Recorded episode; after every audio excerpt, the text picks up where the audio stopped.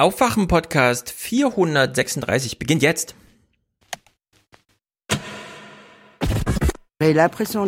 Ich fühle mich fast wieder in Kriegszeiten zurückversetzt. Es war wie im Krieg. Die Franzosen gegen die Deutschen. Das wollten wir doch nie wieder erleben. Und jetzt mehren sich die Zeichen, dass viele Jobs in den USA womöglich für immer weg sind. Es geht nämlich plötzlich um die Wurst und das Hack und das Filet und den Schweinenacken. Mir hat das auch zwei Wochen Spaß gemacht, muss ich sagen, aber so langsam ist es dann auch ähm, auch mal lästig, je nachdem.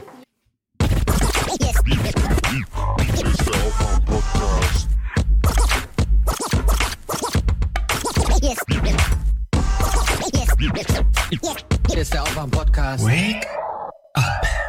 Und das erfordert eine außergewöhnliche, einmalige Kraftanstrengung, zu der Deutschland und Frankreich bereit sind. Wake up and clear your brain. Time to listen to what people are saying. Government is lying again and the media is acting insane. It's good to stay in bed and ignore talking heads, but you can sleep when you are dead, so wake up. I had a two-week regimen of uh, hydroxychloroquine, and I've taken it, I think, just about two weeks. I think it's another day. So, and I'm still here. I'm still here. And I tested very positively in a in another sense. So this morning, yeah, I tested positively toward negative, right? So no, I tested uh, perfectly this morning. Mm. Ja, wir haben uns heute Morgen auch getestet. Ich glaube, die Stimmung ist positiv. Paul ist hier. Grüße. Schön, guten Morgen. Moin. Hast du auch Chloroquin geschluckt heute Morgen? Nein. Ich weiß es nicht. Siehst äh, fit aus. Vielleicht unterbewusst übers Trinkwasser, man hört ja da so einiges. Aber ansonsten bin ich, glaube ich, relativ clean heute. Ja, ins Trinkwasser wird nichts reingetan, sondern neueste Erkenntnisse. Es wird was rausgezogen, nämlich eine Testprobe. Man weiß jetzt anhand von Trinkwasserstudien immer schon eine Woche vorher, wo der nächste Corona-Ausbruch kam, denn man hat es im Urin noch längst bevor man es im Gemüt hat, ist zu hören aus neuesten Studien gucken, in welche Richtung das geht. Ja, Paul ist da, Thilo ist nicht da. Warum heute? Das weiß ich auch nicht so ganz genau. Thilo hat sich abgemeldet, aber damit sind wir ja gleich beim ersten Thema. Christian Drosten. Wir haben ja gestern sehr, wir kommen gleich mit Clips auf einen sehr aufschlussreichen Medientag gestern zu sprechen. Und Drosten schrieb gestern, vor 17 Stunden setzte Drosten einen Tweet ab, der bis jetzt 52.518 Herzchen bekommen hat. 52.000. Wahnsinn. Ja, kann man mal runterbrechen auf Stunden und den R-Wert ausrechnen, wie infektiös diese Kommunikation war jedenfalls. Interessant, die Bild plant eine tendenziöse Berichterstattung über unsere Vorpublikation und so weiter. Und dann ein abschließender Satz. Äh, Sie bitten mich um eine Stellungnahme. Ich habe Besseres zu tun. Basta. Das hat man sich selten erlaubt, denn die Berichterstattung, da haben sich gestern viele gewundert, wie ist denn das eigentlich so? Tagesspiegel, du kennst dich jetzt auch, du weißt ja auch, wie man jetzt, ähm, wie soll man sagen, Wortspenden akquiriert. Hast du schon mal eine Mail geschrieben, in der drin stand, äh, lieber Herr oder Frau so und so, wir planen folgende Berichterstattung über Sie, dann drei Punkte. und dann, ähm, wir würden auch gerne Ihr Statement einbauen, können Sie uns in der nächsten Stunde eins schicken. Ciao. Paul. Nein. Nee, habe ich noch nie. Also nicht so. Also ich habe auf jeden Fall schon mal Mails geschrieben mit der Bitte um Stellungnahme, aber äh, ich bin da, glaube ich, wirklich so das komplette Gegenteil von so einem Bildredakteur, glaube ich. Also ich ja. bin da ganz behutsam und lasse denen ganz viel Zeit. Und wenn sie es heute nicht schaffen, ist nicht so schlimm, aber vielleicht dann bitte zum Morgen. Also ähm, von daher kenne ich äh, wie diesen, diesen Druck auch, den der Kollege da von der Bild offensichtlich hatte. Mhm. Aber ähm, ja, ich meine, das hat Trosten ja auch direkt gesagt. Äh, der Artikel ist ja eigentlich schon geschrieben, als äh, haut man hier noch irgendwie so drei Zitate drunter, um ihn unter Druck zu setzen. Und ich finde es eigentlich also ja, ich bin immer hin und her gerissen, weil auf der anderen Seite denke ich mir, ja, was für, ein, was für ein Scheiß. Aber ich meine, ist das jetzt die große Überraschung, dass die Bild tendenziös mit, ähm, mit Berichterstattung umgeht und nicht mit mhm. Zahlen hantieren kann? Also es sind ja alles keine, keine neuen Erkenntnisse. Ja. Aber wenn es mir wirklich auch persönlich leid tut, dass so ein Rosten darunter leiden muss, weil ich glaube, der Typ ist wirklich klug und auch sensibel. Also ich glaube, der nimmt es auch einfach dann mehr mit als jetzt vielleicht andere Promis. Weil er sieht sich ja auch selber nicht als Promi. Aber äh, ja, also ich glaube, das abzubekommen, äh, wenn du halt merkst, die Bild ist auf einmal gegen dich und schreibt ganz bewusst einen Artikel, der nur darauf abzielt, dich zu diskreditieren und deine Arbeit zu, äh, ähm, ja. irgendwie schlecht dastehen zu lassen, das ist nicht schön, glaube ich, wenn man sowas mitbekommt, ja. Ja, Drosten hat einen unglaublich cleveren Umgang mit solchen Sachen, äh, denn hier war, glaube ich, ganz entscheidend, diese Mail äh, zu bekommen und sofort per Screenshot zu veröffentlichen. Also da sozusagen den Zeitdruck zurückzugeben, denn plötzlich er war stand ja, die Bild er war ein bisschen, er war ein bisschen voreilig, muss man aber auch sagen. Er hat ja zum ersten, äh, ich glaube, der hat den Tweet ja zweimal abgesetzt und der erste Tweet ging ja auch, ging ja noch steiler, da war die Kurve noch, noch höher. Aber da hatte er blöderweise die Nummer dieses Bildredakteurs dann auch direkt mit veröffentlicht und es wurde so. ihm dann natürlich um die Ohren gehauen. Ah, das wusste ich gar nicht, das wusste ich gar nicht. Äh, von da hat es aber auch relativ schnell gemerkt. Ich glaube, so nach einer Stunde hat er den direkt gelöscht und einen neuen aufgesetzt. Ja, also man dann war auch wieder gut. Durchaus mal Fehler machen, wenn man die dann schnell revidiert. Äh, ich wollte trotzdem mal was zu dieser Praxis sagen, dieser Zeitdruck, den der Bildautor da aufmacht. Denn es ist ja so, ich kenne das aus meiner Praxis auch nicht. Ähm, Föter heißt ja im Grunde damals, schreibst eine E-Mail an irgendwen, willst eine Stellungnahme und schreibst gar nichts rein, denn du hoffst einfach, dass wenn der Absender des FAZ Föter ist, dass dann eine Reaktion schon so schnell wie möglich kommt irgendwie. Äh, Wir haben aber damals in der Redaktion, als Schirmacher immer meinte, wir sind ja kein investigatives Medium, wie der Spiegel zum Beispiel. Und diese Praxis, die wir hier sehen bei der Bild, die ist tatsächlich im Spiegel erfunden worden, schon vor Jahrzehnten, dass man nämlich ähm, Menschen, von denen man ein Statement braucht, vorgaukelt, der Text sei schon geschrieben und es gäbe auch schon sozusagen Drucktermin, nämlich 17 Uhr oder sowas dass man nur noch schnell den letzten Satz so als, Sie wissen ja, im Journalismus brauchen wir auch die Gegenstimme, wenn wir sie denn bekommen, ansonsten schreiben wir rein, wollte sich nicht äußern, dass man damit die Leute unter Druck setzt. Also das ist gängige Praxis für manche Texte, die man auch im Nachhinein beim Spiegel ansieht, als, ah ja, das ist wieder so einer, der mit der heißen Nadel gestrickt wurde. Deswegen ähm, sind jetzt viele ähm, äh, auf der einen Seite so ein bisschen aufgeschreckt, ähm, auch aufgeklärt, wie das so funktioniert, aber es ist nicht neu und es ist auch keine Bildpraxis, sondern das ist so gängige Methode von Medienhäusern, das muss man sagen, die glauben, dass sie sich das leisten können. Und da zählt der Spiegel eben auch dazu. Also in der Hinsicht. Bild, Bild ja sowieso. Also Naja. wenn ich, wenn ich jetzt irgendwas gelernt habe in meinem knappen Jahr Journalismus, dann, dass wenn die Bild irgendwas bringt, dann ist das meistens ziemlich safe. Also nur als Beispiel, als die, als die Meldung irgendwann rumging, dass der, dass der Lebensgefährte von Klaus Wobereit gestorben war, die Bild hatte, ist natürlich sofort. Und Ja. natürlich auch sofort ganz prominent und man wusste aber auch schon eigentlich sofort, das wird wohl schon stimmen. Ansonsten würden die das nicht einfach so bringen. Ja, genau. Es kommt dann, es ist so ein, so ein Mischmasch aus, äh, sie haben eigentlich ganz gute Quellen. Äh, früher gab es immer so einen Spruch, die Zahlen stimmen immer, äh, nur das Drumherum ist dann manchmal so ein bisschen fragwürdig. Äh, meinst und das, Alter, das Alter in Klammern. Und Ah, das Alter in. Klammern. Ich habe es nie verstanden. Ja. Weißt du, warum die das machen? Hab- Ja, ich glaube, Serdar und Munche meint ja immer einfach nur, um zu zeigen, wie gut die da recherchieren können. Also Ja, das kann sein, dass man sich so ein bisschen der, der, der Peter, Peter ist irgendwo 43. Ah, so alt ist der also. Hm. Gut, jetzt weiß ich Bescheid und direkt der nächste. Keine Ja, Ahnung. ist irre. Also der Tweet hat mittlerweile 52.609, also er zählt immer noch hoch. Naja, jedenfalls, warum kurz Drosten angesprochen? Nur wegen einem, und zwar äh, Georg Streiter, hier im Podcast bekannt als langjähriger äh, Mitsprecher neben äh, Steffen Seibert als Regierungssprecher, nämlich von 2011 bis 2018, also wirklich langjähriger Regierungssprecher und vormals Bild Redakteur. Er hat auf Facebook jetzt einen wirklich vernichtenden Text über das Ansinnen und auch das Textresultat der Bild zu diesem Tweet geschrieben. Das verlinke ich euch, das ist wirklich eine Sensation, das zu lesen, weil der Text geht mal los mit äh, die Hälfte meiner 35 Jahre im Journalismus habe ich bei der Bild verbracht. Ich zähle also nicht zu denen, die die Bild schon immer scheiße fanden, aber jetzt muss ich euch auch mal erklären, warum das überhaupt nicht geht. Also, dass Georg Streiter da nochmal so reinspringt, den wir alle auch so ein bisschen vermissen in der Bundespressekonferenz. Also, wer sich erinnert, äh, Thilo hat ja diese Clips immer mit äh, mäßigen Sie Ihre Sprache, die Bundesregierung macht keine Deals. ja, das ist dieser der Georg ist das. Streiter. Ja, ja. Ähm, der alte, knatzige Mann. Und tja, jetzt äh, brennt's ein bisschen bei der Bild, würde ich sagen. Aber das ist auch gut, denn dieses Feuer musste ja mal gelegt werden. Auch wenn es wahrscheinlich zu wenig inhaltlichen Resultaten führt. Naja. Ja, aber auch da wieder, also ich habe ich es ja einleitend schon gesagt, ist, äh, ich, also ich, es geht immer so ein bisschen an mir vorbei, sowas, weil ich diese Echauffierung dann vor allem bei Twitter immer so ein bisschen, das Ja. ist jetzt halt wieder, der Anlass ist jetzt mal da, man kann sich wieder schön über die Bild aufregen, aber irgendwann werden es ja dann doch wieder alle schlucken und sich daran gewöhnen, dass die Bild nun mal so, so mit äh, Informationen umgeht.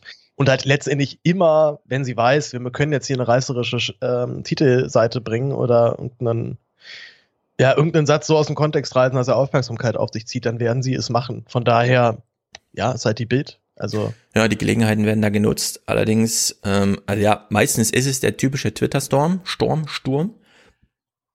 Aber man hat manchmal im Gefühl, dass es so Geschichten gibt, wie jetzt aktuell die mit Drosten, die vielleicht äh, sich niederschlägt in, was weiß ich, einem Seminar, jetzt vielleicht nicht der ähm, Bildakademie da, wie heißt der, Axel Springer Akademie, aber vielleicht in irgendwelchen anderen Journalismusschulen, ja, dass man da auch in ein paar Jahren nochmal drauf blickt auf diese kleine Story, auch weil sie so gut dokumentiert ist, ja, weil der Screenshot der Mail ist jetzt da und man kann das jetzt immer wieder gut aufgreifen und aufarbeiten. Ja, wie hat, wie hat, mal, wie hat, wie hat die Quattro Milf nochmal getwittert, äh, so wie die Bild mit Drosten umgeht, könnte man fast denken, er wäre Migrant. Gut. Ja, genau. Die Jokes liegen natürlich dann auch noch nach. Ja, also sehr gute Arbeit von Drosten wieder. Äh, auf Twitter geistert ja auch schon. Vielleicht besiegt Drosten nicht SARS 2, aber die Bild. also mal gucken. Ja, das, das wäre sehr schön. Sehr gut, ja. Und ähm, eine zweite Sache, die gestern auch auffiel, äh, es ist wirklich das dümmste Video, wir gucken es nicht, keine Sorge, aber es ist das dümmste Video überhaupt.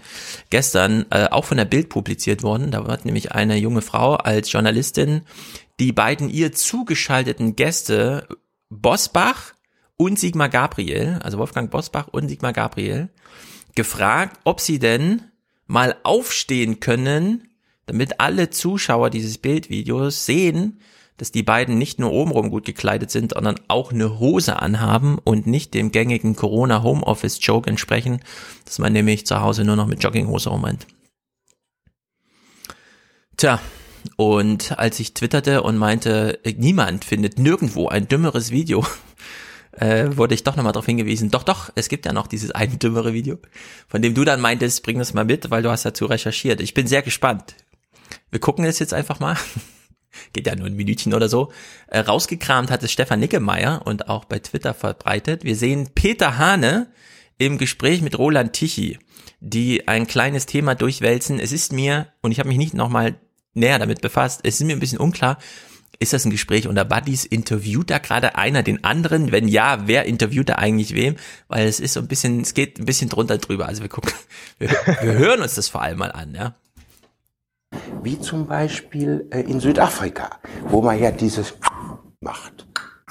Die Politikerinnen. Die Bundeskanzler in? Ja, also glaube, es, es wird ganz verrückt. Geht es so?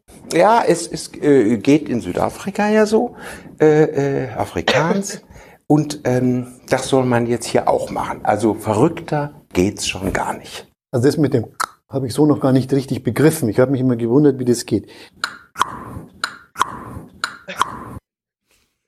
Wie zum Beispiel. Ja, keine Ahnung. Groß. Ja, vor allem, ich meine, stell dir noch so eine, stell dir noch so eine Badewanne dazu vor, dann wär's ein Loriot-Clip, ne? So zwei alte Männer sitzen in der Badewanne und bringen sich gegenseitig gendergerechte Sprache bei und können das überhaupt nicht.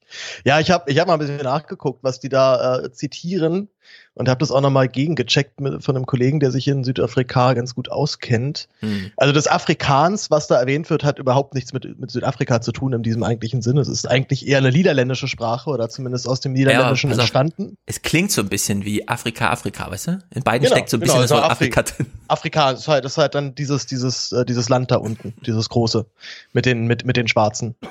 Und genau. ähm, dann hast du äh, sehr viele kleinere oder, oder deutlich, deutlich kleinere Stammessprachen. Und da zählen zum Beispiel Sprachen wie Sosa oder auch Zulu dabei. Das sind Bantu-Sprachen. Und die enthalten wohl tatsächlich solche Laute. Das hat mhm. nun wirklich aber überhaupt nichts mit Gendern zu tun. Und dass die das dann auch noch auf Afrikaans beziehen, was in der Tat, glaube ich, dort auch 10 bis 11 Millionen Menschen sprechen.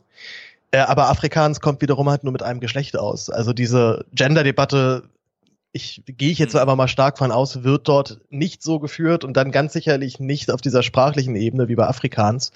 Und ähm, ja, von daher finde ich es noch umso, umso lustiger, dass da einfach so zwei alte Männer sitzen und sich irgendeinen Scheiß erzählen, aber es total spannend finden, was der andere da sagt. Ne? Und auch, ja, ich, ich, ich sage immer liebevoll aber nur Titschi, Roland Titschi, dann auch da sitzt und ganz, ganz überrascht, überrascht ist, ja, echt wirklich, ach so, ja, mhm. das habe ich ja so noch gar nicht also es ist, es ist. Ich glaube, also ist, er war selbst ein bisschen übermannt. Er wusste nicht genau, wie er jetzt mit dieser, er wusste, worauf Peter Hane hinaus will, immer wieder mal irgendwas vorzuführen.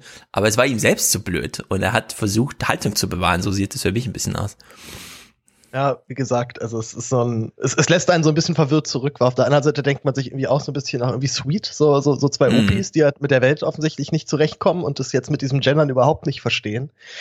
Und ich ja dann auch mich immer da frage, Leute, ist das jetzt echt so? Also ist der, dieser, dieser Prozess des über den Schatten springens, dass man dann doch eine Pause lässt zwischen PolitikerInnen, ist der jetzt echt so groß? Zumal ich dieses PolitikerInnen auch viel angenehmer finde als Politikerinnen und Politiker. Hm. Weil das, also das, das ist zum Beispiel tatsächlich, äh, das, das nervt mich total, weil das bringt meinen Sprachfluss wirklich völlig durcheinander, wenn ich immer beide, beide Geschlechterformen aussprechen Ja, muss. es muss ein Diesen bisschen dran sein, ne? Den Gender-Doppelpunkt, Gender-Sternchen finde ich total sinnvoll. Also. Mhm. Ja, aber weil du das so als Lorioesk bezeichnet hast, es ist ja, fällt ja leider zeitgleich mit Helge Schneider verabschiedet sich, solange sich nichts ändert äh, von der Bühne und damit von uns allen, während die beiden da sitzen und wir uns äh, fragen, was sollte man dann noch satirisch überdrehen, ja? Also man muss ja nur die beiden im Original sehen. Reicht ja dann eigentlich völlig. Das Einzige, was man noch machen könnte, man äh, nähme so tatsächlich mal zwei junge Mädchen aus Südafrika, setzt sie hin, die sich dann darüber unterhalten, wie in Deutschland die alten Männer immer grunzen oder so, ja? Ja, Wenn man über Afrika spricht, muss man Deutsch grunzen. nach. Das ist, das ist immer lustig, ja. Ja, also der sich. Das ist wirklich der dümmste Clip gestern gewesen und es waren viele im Angebot. Inklusive allen möglichen Geschichten, die noch heute kommen. Ich bin mal sehr gespannt, ob Drosten in seinem Podcast heute nochmal drauf zurückkommt, denn es hat ja letzte Woche schon die Ankündigung gegeben, heute geht's um Kinder. Nachdem es letzte Woche mal wieder verschoben wurde, da spielt ja dann dieser Bildtext da irgendwie rein. Naja, genug des Geplänkels. Steigen wir mal ein in die Nachrichtenwoche, würde ich sagen. Oder, warte, du hast geschrieben, äh, du bringst Texte mit. Ich war ein bisschen außer Häuschen, weil Texte sind natürlich immer. Ach so, ach, la- lass mal, lass mal erst mit Nachrichtenwoche Okay. anfangen, glaube ich. So, ich habe jetzt ähm, auch eigentlich nur so ein bis zwei, an die ich gedacht hatte, beziehungsweise Mhm. nochmal zwei Texte, zwei Texte aus der letzten Woche, die ich gelesen habe, sind mir auf jeden Fall noch im Kopf geblieben. Ja. Da könnte man auf jeden Fall noch was drüber sagen. Ja, und auf die Blätter kommen wir nachher mal zu sprechen, wenn wir Albrecht das anrufen. Kleiner Teaser jetzt schon mal. Er hat angeboten, dass wir ihn anskypen nachher. Wir sind alle sehr gespannt. Er ist im Homeoffice. Äh, mal sehen, mal sehen. Gut, die Nachrichtenwoche begann mit Ingo, der zum Thema Schule moderiert. Wir wissen, Schule ist, äh, nachdem sie jetzt zehn Wochen nicht stattfand, auch mal wieder Thema in den Nachrichten. Und vielleicht ist nicht ganz schlecht, wie so eine Themenzuschreibung jetzt stattfindet, denn wir lernen so langsam in Umgang mit Corona, können also ein bisschen entspannter auch zum Beispiel auf Redaktionsarbeit setzen, in der dann vielleicht mal was anderes passiert als einfach nur Notfallberichterstattung und es ist mal wieder was passiert oder so. Also dieses anekdotische, in Leer gibt es ein Restaurant, da hat man eine geschlossene Veranstaltung gehabt zum Thema Wiedereröffnung des Restaurants, zack, 20 Corona-Fälle und das Restaurant wieder zu. Nein, man hat jetzt hier mal ein bisschen um die Ecke gedacht und an junge Menschen gedacht vor allem. Die Schule ist aus für immer und das Leben nimmt Fahrt auf. Es kommt der erste Job, die Ausbildung, das Studium, vielleicht Auslandsreisen oder andere spannende Erfahrungen auf eigenen Füßen. So sollte es sein, doch solche hochfliegenden Pläne und Träume von Jugendlichen und jungen Erwachsenen, die hat Corona in diesem Jahr jäh ausgebremst. Statt Vollgas Fragezeichen. Viele fühlen sich, einer Studie zufolge, in dieser Lage zu wenig beachtet. Auf vieles wird geschaut, aber ihre Sorgen finden sie nicht ernst genug genommen. Mhm. Das weckt natürlich Interesse. Ja, ich bin ganz ohr. Ja, vor allem. Mit wem haben sie denn, mit wem haben sie denn da geredet? Ja, das ist nämlich der erste Punkt. Äh, Er verweist ja hier auf Studien, die irgendwie zeigen, junge Menschen fühlen sich vernachlässigt. Fragt man sich, ja, ist das jetzt Anlass für ein ordentliches journalistisches Eingreifen in das Thema, aufarbeiten oder bleibt es tatsächlich im Grunde bei dem Absenden von Wortspenden, die man eingefangen hat? Leider ist es zweiteres, ist ja klar. Also ist ja klar im Sinne von anderes wäre überraschend gewesen. Trotzdem nicht schlecht, die O-Töne einfach mal zu hören. Deswegen sagen wir hier, wir hören sie jetzt auch einfach mal. Also O-Ton Nummer eins, der eingefangen wurde. Ich bin Max Rosinke, bin 24 und suche jetzt gerade eine Ausbildung als Hotelfachmann. Ja, und Vorstellungsgespräche liefen auch alle sehr gut. Als es jetzt so langsam kam, wir werden dieses Jahr keine Ausbildungsstellen besetzen aus wirtschaftlichen Gründen, was ich auch vollkommen nachvollziehen kann, war schon so ein bisschen, hm, okay, es ist schwieriger. Ja, stell dir vor, du bist nochmal zehn Jahre jünger, wirst laufend von deiner Oma gefragt, was machst du denn später, wo willst du denn hin? Und dann sagst du, Hotelfachmann. Zack, Nachrichtenthema alle Hotels zu. Und zwar auch Also ich, erstmal. also ich muss mir das nicht vorstellen. Ich bin ja nur zwei Jahre jünger als der, als der, der Mann da. Mhm. Ähm, weiß aber, dass Hotelfachangestellter, zwar Hotelfachmann und Fachfrau, glaube ich, mit einer der häufigst abgebrochenen Ausbildungen ist. Ja. Aber klar, es ist natürlich jetzt, jetzt gerade in der Zeit die beschissenste Lage, um in einem Hotel anzufangen zu arbeiten. Ich glaube, noch blöder wäre nicht nur noch Restaurantfachmann wahrscheinlich gerade. ja, es ist äh, tatsächlich schlimm, denn wie du sagst, Hotelfachmann, das bedeutet, du bist in einem Ausbildungsbetrieb, der schon mal nur an den Zeiten ähm, Stoßzeit hat, in denen du äh, deine Freunde eigentlich alle gerade Spaß haben. Das heißt, du bist das ganze Wochenende und abends beschäftigt und extrem schlecht bezahlt. Also die Abbrucherquoten, Abbrecherquoten sind da nicht ohne Grund. Otto Nummer zwei, der hier eingefangen wurde. Mein Name ist Julia Milde, ich bin 27 Jahre alt und befinde mich gerade am Ende meines Masterstudiums. Das ist natürlich ein Zeitpunkt, auf den ich schon lange hingearbeitet habe und auf den ich mich natürlich auch freue. Aber ich muss sagen, jetzt in Corona-Zeiten ist die Vorfreude ein bisschen gehemmt, weil man sich halt einfach fragt, wie geht es weiter? Finde ich danach einen Job, der mir zusagt? Hier macht sie gerade ihr letztes Praktikum.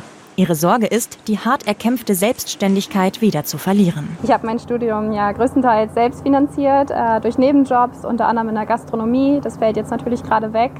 Ähm, jetzt stellt man sich natürlich die Frage, wie sieht es in Zukunft aus? Kann man sich eine eigene Wohnung leisten oder muss man im Notfall sogar wieder auf die Unterstützung der Eltern zurückgreifen? Ja, und vielleicht meint sie damit bei den Eltern wieder einziehen, keine Ahnung. Ja, aber wenigstens, wenigstens hat sie noch Eltern, auf deren Unterstützung sie doch zugreifen könnte. Das darf man auch nicht vergessen. Da gibt es aber auch echt viele, die haben das dann nicht. Oder haben ja. vielleicht äh, liebende Eltern im Background, aber die dann nicht finanziell unter die Arme greifen könnten. Mhm. Oder wo halt klar ist, du willst jetzt hier wieder einziehen. Wo denn? So, in welches, in welches Zimmer willst du denn? So ein, deins ja. von deinem Papa oder von, von, von der Mama? Also. Ja, und wohin vor allem? Sie stand hier auf dem Balkon und hat auf den Hamburger Hafen geschaut. Und äh, mhm. da werden ihre Eltern wahrscheinlich nicht wohnen. Sie hat ihr Studium selbst finanziert, statistisch. Also es gibt drei Millionen Studenten. Zwei Millionen davon finanzieren ihr Studium über Nebenjobs selbst. Und das sind natürlich alles Nebenjobs, also Kellnern und so weiter, diese ganzen Servicebetriebe rein, die jetzt, also die es jetzt gerade nicht gibt. Also es ist nicht nur sozusagen Zukunftsausblick schlecht, sondern es ist auch die aktuelle Situation ist einfach beschissen. Wohl, die, die, die Situation gerade in Supermärkten ist tatsächlich großartig. Also wer jetzt kassieren möchte, der findet auf jeden mhm. Fall schon einen Job. Also dieser ja. ganze Einzelhandel, diese wirklich grundsätzlichen Dinge wie Nahrungsmittel, das, das, äh, da gibt es auf jeden Fall schon noch was zu tun. Ja, aber klar, dieser gesamte klassische Nebenjobbereich ist auf jeden Fall echt halbiert, würde ich fast sagen. Also ich kenne ich kenne auch viele aus der Gastro, die jetzt gerade komplett im Arsch sind. So, da geht jetzt einfach gar nichts. Ja, gerade für dieses ganze urbane Leben ist das alles richtig blöd. Otto Nummer drei. Ich bin Leon Buchaya, bin 18 Jahre und mir macht Sorgen, dass meine Generation am Ende die Zeche bezahlen muss. Hiermit eröffne ich die 237. Sitzung vom Jugendparlament Horn. Leon ist im Jugendparlament seines Stadtteils, das gerade digital tagt. Die Frage, wer für die Corona-Hilfen in Milliardenhöhe mal zahlen muss, treibt sie gerade um. Ich glaube, wenn unsere Generation irgendwie dafür aufkommen muss oder mehr Steuern gezahlt werden müssen, ich glaube, dann trifft es uns schon hart. Hm, davon kann man mal ausgehen. Ja, bloß ja auch hier, ne? Also ich meine, warum macht sich jetzt so ein Jugendparlament darum Sorgen, dass sie vielleicht in 10, 20 Jahren Kredite abbezahlen müssen? Mhm. Wenn doch, also ja, die Sorge kann ich nachvollziehen, aber da gäbe es ja ganz viele andere Möglichkeiten, dieses Problem zu lösen. Ja, also ich äh, Geld mangelt immer, ich also ich immer genau, es ist überhaupt kein kein Problem, dass wir zu wenig Geld da hätten, wir zappen es halt nicht richtig ab. Also man, von mir von mir aus können halt Klant und Quatten halt sich dumm und dämlich verdienen mit BMW, aber wenn wir halt dann wenigstens immer die Hälfte sauber abschöpfen, wäre doch schon mal was gewonnen. ja, da wäre schon mal viel. Ähm, ansonsten kann man jetzt auch grundsätzlich sagen, nach der Erfahrung 2008 wissen wir, wenn die EZB 750 Millionen äh, Milliarden locker macht und Macron und Merkel über den EU neu geschaffenen Kommissionshaushalt nochmal 500 Milliarden hinterherlegen wollen, dann sind wir bei über einer Billion. Und dafür muss gar keiner bezahlen. Das Geld ist einfach so äh, erschaffen, in die Welt gezaubert worden. Die Frage ist dann nur, wie wird's verteilt? Da geben wir es alles der Lufthansa und VW oder denken wir an diejenigen, die sich eben nicht nur finanzielle Sorgen machen? Sie bricht's ja hier runter auf sozusagen verständliches Argument. Ja, wer muss mal diesen Schuldenberg abtragen, der jetzt aufgehäuft wird? Aber wir können ja grundsätzlich aus der 2008er Erfahrung lernen, was ähm, zum Beispiel Steve Bannon gelernt hat und dann in die Tea Party und dann später in die Republikanische Partei und jetzt ins Präsidentenamt in Amerika reinwanderte, dass nämlich junge Menschen einfach gar kein Eigentum mehr aufbauen und darüber sehr viel Unzufriedenheit und sehr viel Ungerechtigkeit in der Gesellschaft einfach so von unten herein hineinwächst und dann über die Generation auch mitgeschleppt wird. Äh, das ist natürlich eine mega komplizierte Sache, sich das im Einzelnen anzuschauen, aber jetzt Berufseinstiege oder in nächstes Jahr oder übernächstes Jahr, das ist, glaube ich, alles schwierig. Leider fehlt äh, da auch das Interesse bei den Tagesthemen, weshalb man im Finale einfach nur so den Bericht dann ausklingen lässt. Ja, also ich persönlich finde schon, dass die Jugend von den Chancen beraubt wurde. Sein Vater ist Tischler, seine Mutter arbeitet in einer Drogerie. Familiär hat sich einiges verändert. Dass ich halt zu Hause auch ein bisschen mehr Verantwortung übernehme, öfters meinen Bruder abhole und halt mehr Aufgaben zu Hause übernehme. Viele Herausforderungen, geplatzte Träume. Daher wünschen sich die Jugendlichen, genauso gehört zu werden. Viele Herausforderungen, Ah, geplatzte nee. Träume. Jugendliche. Das war eine 26-jährige Masterstudentin vorhin, Alter. Was soll denn das? Das ist wieder schon so despektierlich. Ach, die Jungen machen sich wieder Sorgen, dabei geht's Hm. denen noch so gut. Äh. Ja, mit U30 gehörst du in das jüngste, wie heißt das, Tenzil oder so? Also in die jüngsten 10% der Wählerschaft. Das ist unglaublich in Deutschland, aber wir sind unglaublich äh, alt und der Wunsch, der hier übrig blieb von ihm war, also reportiert über die Berichterstattung gerade, sie wollen auch gehört werden. Und ja, mein- ich finde ich find das, ich find das nicht schlecht, dass man das nur so als O-Ton macht. Und ich finde es vor allem auch gut, dass sie jetzt auch mal jemanden genommen haben, der nicht dann klassisch Akademie äh, äh, aus der aus der Bildungsbürgerschicht kommt, sondern Mutter, Drogerie, Fachverkäuferin und was war der Vater? Ich weiß es nicht mehr. Aber. Das finde ich schon schön. Aber klar, man hätte es dann doch gerne mal ein bisschen auf eine größere Ebene bringen können. Und ähm, ich meine, diese Unsicherheit geht ja jetzt nicht erst durch Corona los. Die Unsicherheit war ja schon davor da. Ja. Dass man, also ich habe noch nie in meinem Leben einen unbefristeten Vertrag irgendwo unterschrieben. Noch nie. Das war immer klar, auch selbst bei den ganzen Nebenjobs war immer nur alles auf Zeit und wenn halt in einem Jahr die Lage anders ist, dann bist du auch hier wieder weg. Hm. Von daher, ähm, wenn halt dann so im Kopf das Einzige ist, was dir ja noch dann bleibt, ist äh, letztendlich ja Hartz IV. Und das ist nun mal auch einfach keine, keine wirklich frohe, frohe Botschaft Ja. für irgendwen. Ja, Befristungen betreffen bei den unter 25-Jährigen in Deutschland mehr als 50 Prozent. Das ist doppelt so viel wie der OECD-Durchschnitt. Und es ist nicht zu erklären durch, das sind aber alles Ausbildungen oder halt dieses, diese ersten äh, Monate oder Wochen Probe oder sowas, ne? Sondern es ist wirklich äh, einfach strukturelle Arbeitsmarktbedingungen. Menschen unter 25 gehen zu 50, über 50 Prozent in Befristung und danach wird's auch nur schleppend besser, wenn überhaupt, in so einer wirtschaftlichen Lage. Naja, aber das war schon die ganze Berichterstattung zum Thema junge Schicksale. Das war es im Grunde äh, von der ganzen Nachrichtenwoche, ja. Jetzt kommen wieder alte Schicksale, mit anderen Worten.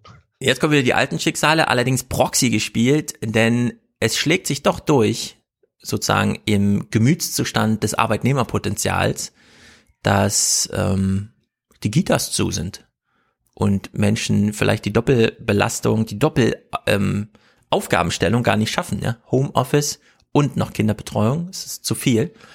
Und äh, da gab's dann die eigentliche Wocheneröffnung äh, mit äh, dem Thema strengerer Alltag in Kitas. Für die Drei- und Vierjährigen soll es sich möglichst wie immer anfühlen, auch wenn es nicht wie immer ist. Warum müssen wir denn jetzt so oft unsere Hände waschen? Wegen Corona! Genau. Ich freue mich für die Kinder, dass sie jetzt alle wieder die Möglichkeit haben, in die Kita zu gehen. Aber trotzdem sehe ich auch diese Masse Kinder. Und wie wir das bewerkstelligen wollen, Vor allem, indem die elf Gruppen strikt voneinander getrennt werden und damit auch das Personal. Mhm. Gruppentrennung. Man kriegt die Kinder nicht voneinander anderthalb Meter, also dürfen immer kleine Grüppchen eng zusammenspielen, aber die dürfen dann nicht mit anderen Grüppchen zusammenspielen. Macht super Sinn, macht's aber auch super kompliziert. Wenn ich solche Berichte sehe, also einer der Gründe, warum so wenig Kinder ähm, oder sagen wir mal U18 Minderjährige im Fernsehen zu sehen sind in so Nachrichtensendungen, ist ja auch der Aufwand der Berichterstattung. Hast du mal mit einem Fotograf, hattest du mal sozusagen den redaktionellen Auftrag, irgendwas mit Kindern zu machen und dabei sollte auch Nee. ein Foto abfallen? Ja, aber ich kenn's, ich kenn's vom Film. Also ich, äh, ich habe ja. bei früher geschauspielert und äh, Kinder als Kinderdarsteller hast du natürlich dann nochmal andere Schutzbedingungen an so einem Set. Ja. Äh, das ist, es wird wahrscheinlich beim Journalismus dann vorwiegend aber so um Bild, Bildrechtverwertung gehen. Ne? Also darfst du jetzt das Bild dieses Kindes dann äh, über hier, dass das jetzt hier ein paar Millionen Menschen im Fernsehen sehen. Hm. Aber also beim, beim, beim Film gibt's immer so die Regel, wenn du einen unkomplizierten Film machen würdest, dann mach, dann mach nichts mit Kindern und mach nichts mit Tieren. Das Genau. ist, dann dauert's halt immer alles drei bis viermal so lang. Ja, Kinder bedeuten einfach, ähm, du musst Wochen vorher Also sie muss quasi schon mal Verbindung zu dem Kindergarten herstellen, in der Hoffnung, dass er in einem Bundesland ist, das bald öffnet, also es bald dort Filmmaterial gäbe, das man anfertigen könnte.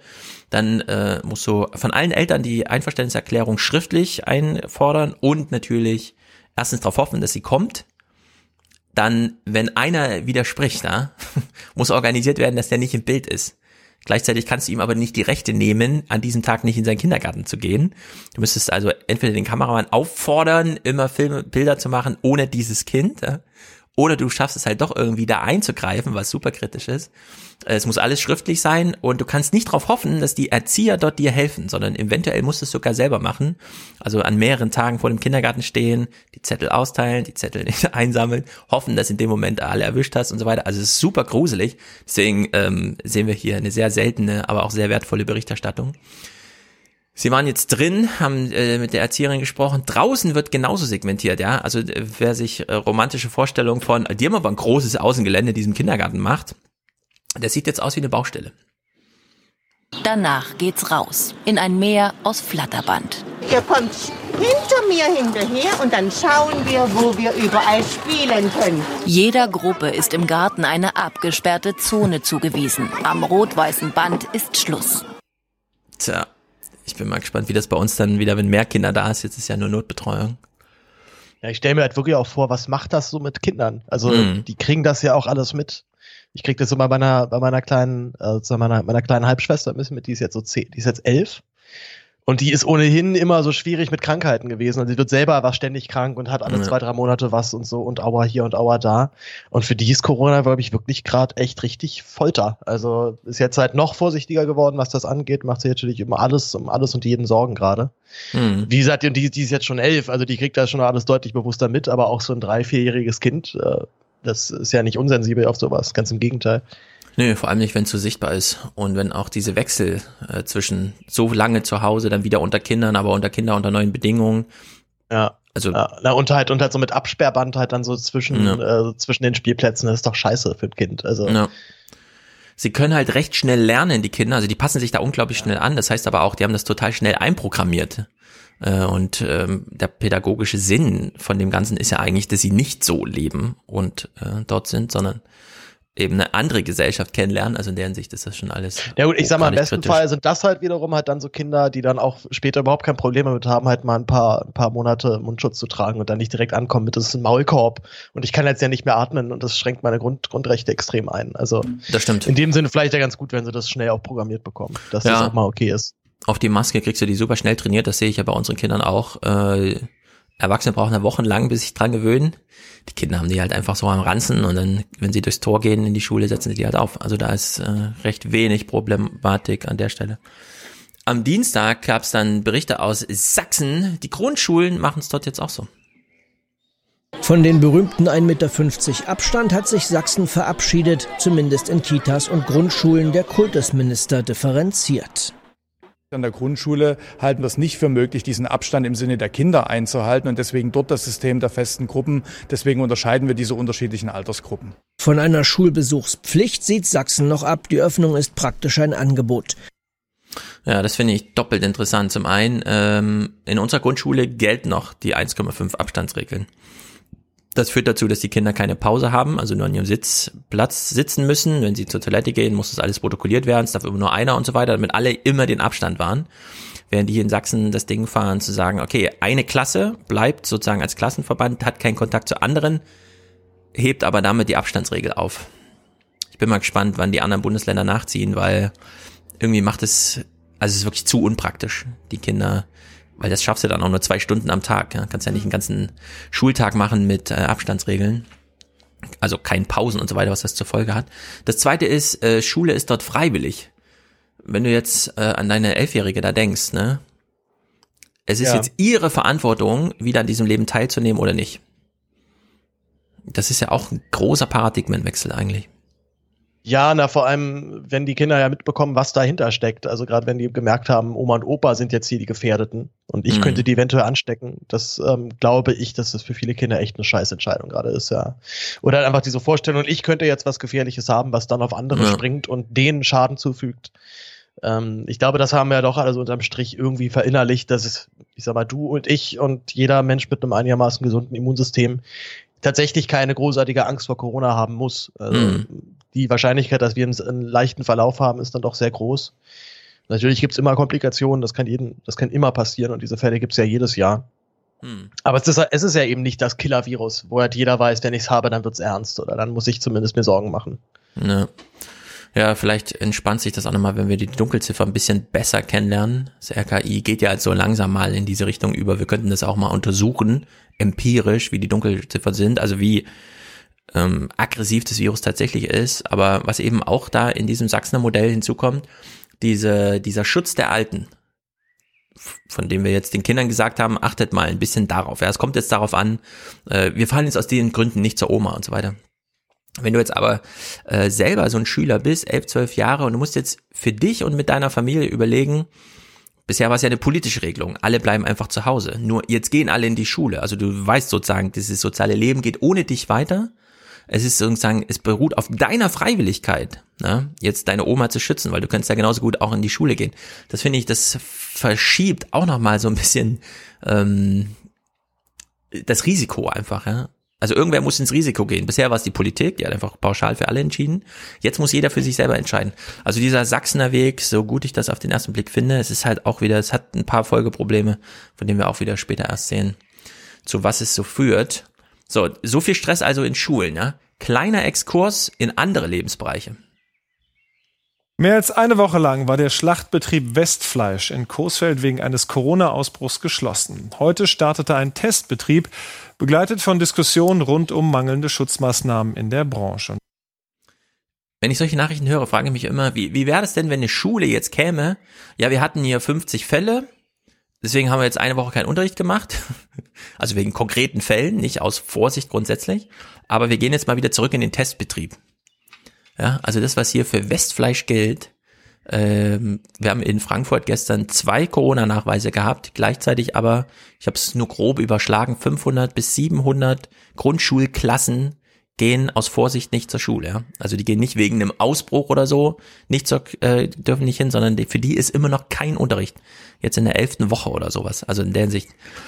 Ja, aber die machen da halt Bildung und kein Fleisch. Das ist genau. halt ein großer Unterschied. So, diese, das diese, eine ist systemrelevant, das andere nicht. Mhm diese Prioritätensetzung, ja, die ist so grotesk, wenn man sich das mal nicht so hypernormalisiert einfach so ne, im Durchlauf anschaut, sondern wenn man sich wirklich mal drüber nachdenkt, was das eigentlich bedeutet.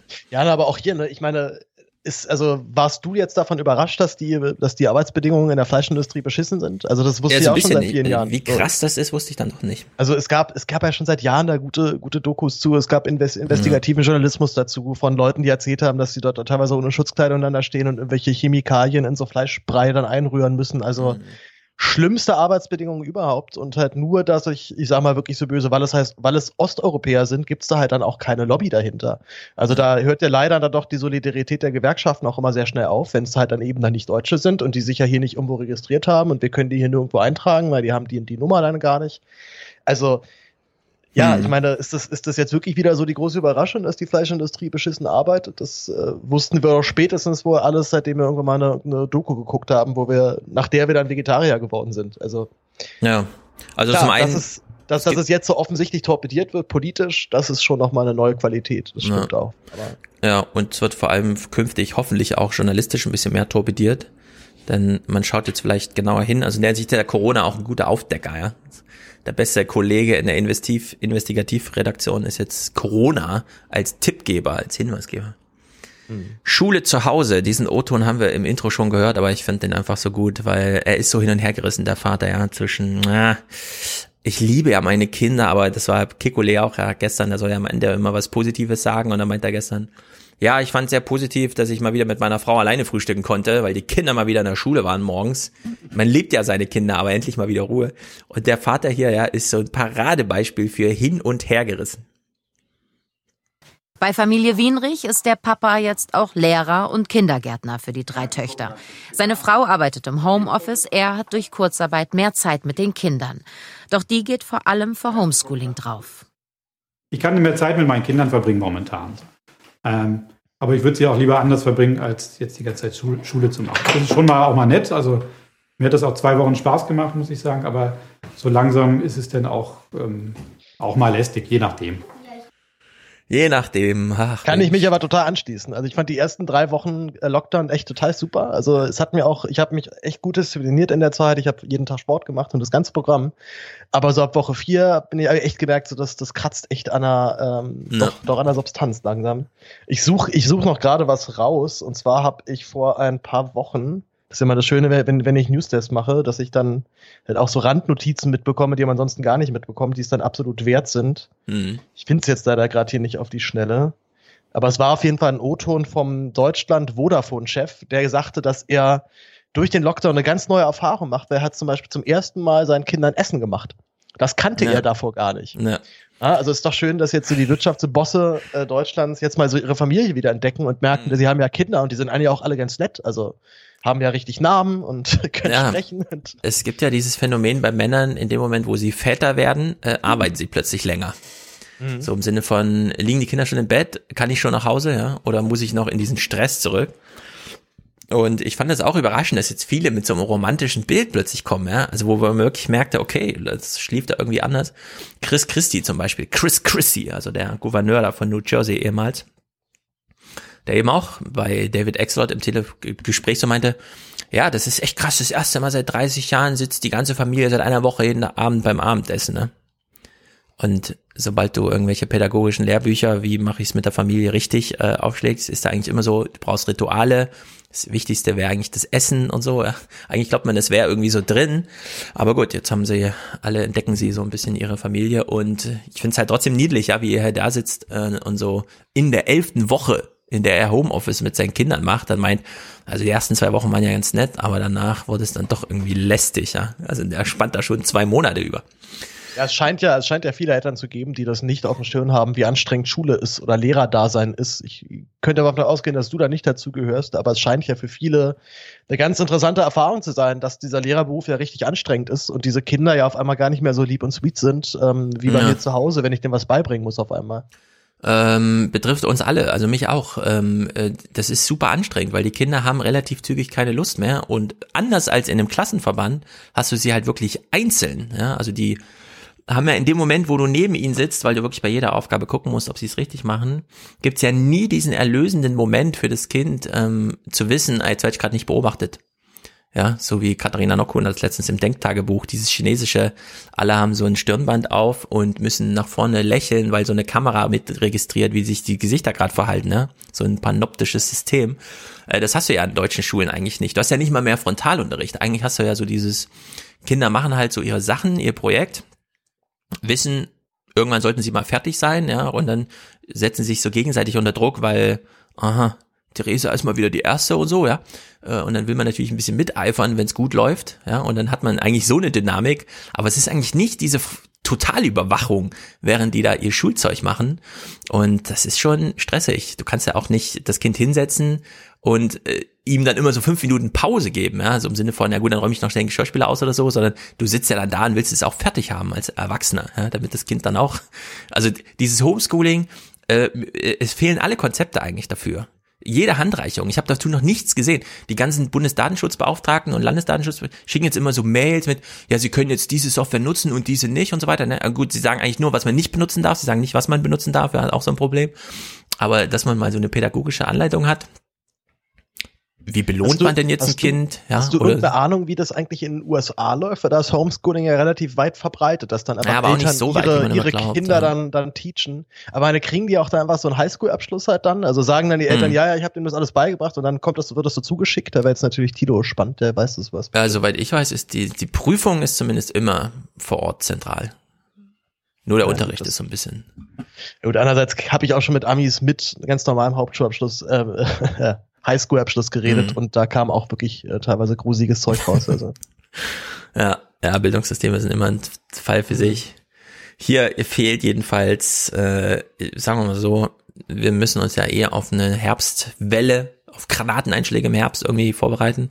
Ausbrüche in Schulen oder Umschulen oder Stadtteile. Benutzt auch oder schon diese, jetzt benutzt du auch schon diese Kriegsrhetorik naja, mit, Granaten, äh, mit Granateneinschlägen. Kikole sagt immer Welle und dann erinnert er sich, ich wollte ja nicht Welle sagen und beim letzten Mal hat er dieses schöne Bild, also er hat es nur einmal gemacht, von Granateinschlägen, weil das hat ja Dorsten auch, ne, wenn es dann so durchdiffundiert ist und man weiß nicht genau, es ist nicht mehr der Flughafen, wo die Leute einreisen, wo es ausbricht, sondern es ist eben einfach irgendwo wo es halt so hinkam.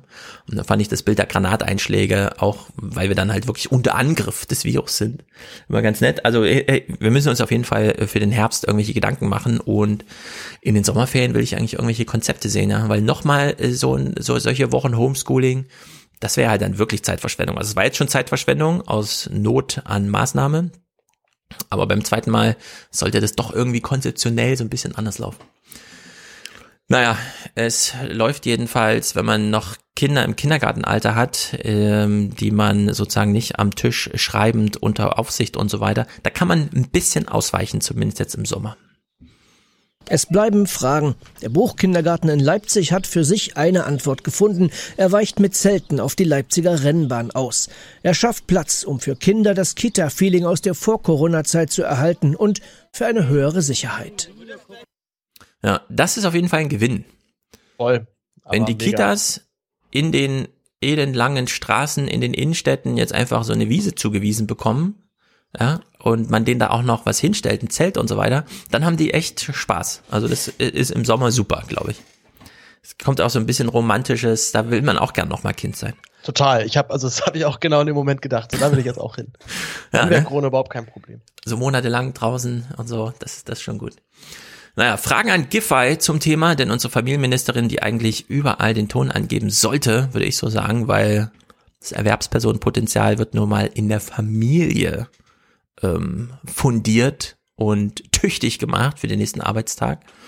Naja, Giffey hier im Gespräch zur Situation vor Ort und nicht mehr eine Lösung für alle. Es kommt immer auf das Infektionsgeschehen vor Ort an. Und wenn Lockerungen es zulassen oder wenn die Situation vor Ort so ist, dass eben weitere Schritte gegangen werden können, dann finde ich das richtig, wenn die Länder das machen. Aber man kann nicht eine Lösung für alle gehen. Finde ich sehr mutig. Sollte man auch nicht wieder vergessen, wenn dann im Herbst die Aerosole wieder eine größere Rolle spielen, weil man viel mehr Indoor ist und es kälter ist und das Virus nicht so schnell austrocknet nicht mehr eine Lösung für alle, sondern bitte punktuell bleiben, auch wenn es kritisch wird. Ingo fragt zum Thema, dass ähm, ich war ein bisschen überrascht. Es ist eigentlich total unterbelichtet in dieser Rentenrepublik, aber so langsam kommen jetzt Texte zu einem ganz speziellen Thema. Was Sie tun können, das ist ein finanzielles Trostpflaster anzubieten. Eine Verlängerung der Lohnfortzahlung für Eltern, die wegen der Kinderbetreuung zu Hause ja nicht arbeiten können. Das ist sicherlich wichtig, aber das nutzt ja den Eltern nichts, die im Homeoffice-Stress stehen und auch Frauen nichts, die derzeit zu Hause in alte Rollenbilder zurückgedrängt werden. So, es betrifft besonders die Frauen jetzt. In meiner Familie nicht so, weil meine Frau arbeitet systemrelevant und ich muss hier diesen ganzen Kinderquatsch zu Hause machen. Aber typischerweise in Deutschland entscheiden sich Familien eben Gender Pay Gap mäßig wenn einer von uns auf die Arbeit verzichten muss, wer denn? Na, der, der weniger verdient. Und das ist dann halt die Frau, ja. Also ein ganz strukturelles Phänomen einfach, das hier Frauen benachteiligt. Äh, ihre Antwort ist so ein bisschen halbherzig. Naja, ich finde wichtig, dass wir über diese Dinge reden. Wie können auch jetzt äh, die Betreuungssituationen partnerschaftlich gelöst werden? Hm.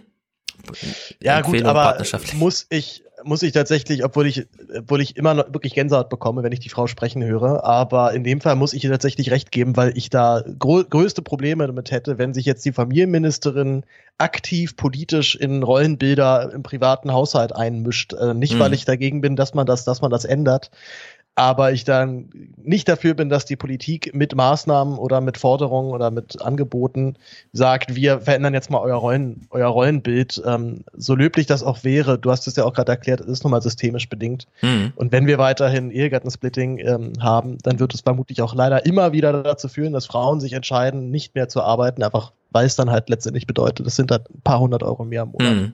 Ja, aber ich wünsche mir trotzdem, dass sie da ihre Kompetenzen auch einfach mal überschreitet, ganz bewusst und auch strukturell argumentiert. Denn die partnerschaftliche Empfehlung, also klärt das doch mal zu Hause, ja, irgendwie. Die ja, Eheleute sollten mal ein Gespräch CDU führen. machen. Also die CDU dreht doch ja. wahrscheinlich schon, würde wahrscheinlich schon bei der Frage durchdrehen. Also. Ja, genau, deswegen würde ich sagen, sowohl die Kompetenzen überschreiten, als auch gerade den Modus, in dem man so arbeitet und sagen, wir regieren jetzt nicht, sondern wir machen mal kurz Wahlkampf.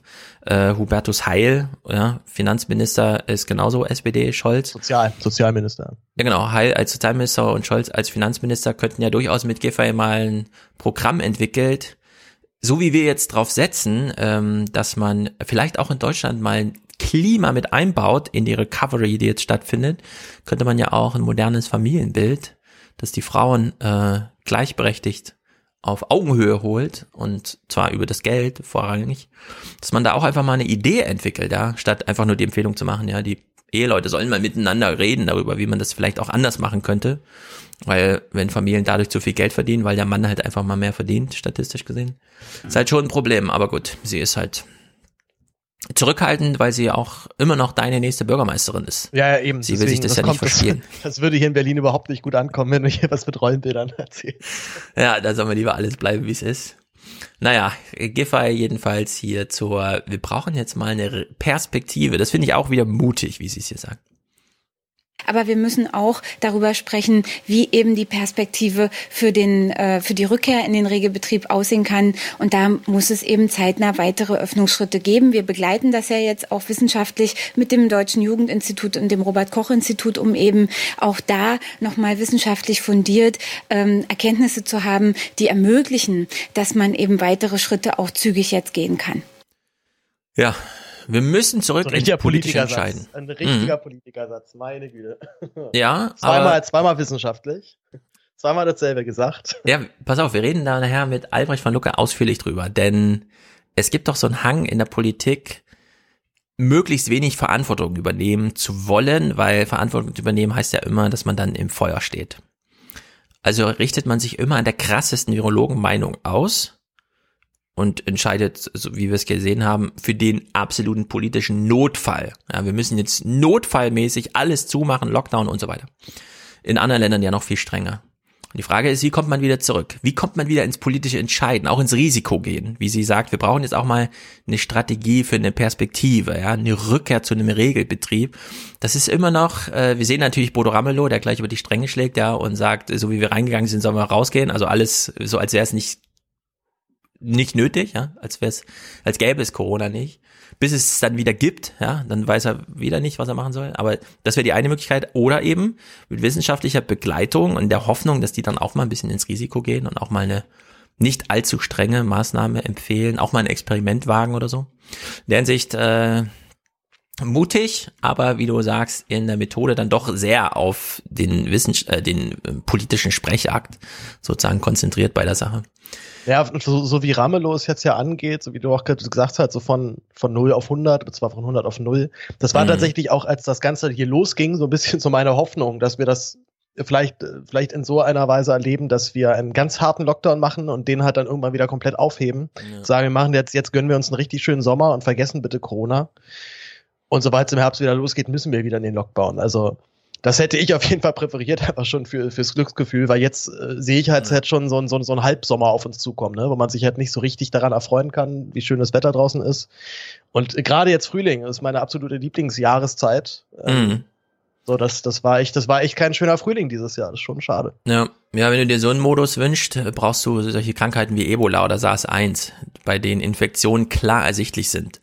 Also jemand ist wirklich sichtbar krank, wenn er ansteckend ist bei so einem unsichtbaren Virus, das hat halt Helmholtz auch überrascht, da äh, gibt's das Szenario einfach nicht, dass man einen super harten Lockdown macht und dann irgendwie keine Nachweise mehr hat ja, und dann glaubt, es sei nicht da.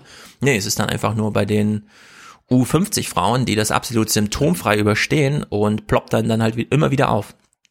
In der Hinsicht ist dieses Szenario leider erst nächstes Jahr denkbar, hoffentlich vielleicht mit medizinischer Unterstützung. Im Finale äh, wird Giffey hier nochmal, da hat sie nämlich mal einen finanziellen Vorschlag gemacht.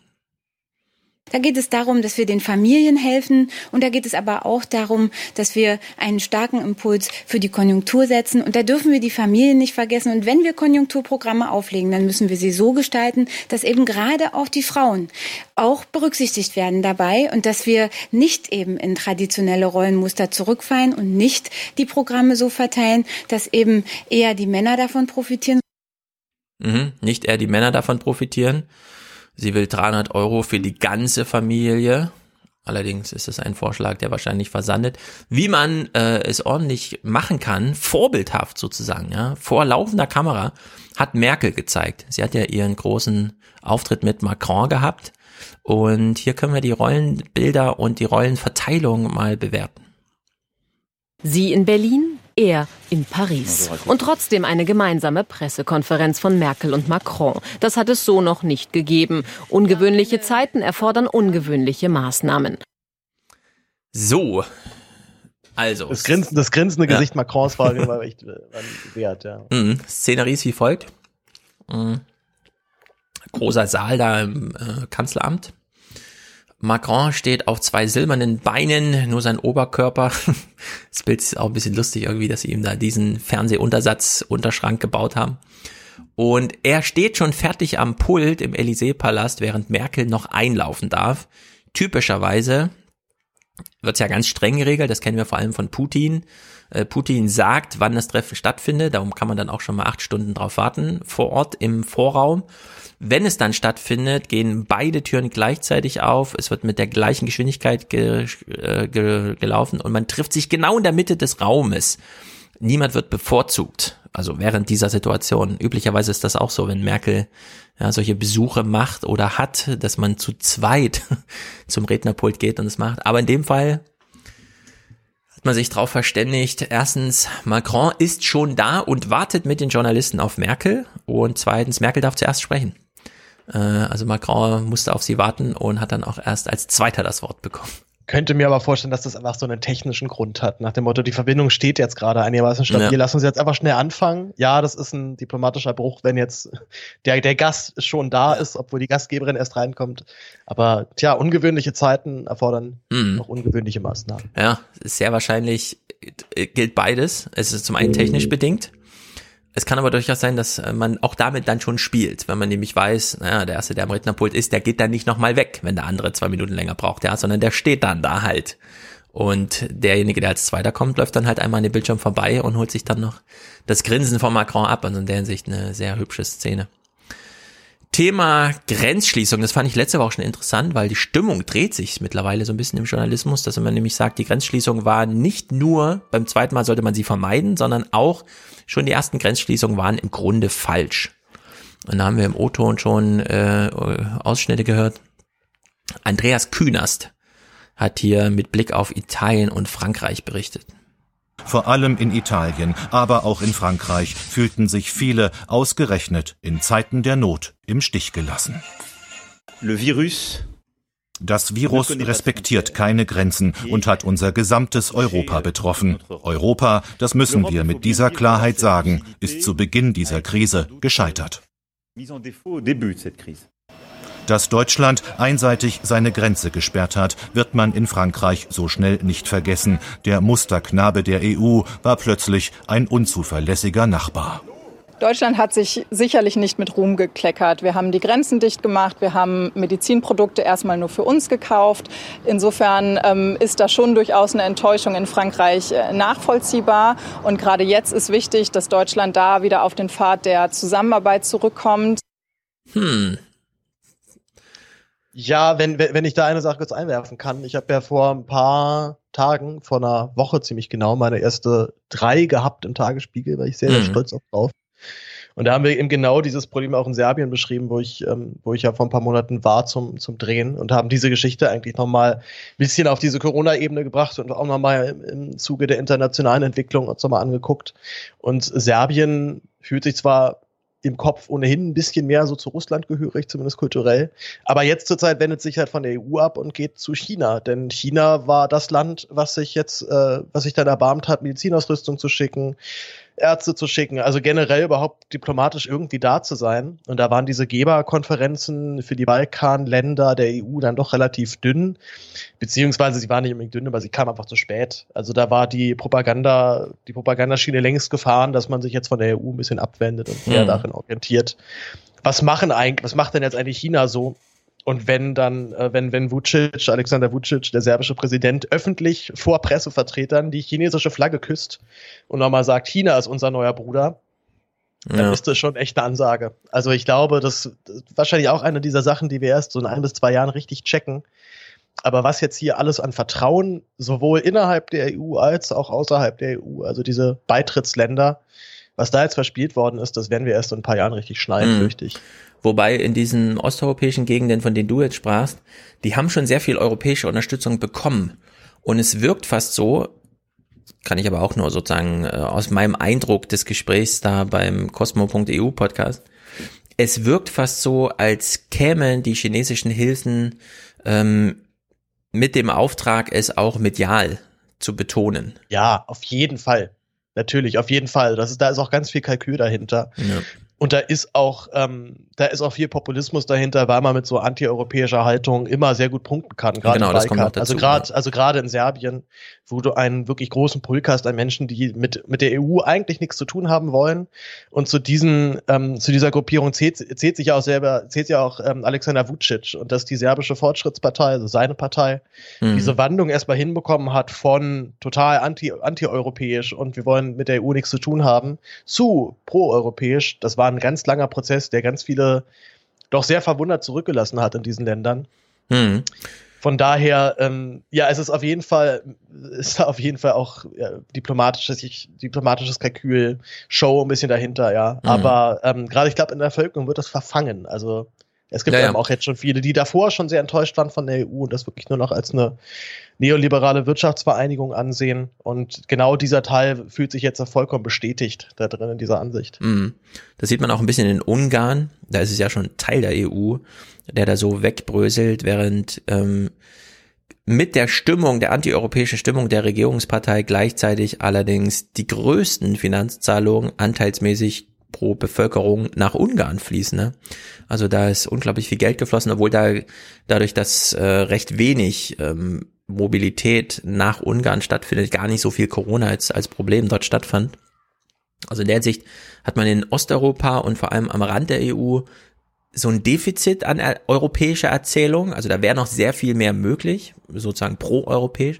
Während wir in Deutschland ja den umgedrehten Fall haben, dass wir immer alle so mega pro-europäisch sind, ja, und die Europa ganz toll finden, aber dann Macron hängen lassen und beim ersten, wo Drossen ja auch sagt, wir hatten Glück in Deutschland, ja, die äh, chinesisch-italienischen Verknüpfungen sind halt ein bisschen enger als die chinesisch-deutschen, weshalb es in Deutschland nur einen Autozulieferer in München gab, aber in Italien halt ganz Norditalien schon chinesischen Besuch hatte, äh, dass es einfach zwei Wochen dort eher ausgebrochen ist. Und wir wissen ja bei dieser exponentiellen Entwicklung von solchen Krankheiten, wie schlimm zwei Wochen dann sein können.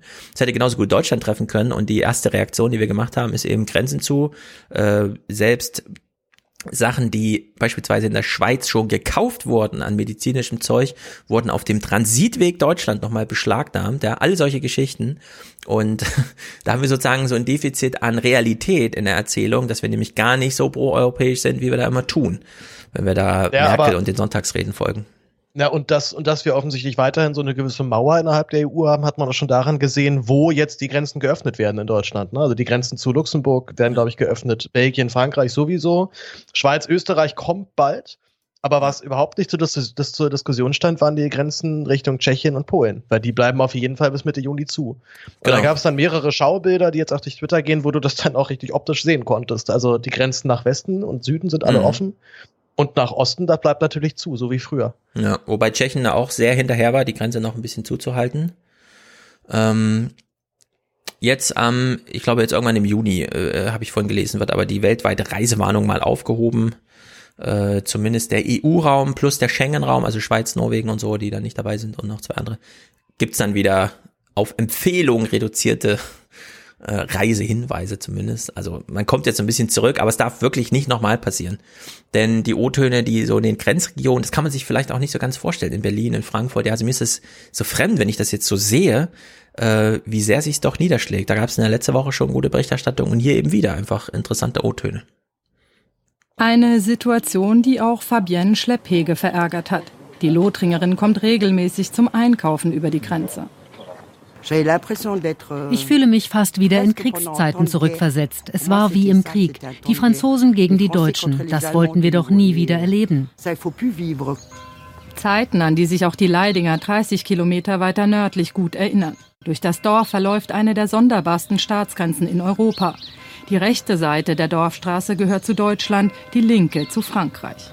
Der Lothringer Antoine Meloni war selbst an Covid-19 erkrankt, musste eine Woche ins Krankenhaus. Von der anderen Seite schaut der Ortsvorsteher öfter vorbei, man kümmert sich umeinander. Vom Krisenmanagement der EU ist Antoine Meloni enttäuscht. Europa, das war doch schon immer so. Jeder macht sich gegenseitig das Leben schwer. Alle wollen etwas, aber niemand möchte etwas geben.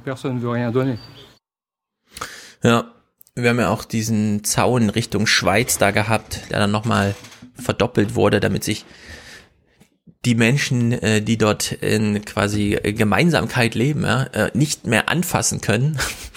sowas darf es nicht nochmal geben. Und die ganze Idee, dass es da überhaupt noch eine Grenze gäbe, ja, während die sich da komplette Daseinsvorsorge, Infrastruktur, Straßen teilen einfach, also wo die Grenze wirklich nur noch auf dem Papier da ist, das ja, vielleicht kann also man ich, ich also ich erinnere mich eben wirklich noch sehr deutlich daran, wie die ähm, wie die EU-Osterweiterung kam und äh, Polen tatsächlich so eins der Länder war, wo ich auch mit meinen Eltern häufiger mal war, einfach so aus aus ähm, ja so als als Urlaubsland tatsächlich. Mhm. Und da habe ich das als Kind ganz bewusst mitbekommen, dass wir auf einmal eben ganz flott über diese Grenze gefahren sind, als, wär, als wäre sie nicht da. Mhm. Von daher, als ich diese Bilder gesehen habe von den geschlossenen Grenzübergängen zu Polen, habe ich äh, hat das hat das schon was wachgekitzelt in mir, weil ich genau solche Bilder noch als Kind kannte und dachte, das wäre jetzt eigentlich durch, das hätten wir jetzt hinter uns. Mhm. Aber nee. Ja, nicht gut. Also diese Erfahrung aus der sollten wir wirklich lernen, was wir jetzt die letzten drei Monate da gemacht haben. Super interessant, auch passend zum Thema Grenze in und außen und so weiter. Ulf Röller, der ja lange in Amerika war, äh, ist ja jetzt in China und er erzählt hier in so einem Halbsatz eigentlich fast nochmal, ja, wieso die Chinesen jetzt neu auf die Welt blicken. Man spürt eine große Angst bei den Chinesen vor dem Fremden, von dem, der von außen kommt, weil sie glauben, dass das Virus von außen kommt. Zum Beispiel, wenn wir reisen, oft sind wir im Flugzeug die Ersten, die aussteigen müssen, weil wir Ausländer sind. Und dann müssen wir mehr oder weniger belegen, dass wir hier in China leben und eben nicht aus Deutschland kommen. Erst dann ist Ruhe. Ich glaube, das ist ein großes Problem, dieses Virus im Kopf, weil China lebt von der Globalisierung, lebt vom Handel mit den anderen Ländern. Und wenn hier doch so eine nationalistische Tendenz kommt, ist das eine Sache, die für diese Gesellschaft problematisch ist und damit eben auch problematisch für die Welt. Also da wissen wir noch gar nicht, was das bedeutet im Grunde. Wir rätseln ja auch hier noch. Es findet kein Austausch zwischen, was weiß ich, Schülern statt und so weiter. Ja, dieses ganze Austauschjahr in Amerika.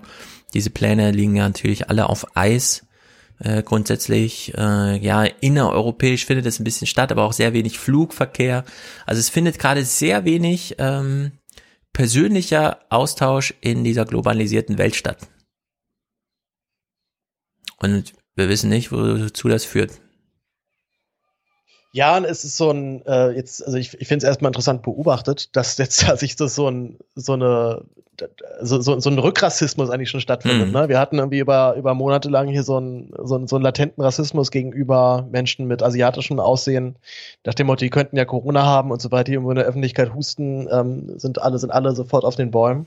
Dass ja. sich das jetzt zurückdreht, finde ich in der Tat sehr spannend, ja, dass man, dass man befürchtet, dass die Infektionsherde wieder aus dem Ausland eingeschleppt werden. Hm. Ja, gruselig. Ja, in Frankfurt ist jetzt so ein bisschen so, wenn hier Flugzeuge starten, äh, atmen wir so ein bisschen auf, weil also 80.000 Mitarbeiter am Flughafen, ja, die leben ja irgendwo und das ist hier die Nachbarschaft im Groben und Ganzen und umso mehr wir Flugzeuge mit Fenstern sehen, hoffen wir, dass da Menschen drin sitzen. Und man winkt wirklich wieder den Flugzeugen zu, ne? Also es, man hat sich ja sehr dran gewöhnt in Frankfurt. Es gab ja auch viele Proteste mit neuer Landebahn und so weiter. Jetzt wird natürlich das Kapazität nochmal erhöht mit Terminal 3. Ja, die bauen ja gerade ein neues Terminal, machen aber gleichzeitig Terminal 1 zu oder Terminal 2. Machen sie komplett, haben sie gerade geschlossen. Also Völkerverständigung äh, ohne äh, physischen Austausch. Ja, das ist wirklich, das kann Skype, glaube ich, nicht ersetzen, sondern Menschen müssen nach einem Jahr aus Amerika zurückkommen und dann müssen da also Geschichten ich, erzählt werden. Und ich bin ja echt ganz ehrlich, ne, aber ich habe ähm, mich jetzt zum Beispiel auch dieses Semester bei keiner, bei keinem einzigen Kurs angemeldet, weil ich diese, also wirklich diese Vorstellung, mich jetzt tagelang nur noch für irgendwelchen Webcams zu sitzen und dann digital mit meinen Kommilitonen ja. zu reden, wirklich so abschreckend finde ähm, also da kippt dann wirklich so alles aus, was dann, was ich an Uni schön finde, was mir an Uni Spaß macht. Mhm. Zum Beispiel das Hingehen mit Leuten, die kann in die Mensa gehen und so weiter. Das, ähm, also dafür gehe ich gerne in die Uni, aber halt nicht Also nur für den reinen, für den reinen Wissenszweck und die reine Wissensvermittlung, das ist mir dann doch zu dröge. Ja, und stell dir einfach mal dein, ähm, deine Persönlichkeit so vor, ohne die ganzen Südamerika-Reisen. Oh, das wäre traurig. Ja. Immer nur Berlin-Geschichten. Langweilige Persönlichkeit wäre das. Ja, ja, also das muss man jetzt alles mal einpreisen irgendwie. Das bedeutet alles irgendwas. Das haben wir nicht ohne Grund gemacht, diese kulturelle Globalisierung. Und die fällt jetzt gerade komplett aus. Ja, ist zwar auch romantisch, alle sind zu Hause, alle sitzen zusammen am Essenstisch mit der Familie und so weiter, aber es darüber hinaus gibt's halt doch noch so ein bisschen mehr, was jetzt einfach wirklich flach fällt. In der Hinsicht dramatisch umso ja, umso größer auch die Gefahr, dass es halt eben wirklich komplett wieder sich zurückdreht. Ne? Soweit es die Situation einigermaßen zulässt, sagt man super, wir machen alles wieder auf Anfang. Und das ja. genau sollte ja nun wirklich auch nicht passieren. Also wir müssen uns sehr wohl auch dann Gedanken machen, ist ja. denn dieser Flugverkehr so, wie wir ihn davor hatten, denn jetzt echt so super oder hatten wir nicht eigentlich auch schon davor damit Probleme und ja, okay, wir haben Austausch und wir können uns alle ständig sehen und es gibt einen großen Zusammenhalt. Mhm. Also aber ne, das also zurück wollen wir ja letztendlich auch nicht. Ja, muss jetzt alles ins Bewusstsein geholt werden. Und dann brauchen wir aber auch echte Lösungen. Rufen wir doch mal Albrecht von Lucke an, denn der hat einen Text geschrieben, in dem wir schon mal reinlunzen durften. Und wir sind sehr gespannt, denn zwei Themen liegen wirklich auf der Hand, äh, falls uns nicht noch was Spontanes einfällt, um hier mal die ein oder andere Nachfrage zu stellen. Albrecht? Ja, seid wir, gegrüßt. Wir hören dich, sehr gut. Seht ihr mich nicht? Noch sehen wir dich nicht. Uiuiuiui, da muss ich ja mal gleich alles klären. Warte mal. Ah, jetzt müsst ihr mich gleich sehen. Jetzt. Ich sehe euch jedenfalls. Hallo Paul. Hallo Baut sich Stefan. auf, sehr gut. Wir sehen ja. dich. Hi. Sehr, sehr gut, Albrecht. Dann springen wir doch gleich mitten rein. Sehr schön. Verstehst du mich gut, Stefan? Verstehst ich verstehe dich sehr gut. Ich verstehe dich sehr gut. Super Verbindung. Super Verbindung in deinem Homeoffice. Wir sollten sehr, dich ja. häufiger ins Homeoffice schicken. Absolut, du. Jetzt freue ich mich vor allem, dass ich wieder mit dir rauskomme. Das ist auch schön. Sehr gut, genau. Lass uns mal in die Welt gehen. Wir haben gerade schon nach China geblickt, wo Ulf Röller meinte, die Chinesen igeln sich gerade auch kognitiv so ein bisschen ein, weil sie Angst vor der Welt haben, denn die letzten mh, hm, sechs Wochen oder so wurde das Virus, wenn es denn auftrat, nur eingeschleppt. Gleichzeitig fällt der Flugverkehr komplett flach, das heißt, findet kein personeller globaler Austausch statt. Äh, du sitzt auch im Homeoffice, ist natürlich sehr romantisch. Wenn man Kinder hat, kann man jetzt immer davon erzählen, dass man das erste Mal seit so und so vielen Jahren mit denen gemeinsam Abend isst und so.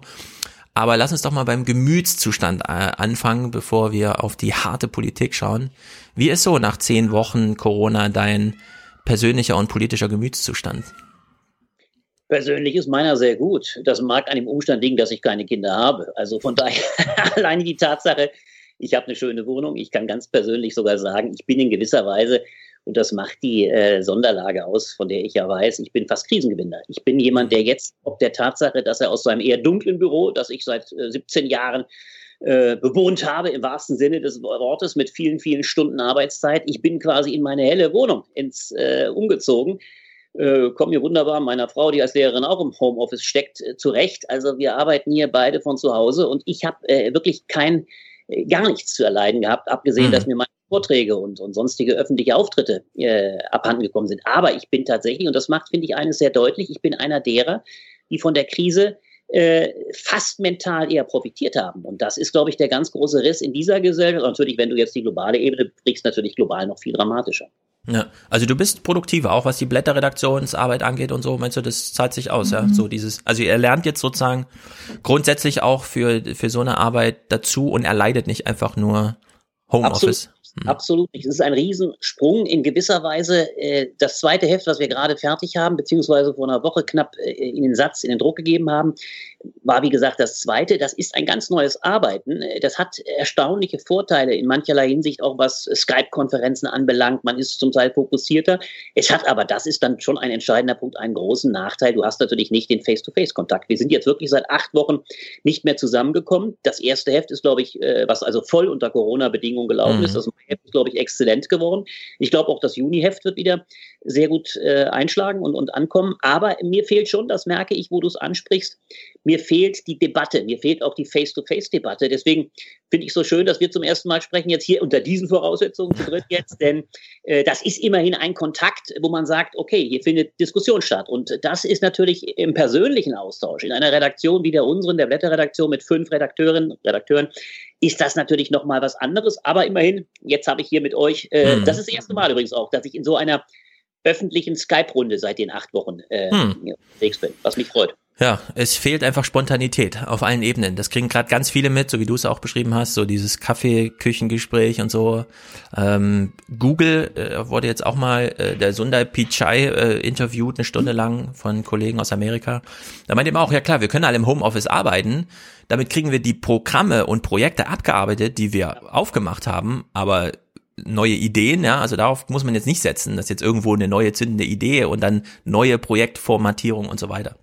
Naja, wobei ich sagen würde, gerade euer Projekt, das muss man ja schon sagen, ist als Errungenschaft, das muss ja für euch hochspannend sein, auch als eine nicht, äh, ihr seid Pioniere, aber ihr habt jetzt ja einen, einen Sprung gemacht in der Wahrnehmung, weil ihr zumindest eine Ebene der Spontaneität erzeugt, die man natürlich viel lieber noch im Face-to-Face -face hätte, also im Direkten vielleicht, in der Redaktion, aber ihr macht ja ähnliches. Deswegen glaube ich schon, dass das quasi ja eine Hochzeit, das ist ja kein Zufall, eine mhm. Hochzeit für eure Formate ist und äh, das würde ich nicht äh, gering veranschlagen, denn ähm, das ist schon auch ein Punkt, ja, selbst, ich sagte es ja auch, selbst die Skype-Konferenzen, so knapp sie bei uns sind, sie, sie schaffen noch mal eine andere Öffentlichkeit. Und bei ja. euch ist es natürlich als, als Format regelrecht gesetzt. Und das ist natürlich schon mehr als nur Lückenbüßer. Es ist absolut natürlich auch etwas Neues, was, was ich als, als äh, ja, Privileg äh, für euch auch begreife und für mich heute mhm. als Teilnehmer.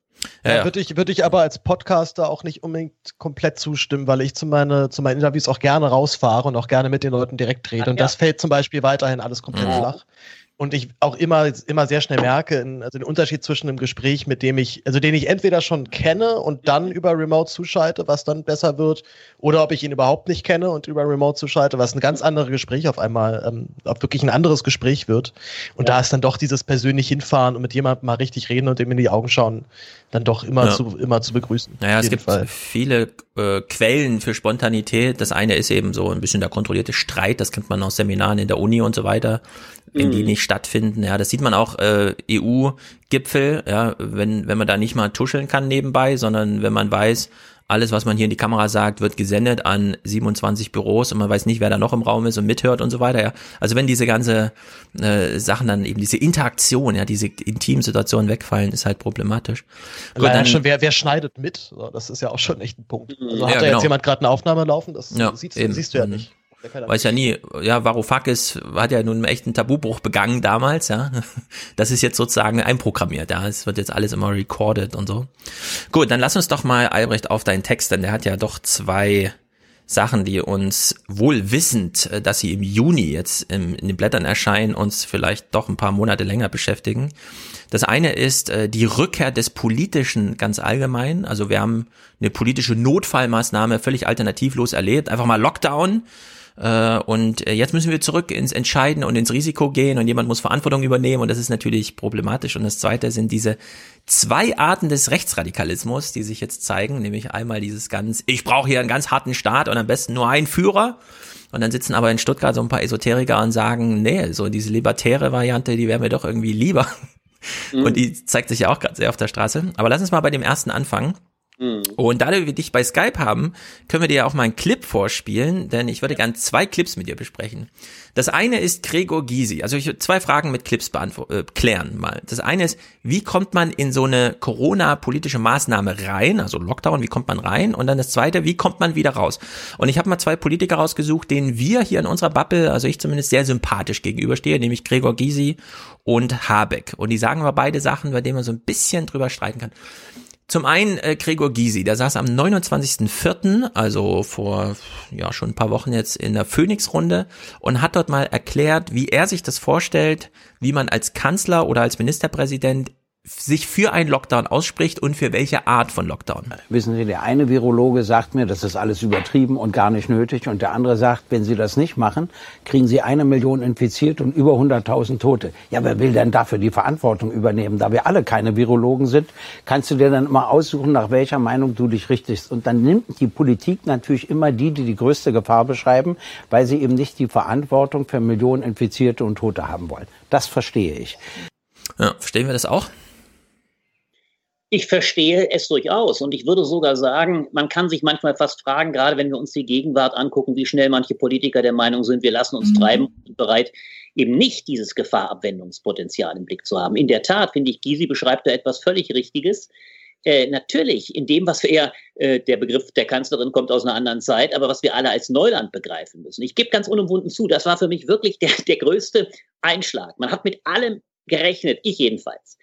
Äh, Kriege, all das ist uns wieder in den letzten 20 Jahren äh, gewärtig geworden. Finanzkrisen und äh, die Fluchtkrise, all das waren Dinge. Aber dass eine solche, eine solche in, also eine Pandemie, eine solche in westlichen Breiten nochmal auftauchen würde, das fand ich wirklich fast schon eine narzisstische Kränkung. Ich habe mich als, als Wessi, jetzt meine ich wirklich mal im, im globalen Sinn, als Westler haben wir uns noch, ich gebe es zu, habe ich das nicht für möglich gehalten. Und vor allem auch so, man merkt das an Begriffen, weißt du, zum Beispiel der Begriff der Immunität. Ja, mir als Jurist und Politikwissenschaftler war das ein politologischer, ein juristischer Begriff. Plötzlich begreifen wir wieder, der ist ja nur eingesickert. Wir begreifen plötzlich, und da wird es hochinteressant, und da kommt komme ich auf deine Frage. Wir begreifen plötzlich wieder, dass die allererste Pflicht des Staates schon mit Thomas Hobbes die Schutzpflicht des Staates ist. Und die ist gleichermaßen von außen durch den Krieg ja, äh, Abwehr von Krieg, Abwehr des äußeren Feindes äh, begründet gewesen, wie wir heute ja, wir haben es ja quasi im Schnelldurchlauf nochmal uns aneignen müssen. Ich gebe das unumwunden zu, aber sie war vom Inneren immer auch als die Abwehr von Seuchen zu verstehen.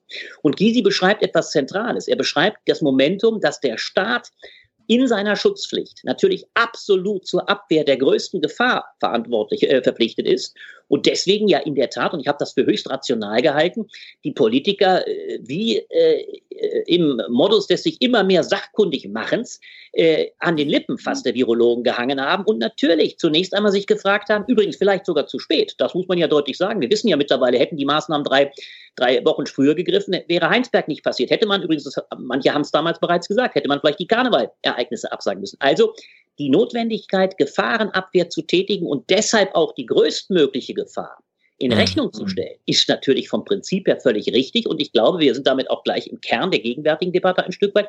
Heute habe ich den Eindruck, dass, äh, dass das Primat, weil du sprachst ja auch das, das Politische an, das Primat des Politischen droht ein Stück weit schon wieder den Politikern aus den Händen genommen zu werden. Jedenfalls oder sogar mit einer gewissen Bereitschaft, äh, wieder übertragen zu werden, weil sie sich zum Teil als Getriebene von Individualinteressen gerieren. Also will sagen, das Prinzip von Gysi am Anfang beschrieben, finde ich grundsätzlich erstmal sehr einleuchtend. Äh, mich würde nochmal interessieren, ähm, nun könnte man eigentlich davon ausgehen, dass die deutsche Politik es geschafft hat, genau eben diesen Schutz aufrechtzuerhalten. Denn wir gucken Absolut. uns die Todeszahlen aus Frankreich an, wir gucken uns die Todeszahlen aus Italien und aus England an ja. und wissen, Deutschland hat entweder ganz, ganz viel richtig gemacht oder einfach eine Glück, warum ähm, ist zumindest gerade mal auch mein Eindruck, können doch viele Politiker davon eigentlich gerade nicht profitieren, außer vielleicht doch die CDU, die gerade einen wahnsinnigen Boost bekommen hat in den Umfragen. Naja, du sagst das Entscheidende. Erstens profitiert die CDU in einem ungeheuren Maße. Und das ist auch kein Zufall. Man muss sich wieder bewusst machen, die CDU war immer die Sicherheitspartei. Auch das äh, Urwort der CDU. Äh, keine Experimente. Wahlkampf Adenauer 57. Äh, das heißt, dieses Momentum, wir sind die Partei, die Sicherheit garantiert. Und übrigens ist es auch kein Zufall, dass das momentan zu einer ungeheuren Os und, und, und, und, und einem Hype regelrecht um Markus Söder geführt hat. Er verkörpert das natürlich mit seiner äh, Brachialität und ich kritisiere das gar nicht. Nur ich bin früher und nach wie vor sehr skeptisch, was seine Standfestigkeit in anderen Punkten anbelangt. Aber er hat für mein Verständnis hier ungemein clever sofort Positionen bezogen, die erstmal der Bevölkerung Sicherheit äh, versprochen haben. Übrigens absolut Seit an Seit, kaum ein Blatt Papier passt zwischen die beiden Seit an Seit zur Kanzlerin, mit der Kanzlerin, die ja genauso in eine ganz erstaunliche Imagekorrektur erlebt hat. Man muss sich das vorstellen, noch vor fünf Jahren ja, war sie die Figur, die plötzlich, ich sagte mal, von, von der äh, guten Mutti zur bösen Schwieger, äh, bösen Stiefmutter wurde. Heute ist sie in dem Augenblick, wo sie vermeintlich den Flüchtlingen das Land öffnete und, und, und damit letztlich den Einheimischen den Schutz entzog. Plötzlich ist sie wirklich auch, ob ihrer Ruhe, ihrer Sachlichkeit, auch ihrer naturwissenschaftlichen mhm. Fähigkeit, ist sie wirklich zu etwas geworden, fast wie einer Mutter der Nation. Und deswegen ist es gar kein Zufall für mein Verständnis, dass die CDU, CSU enormen Zulauf hat. Und ich glaube wirklich auch mit Blick aufs nächste Jahr, die Grünen werden, wir sprechen ja, du sagst es ja gleich, Stefan nochmal über Habeck, die Grünen werden große Schwierigkeiten haben in einer solchen Zeit. Und das ist das Drama gerade der Grünen, aber auch von Fridays for Future, in einer Zeit, wo die große Sicherheitsfrage aufgeworfen ist, ist das riesige Problem, wie kommen die, die die Sicherheitsfrage der, der nächsten Zeit aufwerfen, das ist ja auch, die Klimafrage ist ja auch eine große Sicherheitsfrage, aber wie kommen sie wieder in die Vorhand, da wir nur über die Frage der Sicherheit Blick auf Corona sprechen. Also hm. insofern will ich sagen, äh, da widerspreche ich dir vielleicht ein bisschen, Paul, ich sehe schon, dass die Politik das habe ich in meinem letzten größeren Stück im Maiheft geschrieben, die Politik ist enorm wieder in die Vorhand gekommen. Man sieht ja auch übrigens den ungeheuren Verlust der Rechtspopulisten. Wer spricht denn noch von der AfD, äh, wenn man nicht drüber redet, wie sie sich selbst zerfleischen? Die AfD erlebt sich als ein Luxusphänomen. Auch die, die vorhin leicht, lange Zeit leichtfertig glaubten, wir können uns so ein paar Rechtspopulisten gönnen, die erleben plötzlich wieder, nein, wir brauchen eine Bank in dieser Zeit und das ist klassischerweise seit über 75 Jahren, übrigens auch wegen des totalen Versagens der SPD. Die Frage, warum die SPD keine Stimmen kriegt, ist doch klar. Die hat uns drei Jahre lang mit Irrsinn beschäftigt, ja, eine so unsichere Tour gespielt. Da kann keiner hinflüchten, wenn er jetzt Sicherheit will. Nur, nur drei Jahre, sagst du? Ja, ich ja, meine, aber ja, die, x Jahre, du hast ja völlig recht. Ich ja. meine nur die drei letzten, wenn wir uns nur die drei letzten Jahre angucken, was uns seit dem Hype um Martin Schulz geliefert worden ist, 2017, ja acht, äh, Anfang 17, 2018 bis 2019, bis zur Wahl äh, von Novabo, dann ist doch klar, das ist keine Partei, die als, äh, als, als sicherer Hafen gelten kann. Und das macht die Sonderstellung der CDU-CSU aus. Ja, aber da muss man ja trotzdem, also da würde mich mal deine Einschätzung interessieren. Ich, ich baue jetzt mal ein Bild auf, ja. Äh, mhm. du, du beschreibst jetzt äh, sozusagen den, den ähm, Aufschwung, den die CDU da erlebt. Das ist ja wirklich fast eine Verdopplung, ja. Es ist ja wirklich rasant, ja. was man da jetzt so reinholen mhm. kann an sozusagen politischer Unterstützung. Das geht also auf so einen Gemütszustand zurück. Die CDU war schon immer die Partei der Sicherheit und das aktuelle politische Tagesgeschäft muss da gar nicht so die mega Rolle spielen, denn wenn man mhm. sich es genauer anschaut, gerade mit ähm, die Aufgabe des Staates ist auch vor allem der Schutz. Ja, also Sicherheit ist dann in Krisenzeiten doch sehr viel höher gerankt als Freiheit bei dem Einzelnen. Nur da muss man sich ja anschauen, das, was ja in Deutschland vor allem gut geschützt wurde, ist ja ein Wirtschaftssystem über Hubertus Heil Kurzarbeit und über äh, äh Scholzes schwarze Null schön und gut. Äh, es war ja eine 180-Grad-Wende, ja. Also der buttert ja das Geld da gerade rein, wie man es äh, wirklich, also wie ich es nicht glauben konnte, ja, also völlig überraschend. Und meine These wäre so ein bisschen, dass sich das nicht niederschlägt.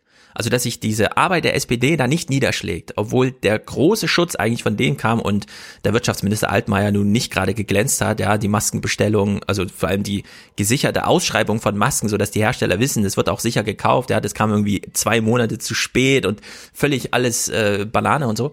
Und mein Eindruck ist so ein bisschen, auch weil die Lockdown-Kurve, also das R, der R-Wert, der, die Infektionsrate war ja schon vor der politischen Maßnahme so niedrig, dass eigentlich der Gemütszustand diesen, die, diese Katastrophe verhindert hat, die wir in Bergamo und so weiter sehen. Also Leute hatten die German Angst, ja, sie haben das in den Nachrichten gesehen, was dann noch Politiker entschieden haben, ja, das hat vielleicht bei Schulschließung und wir können jetzt nicht mehr einkaufen gehen, eine Rolle gespielt, aber dass man die Straßenseite wechselt, äh, hat, glaube ich, weniger mit 1,5 Meter Abstandsgebot äh, als politische Maßnahme zu tun, als tatsächlich mit ähm, einfach dem Gemütszustand, in dem man so ist. Das Einzige, wo ich da ein bisschen äh, abschwächen würde, mein eigenes Argument ist, die Maskenpflicht, die muss man wirklich als Pflicht regeln, sonst setzen die Leute das in, im Bus nicht auf. Ja, aber viele andere Maßnahmen, nicht mehr zu Großveranstaltungen, nicht mehr ins Kino, nicht mehr ins Restaurant, das scheint doch, und es wird ja dann auch ein eigenes Problem für die Wirtschaft sein, äh, das scheint doch Folgen und Effekte und Wirkungen von Gemütszuständen zu sein und viel weniger von politischen Programmen. Ja, ich gebe dir insoweit recht, äh, als ich glaube, dass es, nennen wir es mal, nicht Gemüt, weil darüber ließe sich lange äh, reden, was Gemüt meint. Reden nennen wir es mal durchaus kognitiv eher erstmal Bewusstsein. Ja. Ding auch empfinden, aber ich sage mal ganz stark, es war tatsächlich zunächst einmal das absolute Wissen sogar, dass diese Bilder in Italien, in Spanien keine sind, die äh, hunderte von Meilen, äh, Kilometern entfernt liegen, sondern in recht begrenzter Nähe zu einem sind. Und dann dieses Wissen darum, dass die Toten von Ischgl plötzlich auch in Bayern äh, oder in Baden-Württemberg, also in nächster Nähe aufschlagen. Also mhm. die direkten die Infektionsketten spielen eine riesige Rolle. Ich würde aber an deiner Stelle die Wirkung von Politik überhaupt nicht unterschätzen. Wenn wir uns nur bewusst machen, Karneval fand hier in Deutschland noch völlig ungestört statt die närrischen äh, Jecken und Jeckinnen, dummdeutsch feminisiert, äh, haben am Rhein genauso äh, Irrsinn gespielt wie sonst. Äh, das will sagen, da war offensichtlich das Gemüt, ja, mhm. fangen wir mit German Angst da wenig an in dem Kontext. Es war offensichtlich so wenig geängstigt, dass das alles durchgezogen wurde. Und ich glaube sogar, es spielt noch eine zweite Rolle, äh, eine zweite Sache, eine große Rolle. Es waren dann tatsächlich die Bilder, das eine, aber es spielte schon die Rede von Angela Merkel eine nicht zu unterschätzende Rolle. Noch davor war dieses Gefühl, ach, ist das alles so ernst? Wir sehen doch keine Toten. Das war ziemlich, ziemlich präsent. Die Rede von Merkel die ich übrigens, ich habe das ja in meinem Stück im Mai beschrieben, als hochzivil wahrnehme. Manchmal übrigens fast zu zivil, ja, im Gegensatz mhm. zu Macron. Ich will überhaupt keiner mhm. Kriegsrhetorik das Wort reden, das halte ich für verheerend, auch wenn wir wissen, dass die Franzosen eine andere Sprache, eine andere politische Sprache auch haben.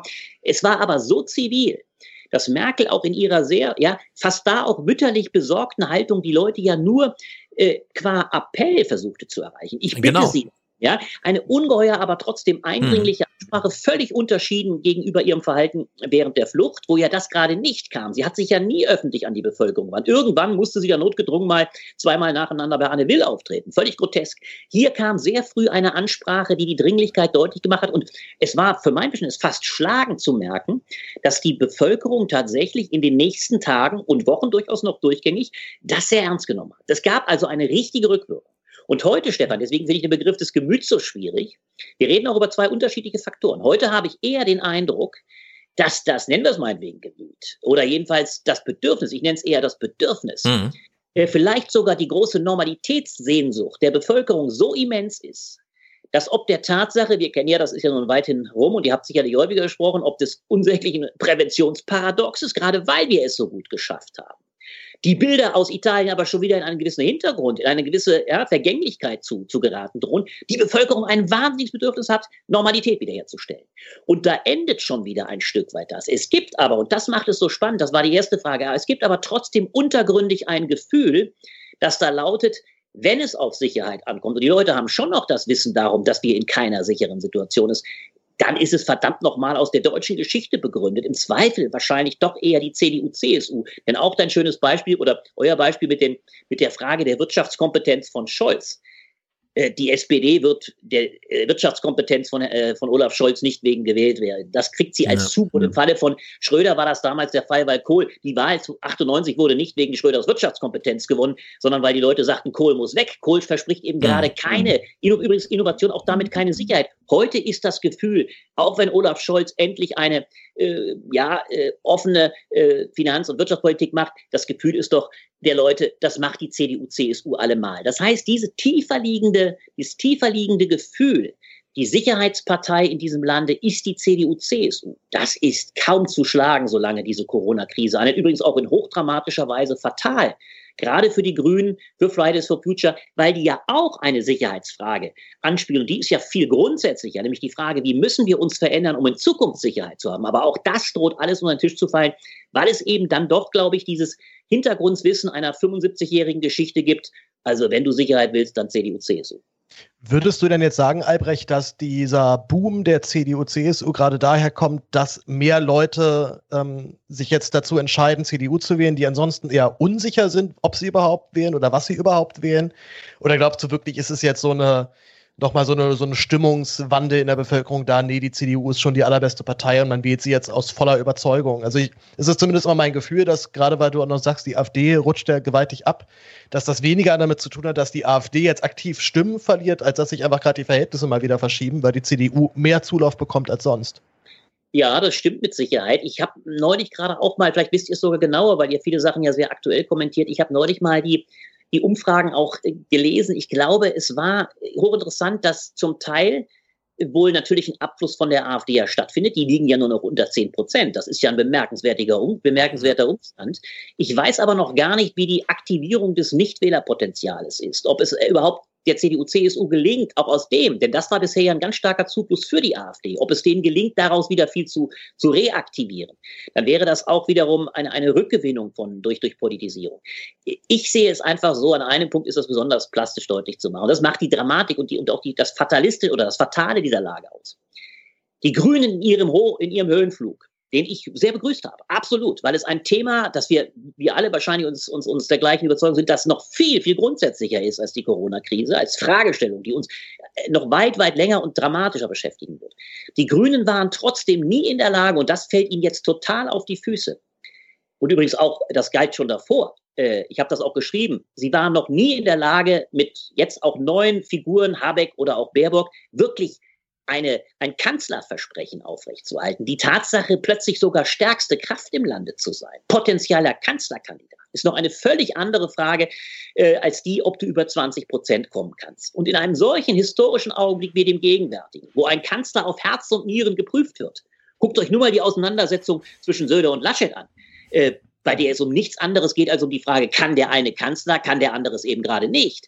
Wenn du eine solche Auseinandersetzung hast, dann kommt ein Mann wie Habeck oder meinetwegen auch Frau Baerbock, für die ist es dann noch mal schwerer, kommt so hart in eine Prüfung, wo dann ganz schnell äh, der, der, der, der, der, der, der, der Lackmustest dahin geht, zu sagen, mhm. ja, das kann er nicht schaffen. Da schlagen dann auch übrigens solche Versprecher wie bei Habeck hat sich, Habeck hat sich ja etliche Patzer früher äh, geleistet. Ihr kennt die Sachen ja auch, äh, wo er wirklich dann nicht sattelfest hat. Das schlägt dann ganz schnell zu. Äh, und damit will ich sagen, die Grünen haben meines Erachtens das riesige Problem, dass ihnen jetzt gegenwärtig diese Kompetenz nur unter, unter, äh, ja, wahrscheinlich nur dann überhaupt zugesprochen werden kann, wenn plötzlich wieder das Klimakrise-Thema so groß ist und so stark nach vorne drängt, dass es Corona ja, fast noch erschlägt, beziehungsweise dramatischer wird.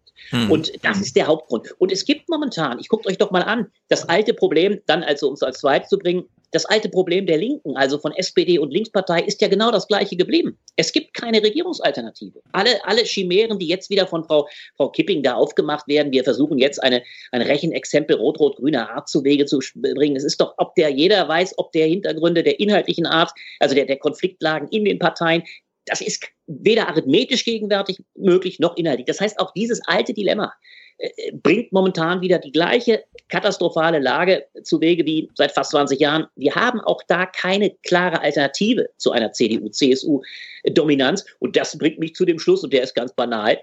Die eigentliche Kanzlerfrage äh, über die Frage, wer Kanzler nächstes Jahr wird, der, die wird am Ende dieses Jahres entschieden, nämlich mit der Frage, wird der zukünftige CDU-Vorsitzende, der Ende des Jahres im Dezember gekürt wird, wird der auch Kanzlerkandidat der CDU-CSU. Und da wird Herr Söder noch eine Menge Worte mitsprechen wollen. Und momentan äh, halte ich es für nicht unwahrscheinlich, dass der Zug in diese Sehnsucht nach einer Sicherheitsfigur, die Söder ganz klar gegen, gegen einen Laschet gewonnen hat, auch übrigens, weil Laschet sich ungemein unklug verhalten hat. Söder hat voll gegen sein Image gespielt und ganz klug, er hat sich zum Seriösen gemacht, ja, hat, er kokettiert ja sogar damit, sinngemäß, Ruhe ist erste Bürgerpflicht und dergleichen, ja, also und, und, und jetzt äh, kommt es auf, auf, auf Vorsicht an und so weiter, während Laschet äh, das Image des Laschen, äh, des Lachsen, der rheinischen der Lasche, Lasche, mit, seiner, mit, seiner, mit seiner Lockerungsstrategie hat er das voll bestärkt und ist natürlich damit fast ein Garant der Unsicherheit. Das war also eine Katastrophe, auch, auch strategisch ein Riesenproblem von seinen Leuten, die ja vermeintlich so ungemein klug sind, seines Spin-Doktors, vor allem sein Mann dahinter ihm. Also völlig verkalkuliert, wohingegen Söder einen Flop eingerammt hat. Und mhm. das ist schon erstaunlich, wie ja. ein solcher Mann als bayerischer Ministerpräsident äh, so im gesamten Bundesgebiet, übrigens sage ich nur ganz interessant, weit parteiübergreifend, lagerübergreifend, bis weit in die Kreise der SPD hinein plötzlich ein Renommee kriegt. In, in Bayern, ihr kennt ja die Zahlen, wird er von 96 Prozent, das ist übrigens die bemerkendste Zahl überhaupt, 96 Prozent der Wählerinnen und Wähler wird er für den, für, den, für den besten Mann gehalten. Da sind also auch 40 Prozent der, oder ja, der, das ist fast die gesamte grüne Wählerschaft mit dabei. Das zeigt, dass selbst die grünen Wähler und Wählerinnen und Wähler im Augenblick einer solchen Krise geneigt sind, ganz, ganz schnell zurückzufließen. Und das ist ein Dilemma für die ökologische Frage und für uns alle. Äh, sie sind ganz schnell geneigt, äh, zurückzugehen zum eigentlichen Ort des Sicherheitsverspruchs. Ja, also wir haben äh, beim Thema Sicherheit, äh, so sind wir in den äh, in diese Schließung reingegangen. Ja, also da ist sozusagen ähm, German Angst, äh, man hat so dieses Bedürfnis, den Wille geschützt zu werden. Der Staat kann diesem äh, nachkommen, indem er einfach für alle gleiche Regeln schafft und sagt, Leute, bleibt zu Hause, keine Großveranstaltung, Restaurants zu und Schule auch. Und jetzt äh, gab es einen sehr interessanten Clip von Robert Habeck, leider nur übers Telefon zugeschaltet, er war am 6. April, also zwei Tage nach dem Peak, als das RKI immer noch täglich 3000, 4000, 5000 neue Corona-Fälle und so berichtet hat, war er zugeschaltet bei Media Pioneer, das ist ja dieser, dieses neue Ding da von Gabor Steingart. Und da hat er hier, das ist ein bisschen länger, eine Minute 15, hat er hier mal äh, schon darüber gesprochen, wie es mal ist aus diesem, es ist eine politische Notmaßnahme und sie ist alternativlos, wie man da wieder rauskommt. Und diesen Clip finde ich, äh, mutig zum einen, weil er einfach am 6. April von ihm so gesagt wurde, aber auch inhaltlich äh, sehr raffiniert. Die entscheidende Frage ist, glaube ich, die politisch entscheidende Frage ist nicht, wie kommt man in die Maßnahmen rein? Das ist natürlich ein harter Schritt, aber vergleichsweise äh, klar zu gehen. Man sagt einfach, die Wissenschaft empfiehlt und dann muss ich das machen, sondern wie kommt man aus den Maßnahmen wieder raus? Und das wird mhm. viel schwieriger sein. Auch das kann ich aus der eigenen Erfahrung könnte ich ähm, berichten, weil dann die Wissenschaft sagen wird, ja, aber das müsst ihr entscheiden. Diese Abwägungsentscheidung, die können wir euch nicht äh, nehmen. Und wenn dann die Frage ansteht, machen wir die Schulen, die Kitas, ähm, die, die die Grenzschließungen wieder, nehmen wir die wieder zurück und dadurch steigt das Infektionsrisiko. Ja, notwendigerweise, rein logisch steigt es dadurch auch möglicherweise die Letalitätsrate und sich ein Kind oder ein Lehrer in der Schule infiziert, wer ist dann schuld? Und dann beginnt die politische Debatte von neuem. Das wird, das wird die Nagelprobe sein, ob wir als Gesellschaft diese Solidarität durchstehen können. Und ich glaube, dass jetzt, wo wir diesen Podcast am Tag vier oder fünf nach den sozialen Kontaktsternen bereden, es beginnt schon. Ne? Es beginnt schon jetzt, dass man sagt, wann hört es denn auf und wer übernimmt die Verantwortung und wann ist richtig. Das heißt also, ähm, die Stunde der Politik kehrt wieder. Ja, also er stellt fest, man muss, wenn man zurück will, ins Risiko gehen, weil man kann nicht so lange warten, bis Corona nicht mehr in der Gleichung auftaucht.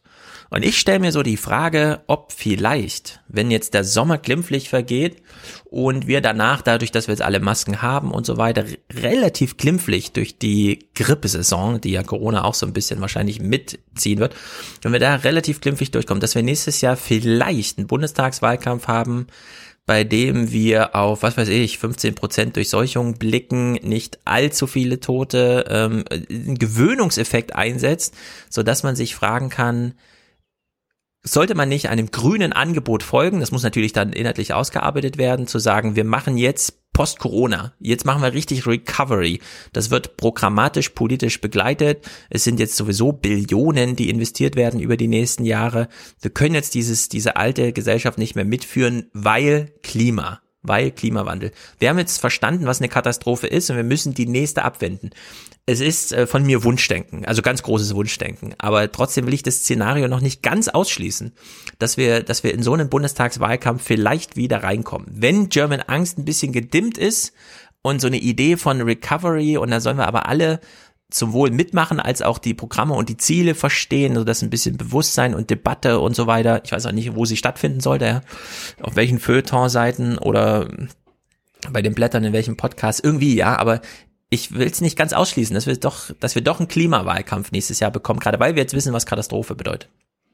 Naja, wir schreiben das natürlich auch aus. Andere tun das auch. Aber du äh, gehst natürlich da auf einen ganz äh, zentralen Punkt ein. Ich muss eigentlich davor noch, weil gerade du als Mann der Begriffsschärfe und der, äh, äh der Ideologiekritik, da muss ich dann einen Begriff schon aufnehmen. Ich glaube, du musst mit dem Begriff German Angst wahnsinnig aufpassen. Ich halte ihn für völlig untauglich und es zeigt auch gerade dieses Beispiel der Corona-Krise. Der Begriff der German Angst war immer ein Denunziationsbegriff, gerade weil du aus der ja. grünen Strecke jetzt ja kommst, ein Denunziationsbegriff, der die Angst beispielsweise der Grünen, die ja nun stark in Deutschland beheimatet war, ja, vor dem atomaren Gau, aber auch stark vor dem Waldsterben beispielsweise, die sich zum Teil, gerade was Waldsterben anbelangte, als zu groß aus, äh, vielleicht ähm, äh, darstellt im Nachhinein. Es war ein Denunziationsbegriff, der deutlich machen sollte, die Deutschen unterliegen ja im Irrsinn, so ganz platt gesagt.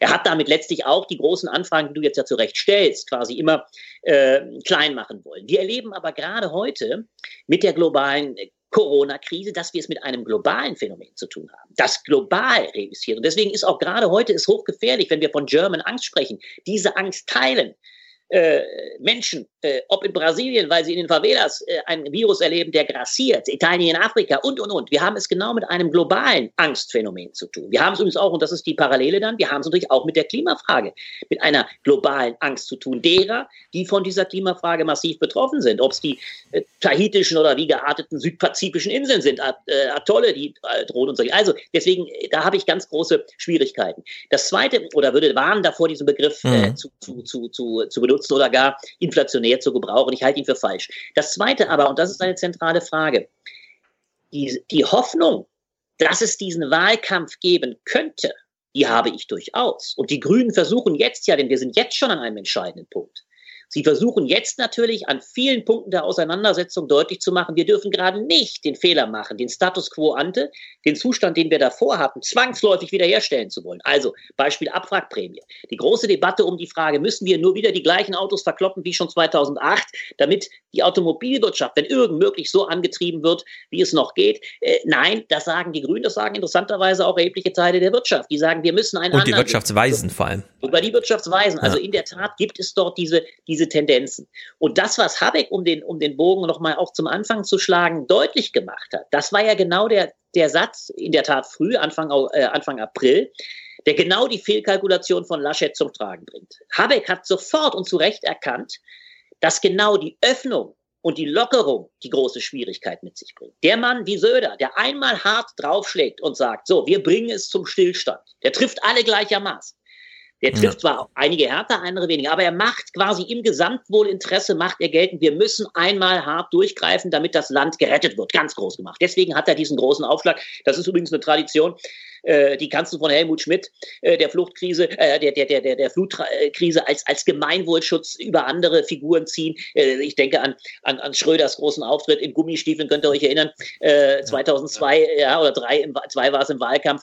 Das sind die großen Auftritte, wo ein kluger Politiker, der weiß, was äh, mit Machiavelli gesprochen, Fortuna und Virtu sind. Also Fortuna, das geschichtliche Momentum, der Zufall, dass die Geschichte was gut und die Virtu, die Tatkraft, das zu greifen, der hat das begriffen. Der, da, da bin ich aktiv.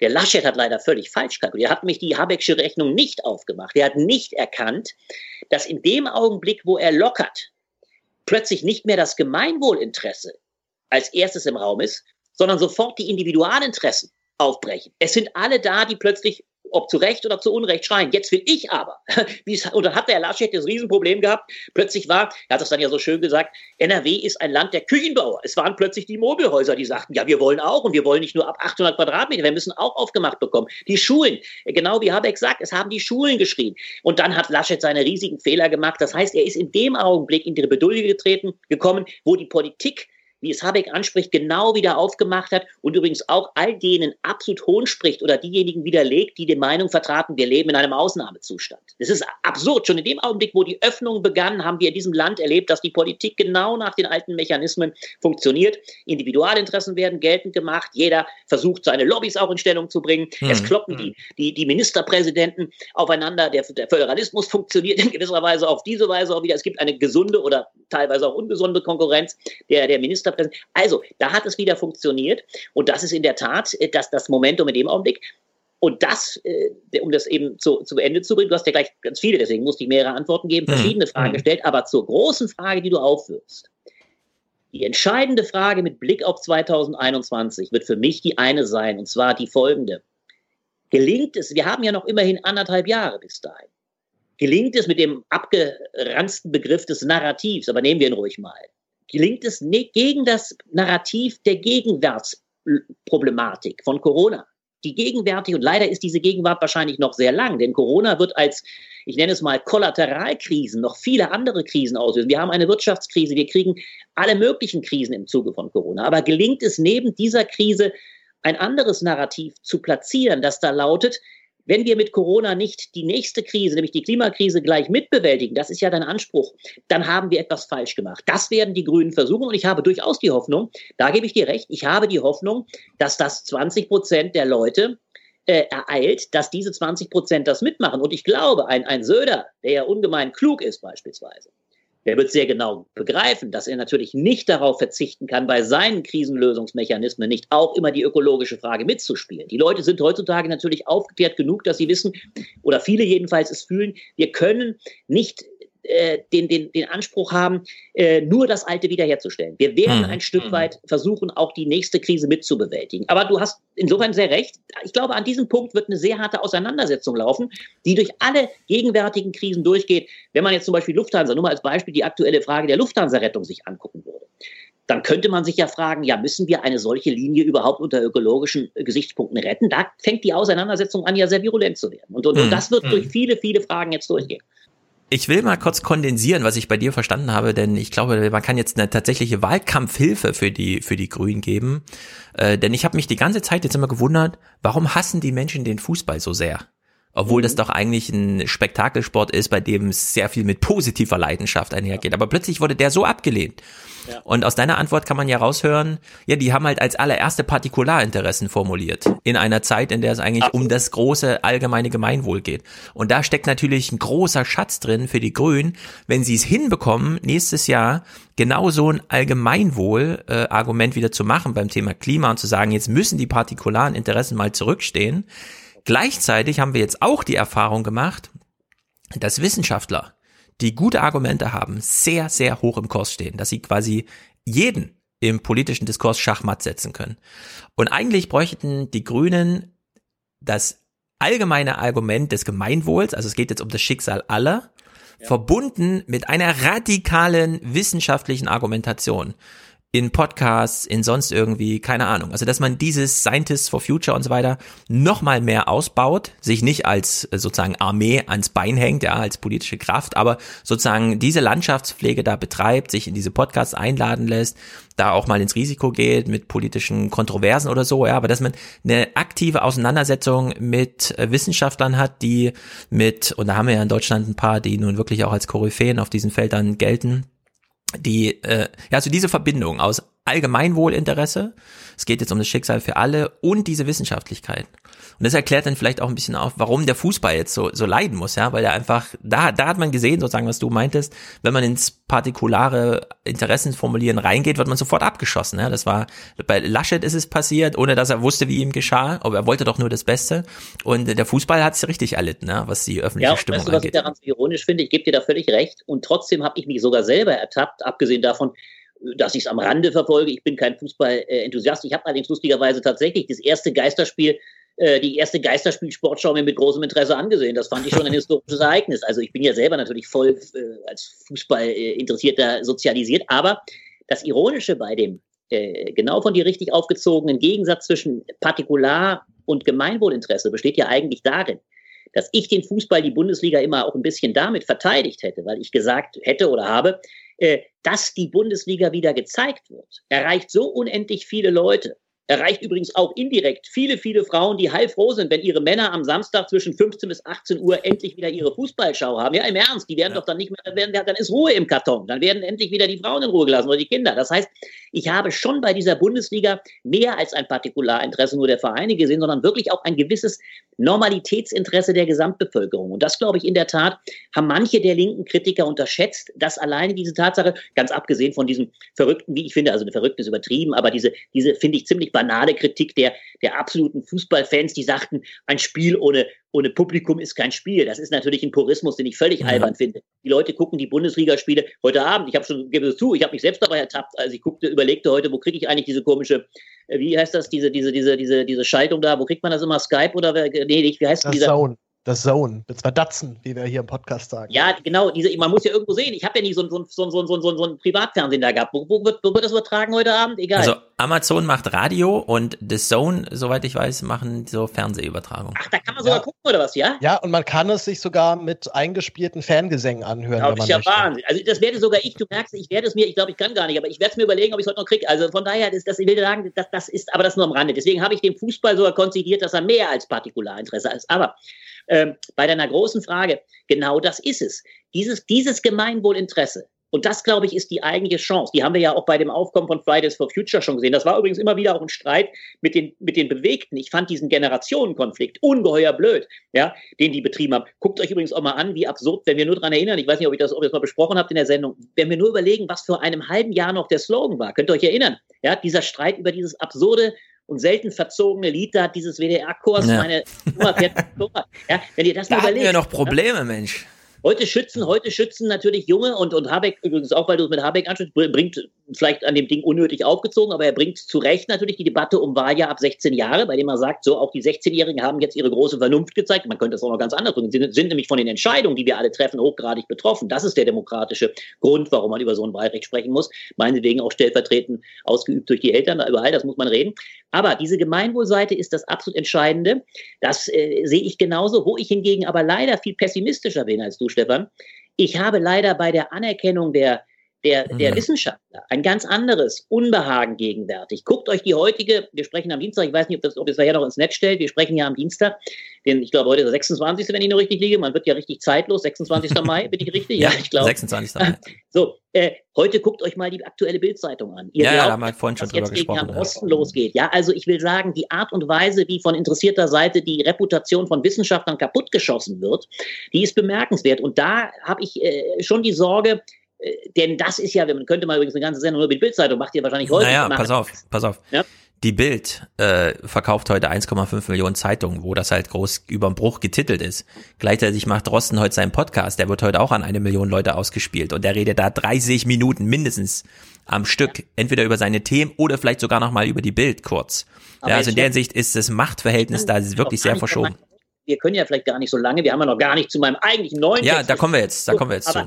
Bevor wir noch einen Fußball-Podcast hören und einen Virologen-Podcast. Da schlägt vielleicht die Brücke, deswegen will ich das jetzt mit aufnehmen wenn ich es mal so nenne, der neue Obskurantismus, wenn ich es mal sage, die mhm. absolute mhm. Wissenschaftsverneinung äh, äh, ja, Verneinung, äh, und die Verachtung zum Teil, auch von interessierter Seite betrieben, die Infragestellung, auch wie Wissenschaftler gegeneinander gehetzt werden, ausgespielt werden, das artikuliert sich natürlich schon in diesem ungeheuren Bedürfnis jetzt endlich wieder raus. Äh, schaltet diese Wissenschaftler ab, die werden uns lästig. Und das sieht man natürlich bei den Protesten.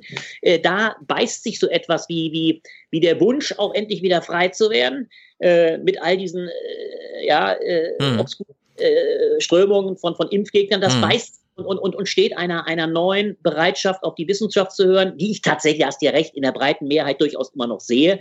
Aber ich hätte da auch, hab da Na, auch ich sag mal so, ich sag mal so. Äh, die, die Unterstützung für den Kurs der Regierung, die, die 80 Prozent plus, ja. Manche wünschen sich sogar noch einen härteren Lockdown jetzt gerade und so. Also und so ist es ja auch für die für die Wissenschaft. Es fällt aber auf, dass einige jetzt sehr auffallen durch ihr deviantes Verhalten. Sie stehen in Stuttgart auf der Straße. Das müssen, es reicht völlig, wenn das so zehn Prozent der Gesellschaft äh, aus innerer Überzeugung und nochmal so 20 Prozent im Dunstkreis, die so sagen, naja, vielleicht ist was dran oder so, keine Ahnung. Ja?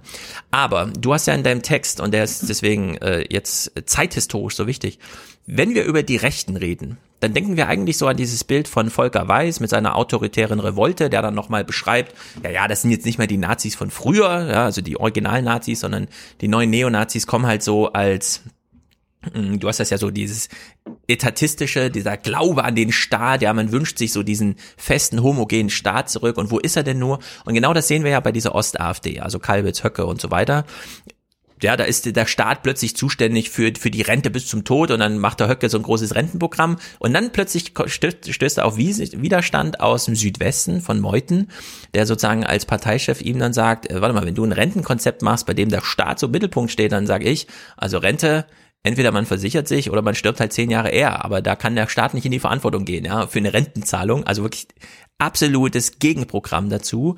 Und jetzt stellt sich raus, nachdem äh, der Osten, die AfD der Ost so große Wahlerfolge hatte, dass es der Meuten schafft, äh, eine Meuterei gegen Kalbitz in der Partei anzuzetteln und auch durchzuziehen erfolgreich. Und gleichzeitig formiert sich dieser Widerstand in diesem esoterischen Südwesten in Stuttgart, wo man am Anfang noch die Bäume des Stutengartens gegen die Bahn verteidigt hat und so. Ja, also alles Programme, wo wir alle dahinter standen und wo wir jetzt sehen, ah, dieser Antrieb, der dazu führte, führt also auch dazu, dass dann Ken Jebsen, den du ja, finde ich, sehr gut als Verschwörungsideologe, ja. Viele kommen jetzt immer mit Verschwörungstheoretiker, Verschwörungsmythiker, aber Verschwörungsideologe ist natürlich genau der richtige Begriff.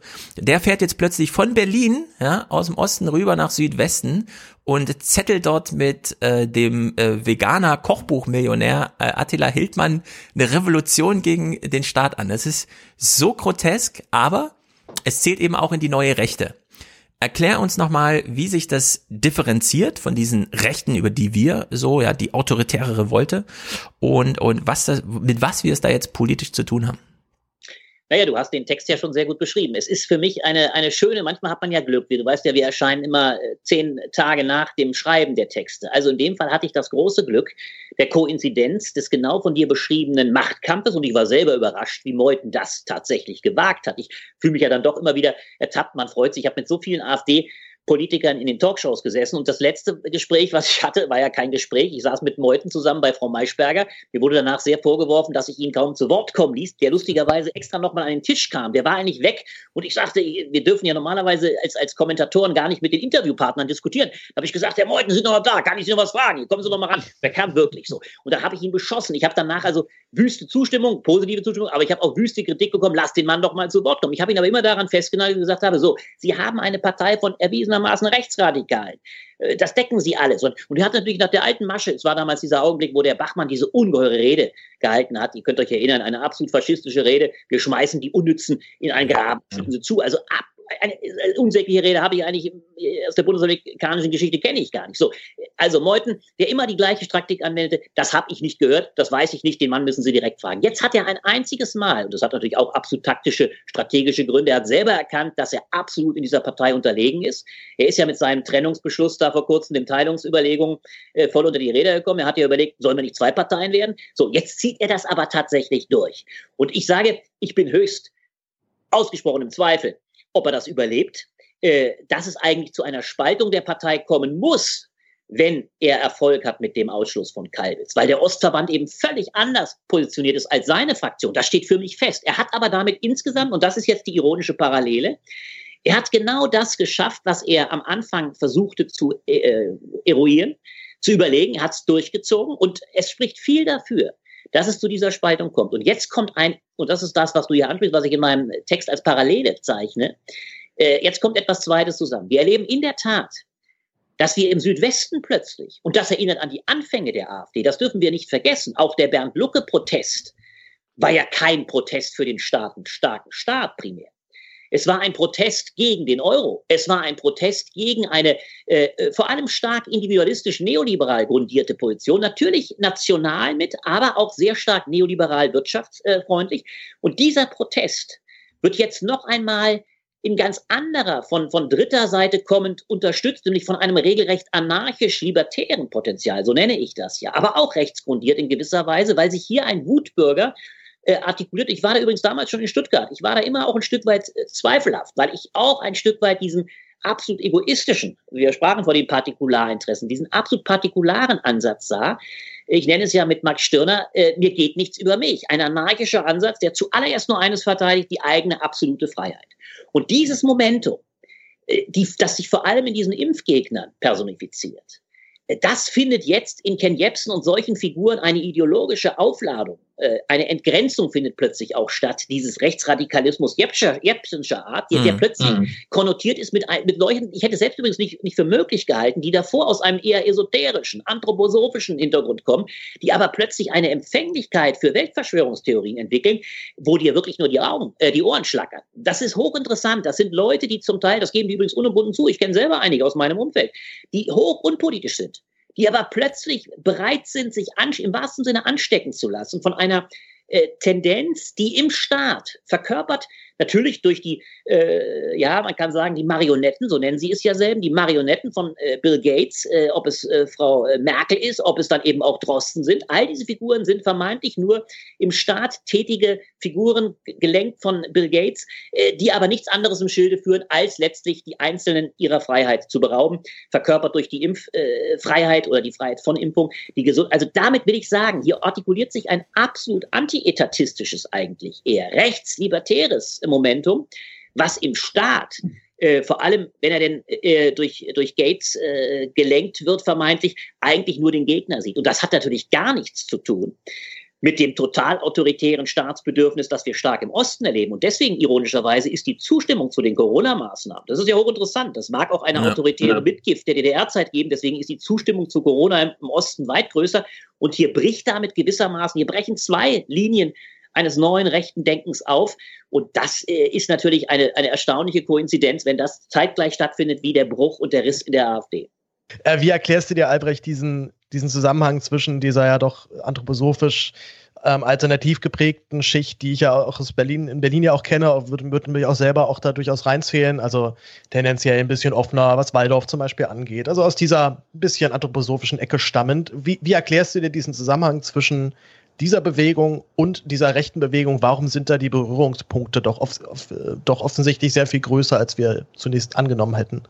Weil es natürlich, und das ist so spannend, in der, und das ist auch kein Zufall, dass das in Stuttgart stattfindet. Es gibt, das kann man übrigens auch, wenn man mal ganz zurückgeht, ins 19. Jahrhundert immer auch als eine positive radikaldemokratische Strömung erkennen. Der Staat war dort gerade im württembergischen Stuttgart natürlich immer auch äh, etwas, was man aus, aus, aus einer Freiheitsdimension ablehnte, auch sehr eigensinnig gedacht, ja. Und diese ganze, diese ganzen Strömungen der Freidenker findet man übrigens schon bei Hesse auch in den Beschreibungen der 20er Jahre. Das ist hochinteressante Parallelen. Mir ist das nochmal aufgefallen, so als ich drüber nachdachte, wie dieses, dieses auch sehr gläubige äh, Denken der 20er Jahre äh, aufbricht, wo alle möglichen Wunderheiler, Quacksalber, Leute, die an alle möglichen Dinge glaubten, gerade in diesen Kreisen, in dem württembergischen aufbrechen und, und die Leute in dieser Krisenzeit plötzlich für sich einnehmen.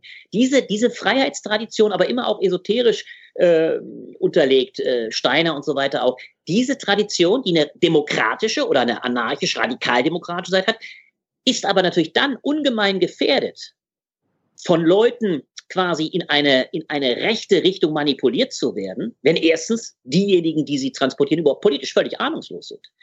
Und das ist hochinteressant, diese, diese, diese esoterisch-anthroposophischen Leute, und ich kenne, wie gesagt, einige, geben unumwunden zu, ich habe ja gar keine Ahnung von Politik. Und plötzlich in solch einer Krisenzeit, wie wir sie gegenwärtig erleben, das beschreiben ja auch, auch, auch äh, solche, solche Verschwörungs-, ähm, äh, also damit meine ich Theoretiker, Leute, die wirklich von Schwer mit Verschwörungstheorie sich beschäftigt haben, ob das Frau Lamberti ist, hier Pia Lamberti oder die Nokon auch, die dieses Buch gemacht haben.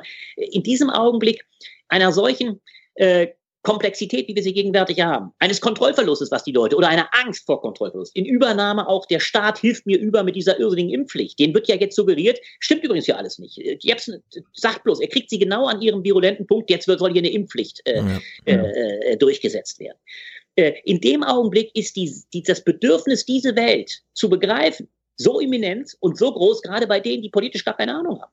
Und dann, das finde ich auch so dramatisch, und da trifft sich leider wieder West und Ost, es gibt einen dramatischen Vorbehalt oder ja, ein Vorbehalt gegenüber unserem Rechtsstaat. Erstens aus Unkenntnis des Rechtsstaates natürlich, weil die Leute sehr schnell bereit sind zu sagen, äh, hier geht alles schief, wir werden sofort überzogen. Aber gerade diese, diese, diese, und, und hier wird, hier wird ein, war ja viel vom Ausnahmezustand auch die Rede. Hier herrscht sofort ein, ein, ein Notstandsstaat. Wurde leider manchmal auch von, wie ich finde, klugen Liberalen äh, Journalisten sehr schnell mit dem Begriff Schweigang. Obwohl wir genau in der Corona-Krise erlebt haben, wie der Rechtsstaat, Rechtsstaat funktioniert. Es wurden Gesetze erlassen, sie wurden aber auch von den Gerichten sofort wieder kassiert, wenn sie falsch waren. Aber das wird von den Leuten erstmal gar nicht als Qualität begriffen, sondern sie sehen nur, hier finden Sachen statt, die unsere Freiheitsrechte äh, äh, zu, zu beeinträchtigen drohen. Und dann findet eben gerade bei solch unpolitischen Leuten, das ist für mich auch wirklich erschreckend, findet eine, eine, eine, ist eine Bereitschaft vorhanden, äh, den offiziellen, die ja dann sofort als Mainstream-Medien, wir wissen das alle verunglimpften Medien äh, äh,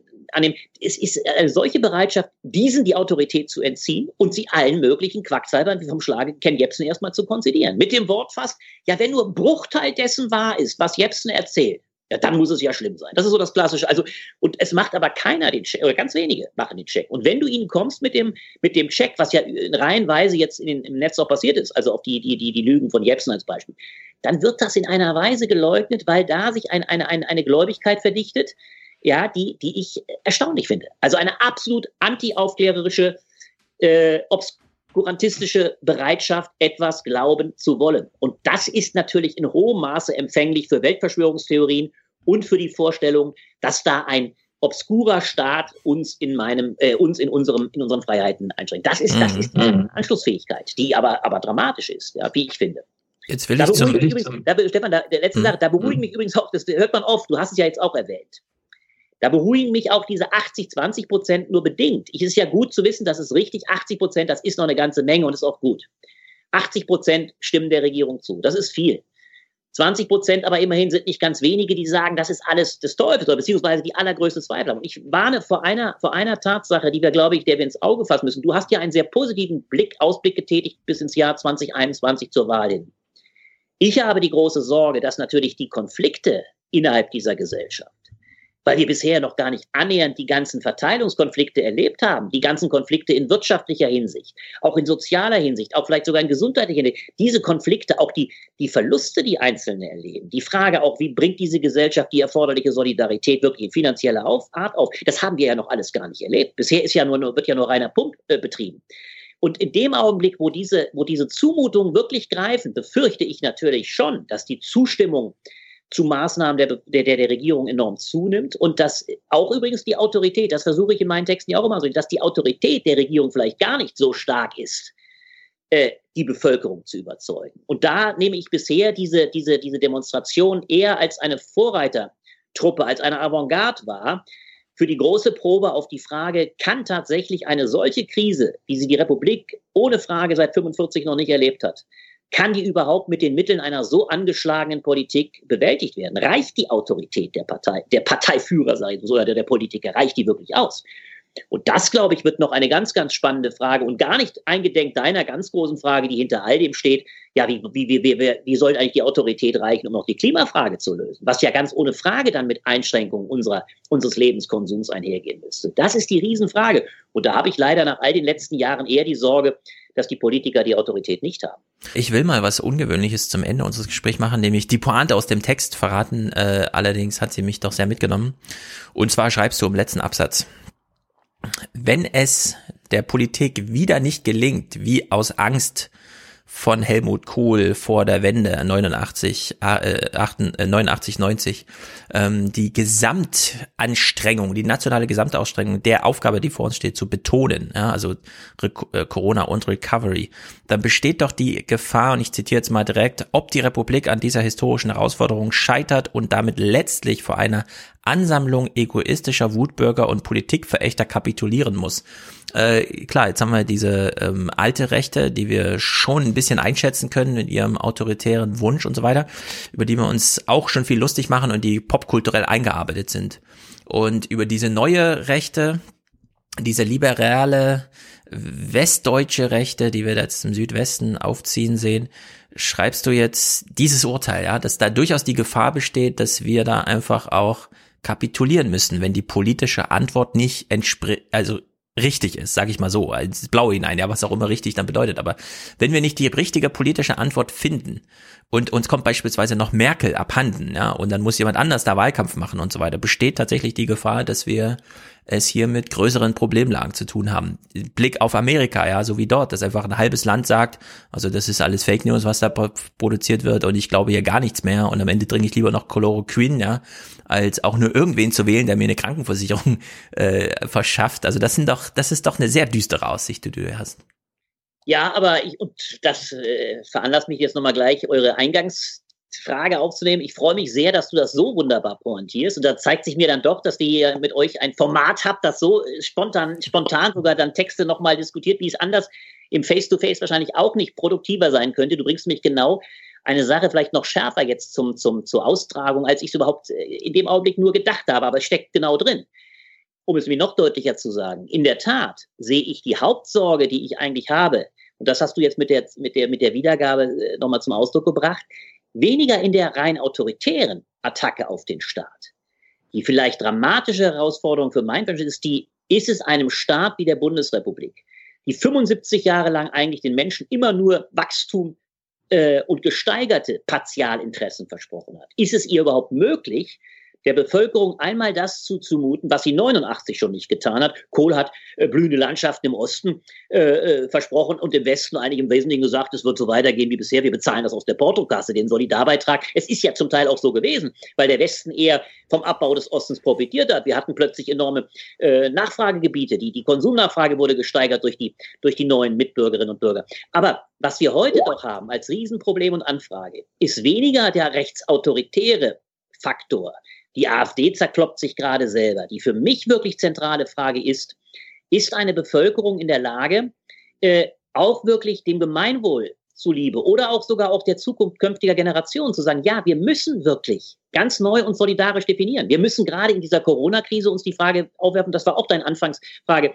ja, wer hat eigentlich davon profitiert? Wer ist wirklich getroffen? Nicht profitiert, aber wer, wer hat eigentlich nichts zu leiden gehabt? Ich habe zwar, wie gesagt, ich habe diverse schöne Vorträge und manches Honorar dadurch verloren, aber ich bin kein Verlierer, keinster Weise. Aber es wird enorm viele Verlierer dieser Krise geben.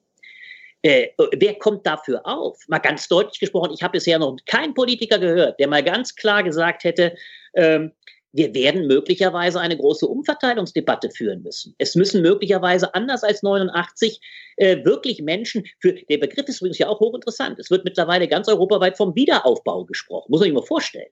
Das ist eine, eine Kriegssemantik. Das muss man sich bewusst machen. Also als wäre etwas zerstört worden. Und wenn man das wirklich ernst meint, dann ist im Augenblick eines solchen Wiederaufbaus die Solidarfrage gestellt.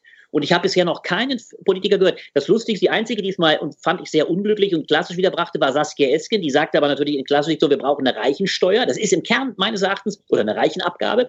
Das ist wahrscheinlich im Kern sogar richtig. Weil, aber diese Solidar, und, und, und Merkel hat nur auf die Frage, äh, da ging ja die Debatte um äh, äh die Steuererhöhung, hat Merkel doch nur gesagt, Steuerdebatte, äh, ist nicht zu führen, Steuererhöhung, ist im Augenblick keine, keine Frage. Aber keiner traut sich bisher, diese große Solidarfrage aufzuwerfen, müssen wir in Zeiten von Corona so etwas wie einen nationalen Lastenausgleich äh, aufwerfen. Müssen wir denen wirklich, die finanziell vollkommen in der Kreide sehen, müssen wir den aufwerfen. Und das ist ja nur ein Vorschein, und das ist der eigentlich springende Punkt, äh, das ist ein Vorschein der großen Herausforderungen, die die Klimafrage mit sich bringt. Da geht es wirklich um unser, unser aller Lebenszuschnitt.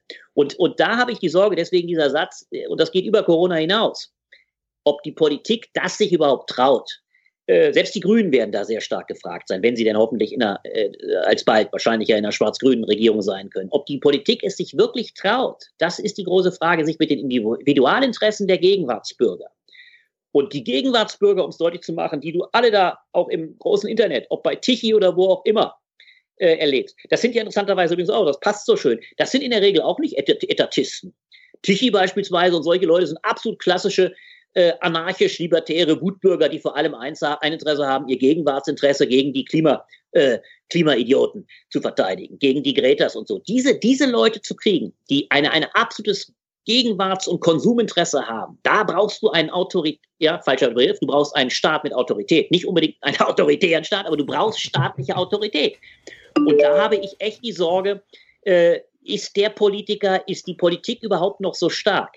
Und nur als uns ganz konkret zu machen, ich glaube, Armin Laschet hat im Duell oder in der Auseinandersetzung schon sehr, sehr viel an Autorität eingebüßt, äh, so dass ich meinen Zweifel habe, ob er jemand sein könnte, der die Autorität aufbringt, um einem Land das zuzumuten auch. Ja, dieser Begriff, äh, ja, früher haben wir immer, immer als letztes, der Zumuter. Früher wurde den, mit, Schröder hat das ja getan, aber Schröder hat nur den sozial Schwachen zugemutet. Schröder hat mit seiner Agenda 2010, hat er ja deutlich so genannt, er hat gesagt, jetzt werden wir hier hart kürzen. Da war ihm der Beifall der gut Situierten ziemlich sicher. Aber heute geht es darum, auch denen, die die, äh, die, die Elite dieses Landes sind, denen deutlich zu machen, ohne Verzicht auf der einen Seite für die Umwelt, auf der anderen Seite aber auch Unterstützung derer, die unter der Corona-Krise gelitten haben, wird es hier keine äh, ja, äh, Gemeinwohlzukunft geben. Und das, das verlangt eine Politik mit Autorität. Und ich habe leider die, die Befürchtung, dass die Politik in den letzten äh, 30 Jahren so viel an Autorität eingebüßt hat, dass sie sich schwer tut. Sowas einer so äh, äh, ja selbstbewussten Bevölkerung mit all ihren Partialinteressen beizubringen. Hm. Da bleibt uns ja im Grunde nur abwarten, versuchen mitzugestalten und natürlich Blätter lesen, um auf dem Laufenden zu bleiben. Ja, und, und hoffen, dass unsere Erwartungen sich nicht, äh, sich nicht einstellen, würde ich sagen. Die eine ja, die andere nicht, ja, genau. Also ich habe selten, selten so gehofft, dass ich mich irre.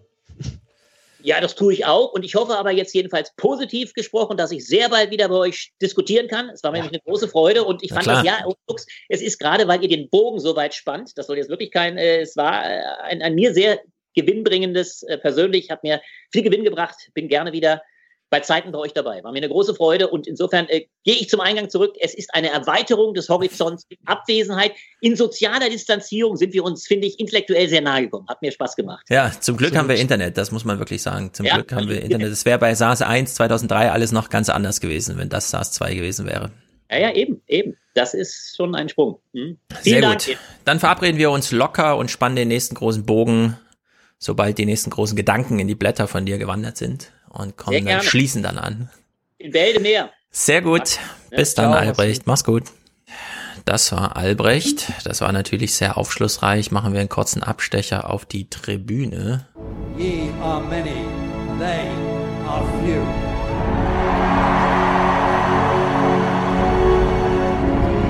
Willkommen im 1% Club. Topscorer heute ist äh, Philippe. Den kennen wir sehr gut. Philippe, 100 Euro. Für meine unersetzbare Informations- und Ideenquelle habe ich jetzt einen Dauerauftrag eingerichtet. Bester Podcast. Werbung neub.eu. Das wissen wir. Max Schrems Laden. Ähm, es gibt ja nicht nur neu.eu, sondern auch Epicenter Works in Österreich und da hoffen wir bald mal den Thomas hier zu begrüßen, den ihr auch schon aus Jennys Podcast kennt. Denn die haben nicht nur schon eine Corona-App, sondern auch die ein oder anderen größeren Datenskandale, die dort stattfinden. Aufklärung tut Not. Außerdem ist Thomas ein politischer Mensch und uns interessiert ja sowieso, was in Österreich da vor sich geht. René schickt 8723 die Kirchensteuer. Da gehen wir natürlich alle gemeinsam ins Gebet. Allerdings, wir halten Abstand, jeder für sich. Stefan grüßt auch treu mit 60 Euro aus Dresden. Hm, sehr gut. Martin, wegen Merkel, denn sie, damit sie endlich mal anruft und dergleichen, 58, 58 Euro. Ich finde ihn gerade nicht, aber irgendwer hat uns nochmal diesen kompletten wegen Merkel, man ist nämlich nicht wegen Merkel, sondern gegen Merkel. Allerdings müssen wir uns dieses Geschrei nicht wirklich anhören. Philipp schickt 50. Vielen Dank für die vielen Denkanstöße. Ihr seid vorbildlich in Sachen Diskussions- und Streitkultur. Das ist gut für das Land. Mhm. Sehr gut. Franziska schickt 50. Besten Dank für den tollen Podcast. Die Planung ist in der Planung und wenn sie fertig ist, teilen wir sie mit. Grüße von Franzi. Wir haben den Clip alle im Ohr. Dominik schickt 50 und weist einfach darauf hin, dass es für den Podcast ist. Sehr gut. Und der Monatsbeitrag von Linda, äh, Linda, Lydia und Robert ist angekommen. Unsere Produzenten Dreier Gang ist sehr gut. We are family, singen sie. Julia, es wird mal wieder Zeit, die Münze springen zu lassen und meine Schwester Grüße nach Berlin zu senden. Kutscher und so weiter. Wohlan, Kutscher. Spanne er die Pferde ein und spute sich, denn springend klingt die Münze. Also auch von uns Grüße nach Berlin an der Stelle. Daniel unterstützt uns mit 25 und 15 extra, weil Junge Naiv und Mr. Show so geil sind. Never forget Varoufakis und Wagenknecht.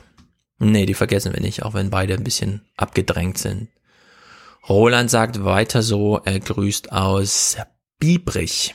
Mhm, noch nie gehört. Malte beendet seine Schwarzhörerschaft von, ah nee, beendet Schwarzhörerschaft von Joni aus Bamberg, also nicht mal nur für sich selbst, denn den ihr nach äh, Vor- Nachdenken gerettet habt. Ach so, Vor- Nachdenken gerettet habt. Okay, ich habe es so ausgesprochen, dass man es, glaube ich, versteht, was gemeint ist.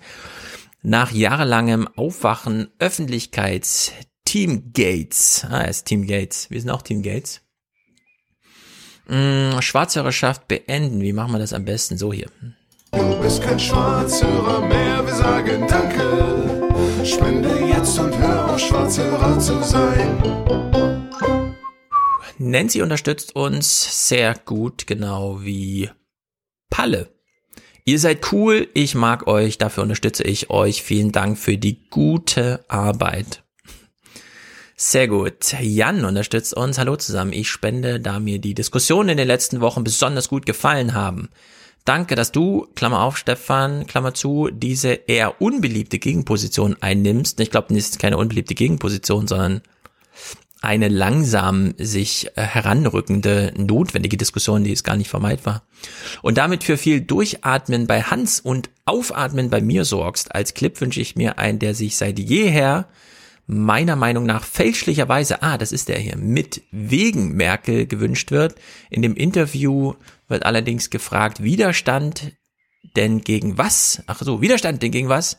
Und ich denke, die Antwort ist eine andere. Ja, wir können hier mal reinhören. Ich kopiere das mal kurz hier raus. Ähm, sogar mit Zeitmarker, das ist natürlich sehr professionell. Widerstand denn gegen was?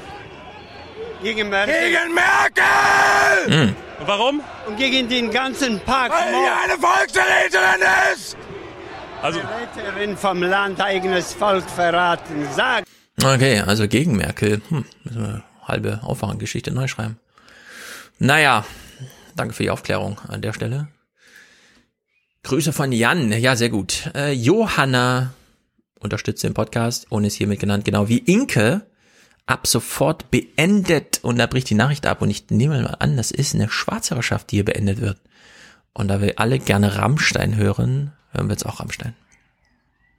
Du zahlst nichts, nein, du bist ein Schwarzhörer, du willst nicht so sein. Spende jetzt, du sprich mir nach. Ich will kein Schwarzhörer mehr sein. Hm, bei Ulrich wird's verdreht. Aufwandsentschädigung für die Blutspende eines Schwarzhörers. Was für eine Blutspende? So eine? Die Podcast-Landschaft wird von zwei ungleichen Gruppen repräsentiert. Circa ein Prozent der Zuhörer unterstützen Podcasts finanziell. Die anderen 99 Prozent sind Schwarzhörer. Dies sind ihre Geschichten. Nico hat einen Hinweis. Der Markt sagt, dass Capri-Hosen out sind. Ja, das kann gut sein. Ich wusste ja nicht mal, was das ist. Ich trage ja auch keine. Ich trage sie nur so, damit Hans das irgendwie erkennt, aber war ein Versehen. Samantha, erster Podcast, dann die Party und dann verkatert aufwachen. Liebesgrüße von Christian und Samantha. Herzlichen Dank an dieser Stelle. Tobias, Dauerauftrag. Weiter mit der guten Arbeit. Johannes, sehr gut.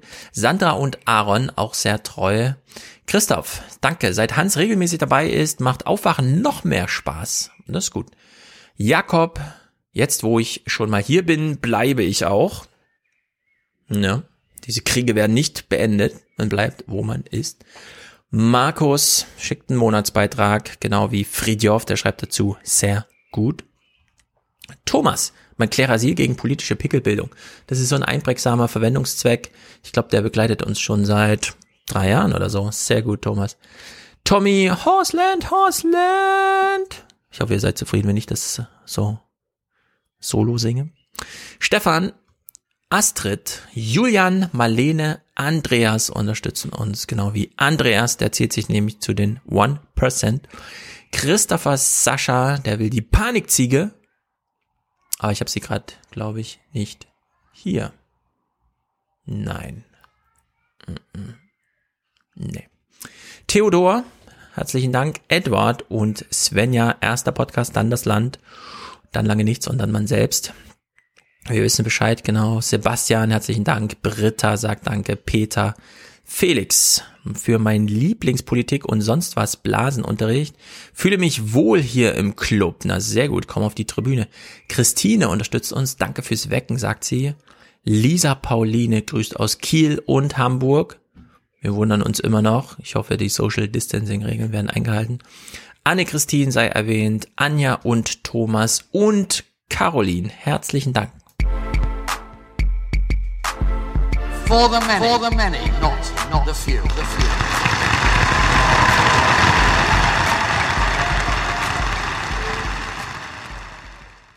So, es gibt eine Öffnungsdiskussion und in die wollen wir natürlich auch nochmal reinschauen, gerade jetzt, wo wir alarmiert sind von Albrecht. Denn, naja, vielleicht sachte einsteigen, ja, worum geht's eigentlich? Na, um das Bistro am Strand und jetzt denkt man sich, na, bist du am Strand, das ist der Urlaub für uns alle, aber wie viel Geld kann man da liegen lassen, wenn man kein Geld hinbringt, ja? Wie viel Geld findet dann dort kein Anklang? Heute in Strande bei Kiel kommen die Wahrzeichen des deutschen Strandurlaubs endlich wieder raus. Heine Beckemeyer darf seine Strandkörbe vermieten und sein Bistro öffnen. Höchste Zeit, denn durch die Corona-Einschränkungen hat er etwa 200.000 Euro an Umsatz verloren. Uns fehlen natürlich die kompletten Ostertage, die natürlich äh, mit einem sensationellen Wetter äh, auch noch da aufgefahren sind. Äh, das fehlt uns natürlich tatsächlich in der Kasse. 200.000 Euro Ostergeschäft, beziehungsweise jetzt so ein bisschen Strand, Anfang, Sommer, Frühling. Sitzt natürlich zu Hause und überlegst jeden Tag, wachst du auf, gehst ins Bett und schreibst die Nullen auf, die du verloren hast, weil du keine Pommes verkauft hast. Ja, und dazu kommt ja aber immer bei dieser ganzen Debatte um die ähm, wegbrechenden Einnahmen im Tourismus in Deutschland fürchte ich halt dann doch, dass es, also wird es wahrscheinlich auch schon echt viele treffen, ja, und es wird viele Existenzen geben, die jetzt hier vernichtet worden sind. Aber wie sieht denn das dann erst in Griechenland aus? Also ich meine, in Deutschland, ja. auch wenn es zynisch ist, das zu sagen, haben wir wenigstens noch Hartz IV. Also du fällst dir halt nicht komplett bodenlos, zumindest nicht, nicht, nicht, äh, nicht, so, nicht sofort. Aber die, schau dir mal die griechische Sozialhilfe an. Also da, da stützt dich halt an eben keiner in dieser Form. Und ähm, wir wissen, wie labil die Volkswirtschaften dort schon sind, wahrscheinlich auch immer noch durch die Krisen von 2008. Ähm, was wird denn das jetzt erst für den Tourismus in Griechenland bedeuten, wenn dort einfach die Hälfte der Touristen nur noch kommen? Ja. Also da sehe ich halt eben wirklich völlig schwarz und vor allem sehe ich halt wieder mal so, so ungerecht verteilt, dass Deutschland, zumindest der Stand jetzt, einfach mal wieder so ein Scheißglück hatte und eben nicht wieder volle Pulle Krise abbekommen hat, wie ja schon 2008, wo die mhm. südeuropäischen Länder deutlich mehr gelitten haben oder heute noch deutlich mehr leiden darunter. Also das wird auch nochmal so eine Neiddebatte innerhalb der EU zwischen diesen Ländern verursachen. Ähm, da habe ich tatsächlich vor allem wirklich Sorge drüber. Ja, Italien und Spanien laden ein, dort Urlaub zu machen. Zwar jetzt noch nicht, aber die Termine und Pläne sind alle geschrieben. Und da hängt natürlich auch mehr Geld dran. Da ist einfach das Business größer und der Anteil in der Volkswirtschaft dann eben auch. In der Hinsicht, äh, ja, und er hat mit seinem Bistro schon 200.000 Miese hier, zumindest er sagt er uns das. Am Strand jedenfalls, vielleicht wollen wir so versuchen. Es gibt auch was Positives. Weniger Stress am Strand, weil jetzt einfach geklärt er ist, wo steht eigentlich äh, der Strandkorb und wo darf er nicht stehen. Gut. Und hier haben wir zwei Meter. Es gibt also diese Auflage, dass die Körbe an dem Standort, wo sie äh, jetzt hingestellt werden, auch stehen bleiben müssen. Sie dürfen zwar der Sonne ausgerichtet werden, also sprich gedreht werden, aber nicht mehr äh, um zwei, drei, vier Meter an einen anderen Standort geschoben werden. Das finde ich eigentlich gut. Ja. Bisschen Ordnung. das ist ja noch easy. So, das ist ja noch easy zu, zu managen, ne? Aber. Ja. Frage ist ja dann halt immer eher, was passiert denn dann, wenn es dann doch eine Infektion gibt? Also wer haftet dann dafür? Können, äh, müssen die Restaurant- oder Gastrobesitzer dann damit rechnen, bald verklagt zu werden von den, von den Kunden, weil die, weil die Abstandsregeln nicht so eingehalten worden sind, wie sie eingehalten werden sollen? Ich bin ja froher Hoffnung als Kikole-Hörer, dass es einfach stimmt, was gesagt wird und dass es unter freiem Himmel sowieso nicht dazu kommt. Und dass man, wenn man nur kurz sich seine Pommes holt und dann wieder zurück zu seinem Strandkorb geht. Aber wie gesagt, es ist sehr viel Hoffen im Spiel, äh, da ich ja auch ein Strandurlauber bin, Inselurlauber, hoffe ich einfach, dass, dass das hinhaut. Naja, Indoor, Kinos sind natürlich auch sehr betroffen. Jetzt äh, macht Deutschland so eine Erfahrung, bei der man vorher dachte, ach so, die Kinos sind geschlossen, dann kann keiner hingehen. Na gut, die machen ja vielleicht in drei Monaten wieder auf. Was ist denn eigentlich, wenn die Kinos dann mal aufmachen? Dresden, der UFA Kristallpalast, eines der typischen Großstadtkinos. Heute nach drei Monaten zum ersten Mal wieder geöffnet. Der Chef schließt selbst auf, erstmal nur einen Seiteneingang, wer weiß, wie viele kommen. Erst seit Freitag wissen sie hier, dass sie öffnen dürfen. Wenig Zeit für Vorbereitungen, Desinfektionsmittel, Mundschutzpflicht und Abstandsregelungen. Für das Kino ein noch größeres Problem, es gibt zu wenig Filme. Es ist so, dass Deutschland jetzt als erstes Land in Europa wirklich hochfährt. Äh, die Verleiher befinden sich wirklich zum Großteil im Tiefschlaf noch, äh, sind im Homeoffice. Äh, deutsche Verleiher warten auf den bundesweiten Start, das heißt also Mitte Juni. Mina und die Traumzauberer ist einer der Filme, die heute gezeigt werden. Nur eine Familie sitzt in dem Saal. Erste Bilanz? Aktuell haben wir acht Filme äh, und es sind ganze elf Besucher. Das ist leider nicht viel, aber immerhin ist jemand ins Kino gekommen. Das ist für uns natürlich schon mal sehr erfreulich. Ja, haben das Kino aufgemacht, alles aufgehübscht, Popcorn gekauft, um es zu verkaufen. Dann kommen elf Leute. Und man hat überhaupt keine Filme zum Zeigen. Ja, na, ich kenne das ja noch so aus dieser, aus der Produktionsschiene auch, weil zum Beispiel auch David, mit dem ich arbeite, ähm, Setaufnahmeleiter macht. Und da ist halt gerade komplett Flaute. Also es mhm. gibt jetzt wo einige Produktionen, die jetzt wieder auf, die jetzt wieder anfangen und die das dann auch teilweise in ihr Konzept der Serie ein, äh, einbetten. Also ich zum Beispiel ähm, in aller Freundschaft oder diese ganzen öffentlich-rechtlichen äh, Oma Erna Serien mhm. werden jetzt tatsächlich dann auch im Zeichen der Corona-Krise nochmal leicht verändert. Das Mit ich ganz Maske spannend. vor Kamera und so, ne? Ja, ja, also das, äh, das ganze Programm. Und, und der mindestens halt dann natürlich dann halt Offset. Also alles, was halt dann nicht im Film ist, ist natürlich dann sowieso nochmal alles ganz anders. Und ähm, ich glaube ja auch noch, also wer mir wirklich, wirklich ernsthaft leid tut, ist ja Marc-Uwe Kling, der mit seiner Känguru-Chroniken, glaube ich, Ja. einen Tag, ein oder zwei Tage, bevor die Kinos dicht gemacht worden sind, aufgeschlagen ist. Und das ist nun wirklich der größte Flop der Filmgeschichte wahrscheinlich dann damit. Ja, und James Bond natürlich, ne? Muss jetzt verschoben werden auf November. Und Tenet, 17.07. Mal gucken. Christopher Nolans 250 Millionen Zeitreisefilm. Davon hängt dann vieles ab. Der ganze Disney-Plan wird an Tenet aufgehängt. Wenn der Tenet-Start nicht klappt, dann wird auch Mulan und alles andere verschoben. Also da geht's gerade Ja, richtig aber- drunter und drüber. Ohne aber da wird's halt dann verschoben, weißt du. Die haben ja dann auch irgendwie die Rücklagen, auf die sie sich, auf die sie sich zurück, äh, auf die sie dann zurückgreifen können. Das Mhm. fürchte ich halt eben gerade diesen, gerade diesen kleinen deutschen Produktionsfirmen, die nun sowieso schon seit Jahren alles so im Low-Budget-Bereich produzieren. Die sind halt wirklich dann weg. Also das ist, glaube ich, jetzt auch schon vielen Firmen klar. Es wird uns nächstes Jahr in dieser Form nicht mehr geben. Ja. Ja, ja, also zurzeit leben wir nur aus der Konserve. Es wird gerade kein Kulturgut hergestellt, das uns dann beispielsweise nächsten Frühling oder so ja eigentlich erreichen sollte. Naja, äh, während er hier, Fabian aus dem Kino in Dresden, noch sehr zurückhaltende Wortspenden gab und meinte, na wenigstens mach mal auf. Jetzt der nächste Ausblick ist Biergarten München und ein Gast dort ist äh, entsprechend deutlich mit seiner Wortspende. Endlich, darauf hat München lange gewartet. Manche haben sich extra Urlaub genommen und sind ganz früh gekommen. Zwei Monate ohne Biergarten, was für eine Durststrecke. Wir haben gelitten, äh, die Tage gezählt. Wir dachten eigentlich, dass hier eine Riesenschlange ist, wollten eigentlich schon um sieben da sein. Heute Mittag am chinesischen Turm, dem wohl berühmtesten Biergarten der Stadt. Wie überall wird jeder Gast zunächst registriert, dann bekommt er einen Tisch zugewiesen. Wer nicht auf der Bierbank sitzt, muss Maske tragen. Gäste genauso wie Personal. Das ist nicht das, was ich mir unter Biergarten vorstelle. Bam. Das ist nicht das, was er sich unter Biergarten vorstellt.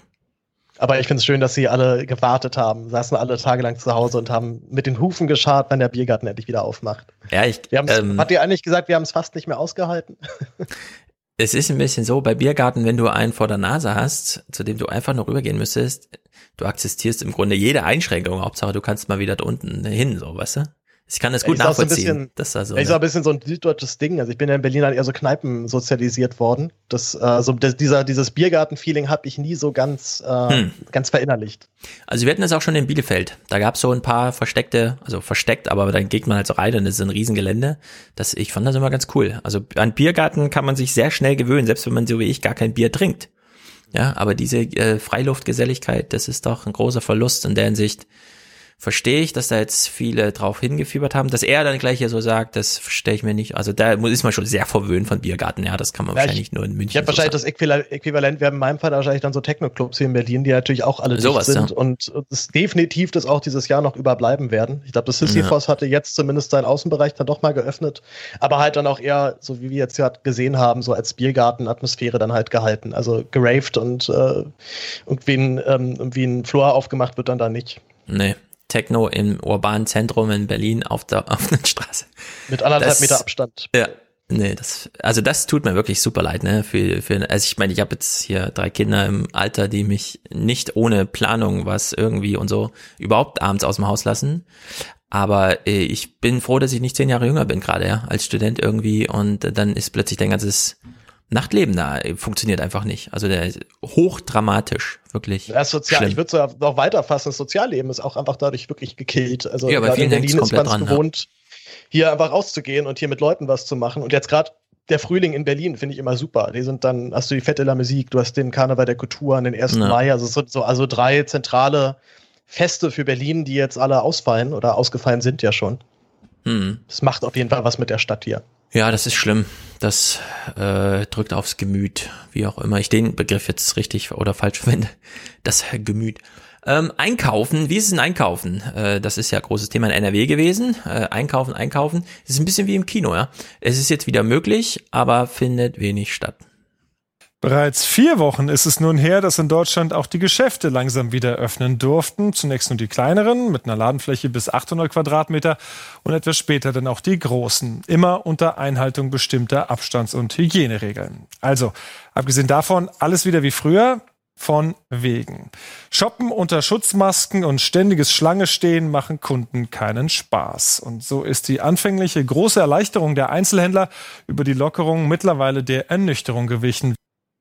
Ja, wozu so viel kaufen? Ja, ich wiederhole es ja immer wieder. Warum in der Innenstadt nur einkaufen? Da kann man auch aus anderen Gründen, sollte man aus anderen Gründen hin. Und wenn die Städte nichts anderes bieten außer Konsum, ist es halt auch ein Problem. Allerdings, man kann die politische Ebene hier nicht ganz übersehen und unterschätzen.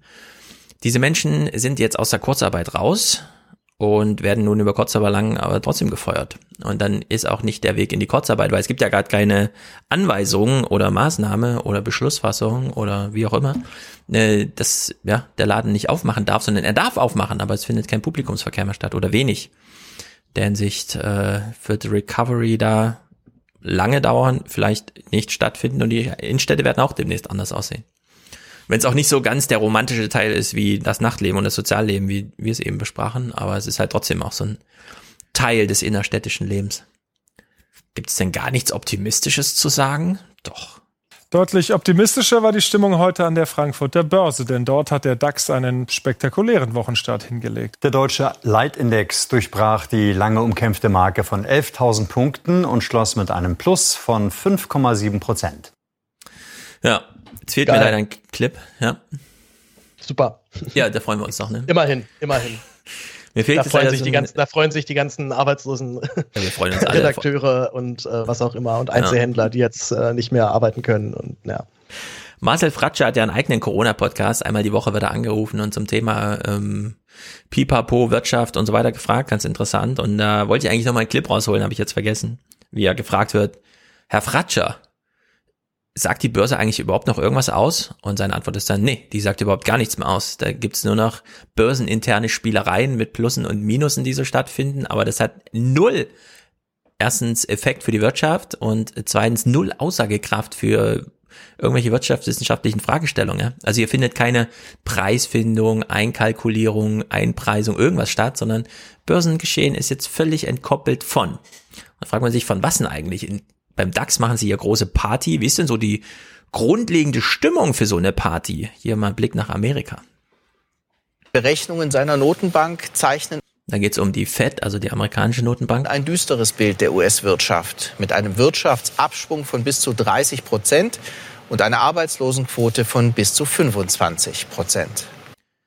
So, das ist jetzt nur eine Börsenberichterstattung, ja. Aber können wir uns das überhaupt vorstellen? Minus 30 Prozent Wirtschaftskraft in Amerika und 25 Prozent flächendeckende Arbeitslosigkeit. Das sind ja Verhältnisse wie in Südeuropa.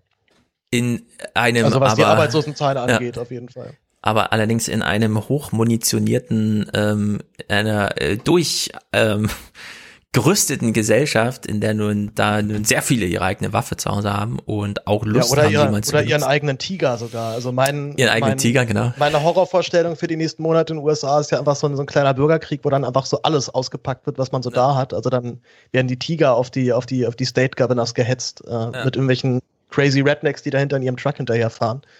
Also das ist einfach Apokalypse dort, ja? Ja, wirklich. Also, also wenn also das mein, wahr wird, Nachbar, was die Fed hier erwartet, dann ist einfach Apokalypse. Mein, mein, Nachbar hat doch letztens da mit der, mit der Theorie aufgewartet, dass er sagt, so er gibt den USA noch so ein halbes Jahr, dann haben die da so richtig Bürgerkrieg. Wenn dann die Rednecks ja. irgendwelche, dann, also das, da ruft Trump ja auch teilweise schon relativ direkt zu auf, dann Widerstand zu leisten, wenn der Governor im State sagt, nee, wir machen hier weiter einen Lockdown. Ähm, und ich glaube, hm. die Trump-Fans sind wirklich so hardcore, dass die es dann auch dann durchziehen. Also soweit ja. es die Gelegenheit gibt, soweit der Kommandant den Startschuss gibt, dann ziehen die durch. Ja. Ich meine, schon vor Corona war die Erwartung, der Wahlkampf wird schlimm. Ja? Aber die haben jetzt mit Corona auch noch einen Präsidentenwahlkampf und zwar mit Trump als Sitting President. Also das ist wirklich. Äh ja und dann halt und dann halt irgendwie so ein so ein so ein Biden, der egal wie man ihn jetzt findet, ich glaube selbst die Leute, die ihn mögen, würden ihn nicht sonderlich als ähm, jetzt sonderlich spannend bezeichnen. ja, es ist auf vielen Ebenen einfach wirklich gruselig. Aber vielleicht lieber so einen langweiligen Biden als jemand, der jetzt so in die Kontroverse geht mit Trump. Ja? Biden lässt ja Trump so ein bisschen austoben und hofft dann, dass das reicht, nur Trump im Wahlkampf zu sehen und Biden nicht. Stell dir mal vor, du hättest jetzt auf beiden Seiten so etwas ins polarisierende und auch ins kontroverse gehende Lager. Also in der Hinsicht vielleicht. Auf beiden, auf beiden Seiten. auf beiden Seiten, genau. Ja, der CDF-Börsenbericht guckt auch mal nach Amerika. Der Dow Jones Index klettert rund 4% nach oben. Der DAX schaffte zuvor ein Plus von fast 6%. Zwei Dinge sind wichtig. Mit der realen Situation hat das derzeit wenig zu tun angesichts von über 36 Millionen Amerikanern ohne Job oder einer Wirtschaftsleistung in Deutschland, die in diesem Jahr droht, um über 6% einzubrechen. Die Börsen aber folgen einer recht einfachen Logik. Je schneller die USA aus der Krise rauskommen, desto besser für alle sind sie doch so etwas wie der Konsummotor für die gesamte Welt. Ja, sind sie doch so etwas wie der Konsummotor Aber der ganzen genau Welt. solche, solche Kommentare würde ich mir jetzt jedes Mal in den Börsennachrichten wünschen, dass es alles letztendlich nur ein Fantasiewert ist und da kann sich noch alles ändern und man, die Analysten gehen jetzt halt davon aus, dass ein möglichster, ein, ein schneller Einstieg in die, in den Status quo hm. sozusagen wieder, äh, wieder, wieder getätigt wird. Ja. Also. Im Grunde ja, immer einleiten völlig, völlig mit, hat mit der Realität, der Realität nichts zu tun, einfach. genau. Ja, ja, ja. Warum auch nicht? Wie sieht die Realität dort aus? Und das ist wirklich erschreckend. Auf diese, auf diese Berichte wie jetzt müssen wir uns wirklich einstellen. Ja, ich, Mhm. ich habe auch immer so ein bisschen das Gefühl, dass wir, dass wir alle vollkommen unterschätzen, wie viele Menschen in Deutschland sich aus dem gängigen Mediensystem ausgeklinkt haben, schon vor vielen Jahren. Also Ja, ich, ich habe es ja leider auch, ich habe es ja auch bei mir in der Familie. Ich war jetzt auch viel bei diesen Corona-Demos und habe versucht, mit den Leuten irgendwie ins Gespräch zu kommen. Und es ist, es ist wirklich super schwer. Ähm, ich versuche halt dann immer diesen ganzen, das ganze Geschwurbel um Bill Gates direkt beiseite zu schieben und bin dann letztens einem ganz gut da noch aus dem Weg gegangen, indem ich einfach gesagt habe, ich habe es durchgelesen, es hat mir aber nicht überzeugt. So, ich habe das, das hat mich aber nicht gekriegt und dann konnte der auch nicht mehr viel zu sagen. Und du, also es dauert wirklich halt nur so eine Minute, da erzählen die Leute da die privatesten Sachen, so völlig aus dem Nix. So, die eine erzählt mir, ihre Tochter ist gerade gestorben und vor ein paar Monaten und das ist ganz schlimm und sie muss sich jetzt hier irgendwie, sie muss sich jetzt hier mal artikulieren. Also von daher bin ich bei diesen Protesten generell nicht so, ähm, nicht so schnell auf der Seite, die alle alle einfach als Idioten abzustempeln oder als, als un, Unzufriedene, da ist schon wirklich extrem viel. Also diese Wut, die du bei allen Leuten spürst, die ist halt echt und die kommt ja auch von woher. Mhm. Und dass ich das jetzt an solchen, an so Quatsch wie irgendeiner so Q-Theorie mit Gates, der Kinder entführt und aus denen irgendwie so ein das, das Adenochrom da rauspresst, du bist ja wahrscheinlich auch im Bilde. Ähm, ja. Das ist natürlich haarsträubend, ja. Und es fällt auch groß, wirklich sehr schwer, diese Leute dann auch ernst zu nehmen, wenn sie dir solche Sachen erzählen. Aber ich äh, fürchte halt auch, dass äh, wir nicht drum rumkommen, uns mit diesen Leuten tatsächlich mal zu unterhalten, wie es ihnen eigentlich geht und was sie sich so wünschen für die Zukunft, wie es mal anders laufen könnte. Ja, wenn man sie im 1 zu 1 Gespräch hat, muss man wahrscheinlich sehr schnell einfach privat werden um Ganz genau. da auf ja, den Kern zu kommen. Und wenn man es mit so hartnäckigen zu tun hat, finde ich, kann man auch ruhig ein bisschen mit den spielen und ihnen beispielsweise vorwerfen, ach, du glaubst auch an diese Bill Gates Sache, das scheint ja voll Mainstream zu sein. Ja, also dass man sie selber in die Mainstream-Ecke schiebt und sagt, also hör mal zu, ich äh, habe hier was gehört, ja, in so einer, und dann kommt man mit den Tagesthemen oder so, im, im Randbereich der Gesellschaft, da wird aber anders darüber gesprochen, ja. Also dass man äh, sozusagen äh, da ja, so, aber, so all in in so eine alberne Richtung geht. Da gehst du ja fast schon wieder halt auf ein inhaltliches Argument dann ein. Also äh, tatsächlich äh, das einfach abwürgen. Also gar nicht darüber reden. Ja. Soweit der Name Bill Gates fährt, sagen, glaube ich nicht dran. Fertig. Also meistens reicht das auch schon aus, um das Gespräch in dem Punkt abzuwürgen. Ja. Und meine Erfahrung. Ja, man muss den Leuten klar sagen, was man davon hält, nämlich nichts, aber dann äh, sich auch nicht drauf einlassen wahrscheinlich. Ja. ja, allerdings äh, die Grundlage für, ähm, du hast es jetzt Wut genannt, ich würde auch sagen, Wut ist schon mal, das sieht man ganz deutlich, ist halt dieses der Umgang mit Unsicherheit und so weiter, ja. Wenn man solche Berichte aus Amerika sieht, das ist dann schon, äh, da sieht man so ein bisschen, wo es herkommt und dass es auch nicht so schnell wieder weggeht. Insgesamt haben in den letzten Wochen damit mehr als 38 Millionen Menschen zumindest zeitweise ihren Job verloren. So viele wie noch nie zuvor. Und jetzt mehren sich die Zeichen, dass viele Jobs in den USA womöglich für immer weg sind. Aus Washington Ines Trams. Rückstau bis auf den Highway. Groß ist der Andrang bei der Ausgabe von kostenlosen Lebensmitteln. Montgomery County bei Washington, D.C., einer der reichsten Bezirke des Landes. Viele sind zum ersten Mal hier. Schon vor Corona waren 37 Millionen Menschen von Hunger bedroht. Die Pandemie, sie verschärft das nun das soziale Netz der USA zu löchrig, sie aufzufangen. Diese Zunahme, diese neue Zahl an Bedürftigen ist unglaublich, überwältigend. Deswegen sind wir heute hier, denn die Familien brauchen ja Essen. Die Unterstützung aus den staatlichen Hilfspaketen kommt nur verzögert bei Arbeitslosen und Kleinunternehmern an. Auch Barbier Karl kämpft. Er hat seinen Laden nun aufgemacht, obwohl das noch nicht erlaubt ist. Ich weigere mich nachzugeben. Lizenz oder keine Lizenz, ich bin 77. Sollen Sie mir doch lebenslänglich geben. Viele Unternehmen werden es nicht schaffen. 42 Prozent der Arbeitslosen, so eine Studie, werden nicht in ihren alten Job zurück können. Der Präsident gibt sich dennoch optimistisch. Ich denke, wir werden bald sehr gute Zahlen sehen. Das nächste Jahr wird ein unglaubliches Wirtschaftsjahr für uns, eines unserer besten.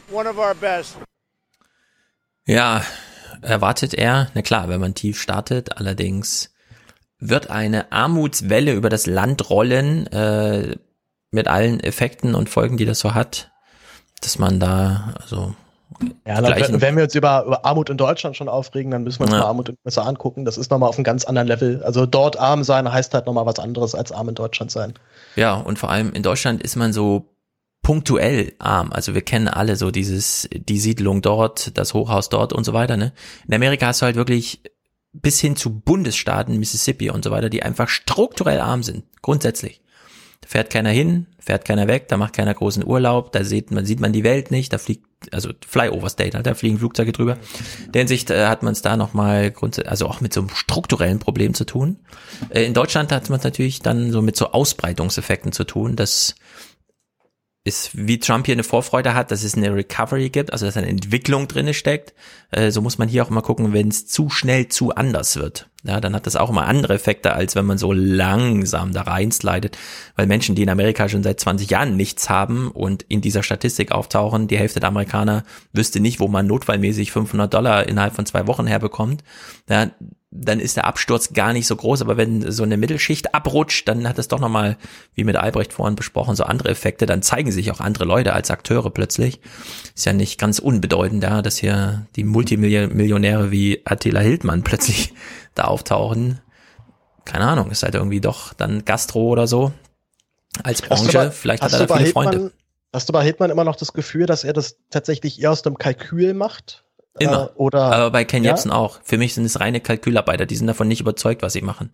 Also bei, bei Jepsen glaube ich dir das sofort. Bei äh, Hitman bin ich mir wirklich echt nicht mehr sicher. Also ich habe auch das kurz zeitweilig gedacht, dass er das als eine Art Publicity wie sich sieht oder irgendwann mhm. mal gecheckt hat, wenn ich, wenn ich meine These halt noch, noch weiter überdrehe, kriege ich die maximale Aufmerksamkeit. Aber der killt sich ja sein ganzes Geschäft da gerade mit, ne? Also das ist ja für den wirtschaftlich absolutes Desaster, was der gerade macht. Von daher kann mhm. ich mir bei aller, äh, also bei aller Hoffnung, ich würde es mir gerne auch vorstellen, dass er das wirklich aus einem, aus so einer Aufmerksamkeitsspanne einfach nur heraus macht. Aber ich glaube tatsächlich, dass der davon überzeugt ist. Also dass bei dem wirklich irgendwie so vor ein paar Monaten irgendwas durchgeknallt ist und mhm. seitdem ähm, ich, ich, musste mich gestern aus seinem, aus seinem, Insta, aus seinem Telegram-Kanal abmelden, weil ich, ich habe es echt nicht mehr ausgehalten. Also es war wirklich, jetzt würdest du in so einen, in den Kopf von einem Geisteskranken reinschauen, permanent, der dir dann irgendwelche Screenshots noch von, von Xavier Nadu letzten Twitter noch mitschickt oder von seiner ja. letzten Nachricht, dass die Juden sich jetzt aber bitte mal zusammenreißen sollten und du dir echt denkst, scheiße, so, das wird ja richtig heftig jetzt. Das mhm. ist jetzt nicht mehr nur, ich ähm, quatsch irgendwelches lustiges Zeug vor mich her, was ich im Internet gefunden habe, das wird schon konkret. Und da mache ich mir vor allem Sorgen, weil da viele Leute zuhören und viele Leute, auch wie gesagt, ja auch aus meinem Umfeld, so aus dieser bisschen ESO ähm, angehauchten ähm, Waldorf-Ecke, da unglaublich anfällig sind dafür. Das finde ich das Erstaunliche, dass eigentlich gerade die Leute, wo wir jetzt so allgemein gedacht hätten, die sind davon ganz weit entfernt, nee, die sind extrem, ähm, die haben wirklich extrem Bock, das zu glauben. Also mhm. die geheime Weltregierung, die uns alle chippen möchte. Das ist ähm, also, bisschen, bisschen beunruhigend, ja. Attila ich weiß, du bist selber Waldorf-Kind, ne? Mhm. Naja, ich war da auch sehr gerne und ich. Aber du weißt, du weißt auch genau sofort, wen ich meine. Also, die werden bestimmt ja, sofort zwei, drei Leute in, deinem, absolut, in deiner alten Klasse einfallen, wo du genau weißt, die sind jetzt raus. Ja. Absolut. Äh, es ist ein bisschen so, was die Koryphäen jetzt angeht von dieser Bewegung, ja, Attila Hildmann und so. Der weiß natürlich, was Kapital ist. Mhm. Während viele äh, nicht wirklich mit Reichweite umgehen können, wenn sie ihm plötzlich zuteil wird, beispielsweise mit einem erfolgreichen Tweet oder so, äh, weiß jemand wie Attila Hildmann Reichweite als Währung zu benutzen, es anzuhäufen, es einzusetzen und so weiter und so fort. Ja?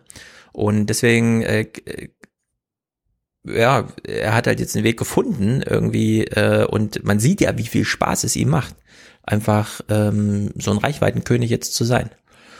Und wenn das der Weg ist, Reichweite auszubauen, ist wie in jeder Redaktion, ja dann geht man diesen Weg halt, egal wie düster es dann wird.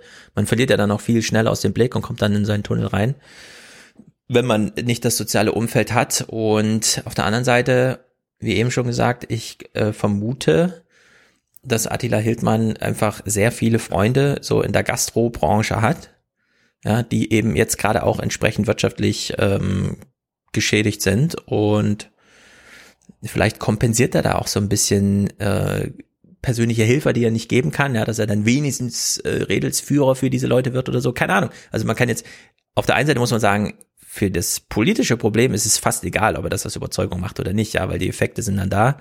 Ich finde es aber auch interessant, darüber mal nachzudenken, weil es ist schon bemerkenswert, wie solche Typen so durchdrehen, dass sie sozusagen umrandet von Polizisten sehen im Augenwinkel, dass sie gerade gefilmt werden und in dem Moment ja, sich so weigern, von den Polizisten äh, begleitet zu werden, dass sie plötzlich auf den Boden geknüppelt werden und so, ja, und wissen, okay, das wird jetzt gefilmt und so, dann steigt mein Märtyrerstatus und sowas finde ich dann schon, naja, ja, so, ganz so ehrlich, will ich nicht sagen, so die Grenze ist überschritten. Ja, so ein Hildmann kommt ja auch aus so einer hardcore-veganen Ecke. Also der hat das ja, ja auch lang, lange durchgezogen. Aber ich meine, zu Fridays for Future hat er sich halt nie geäußert. Da war er komplett abgemeldet, hat, das hat ihn mhm. offensichtlich gar nicht interessiert.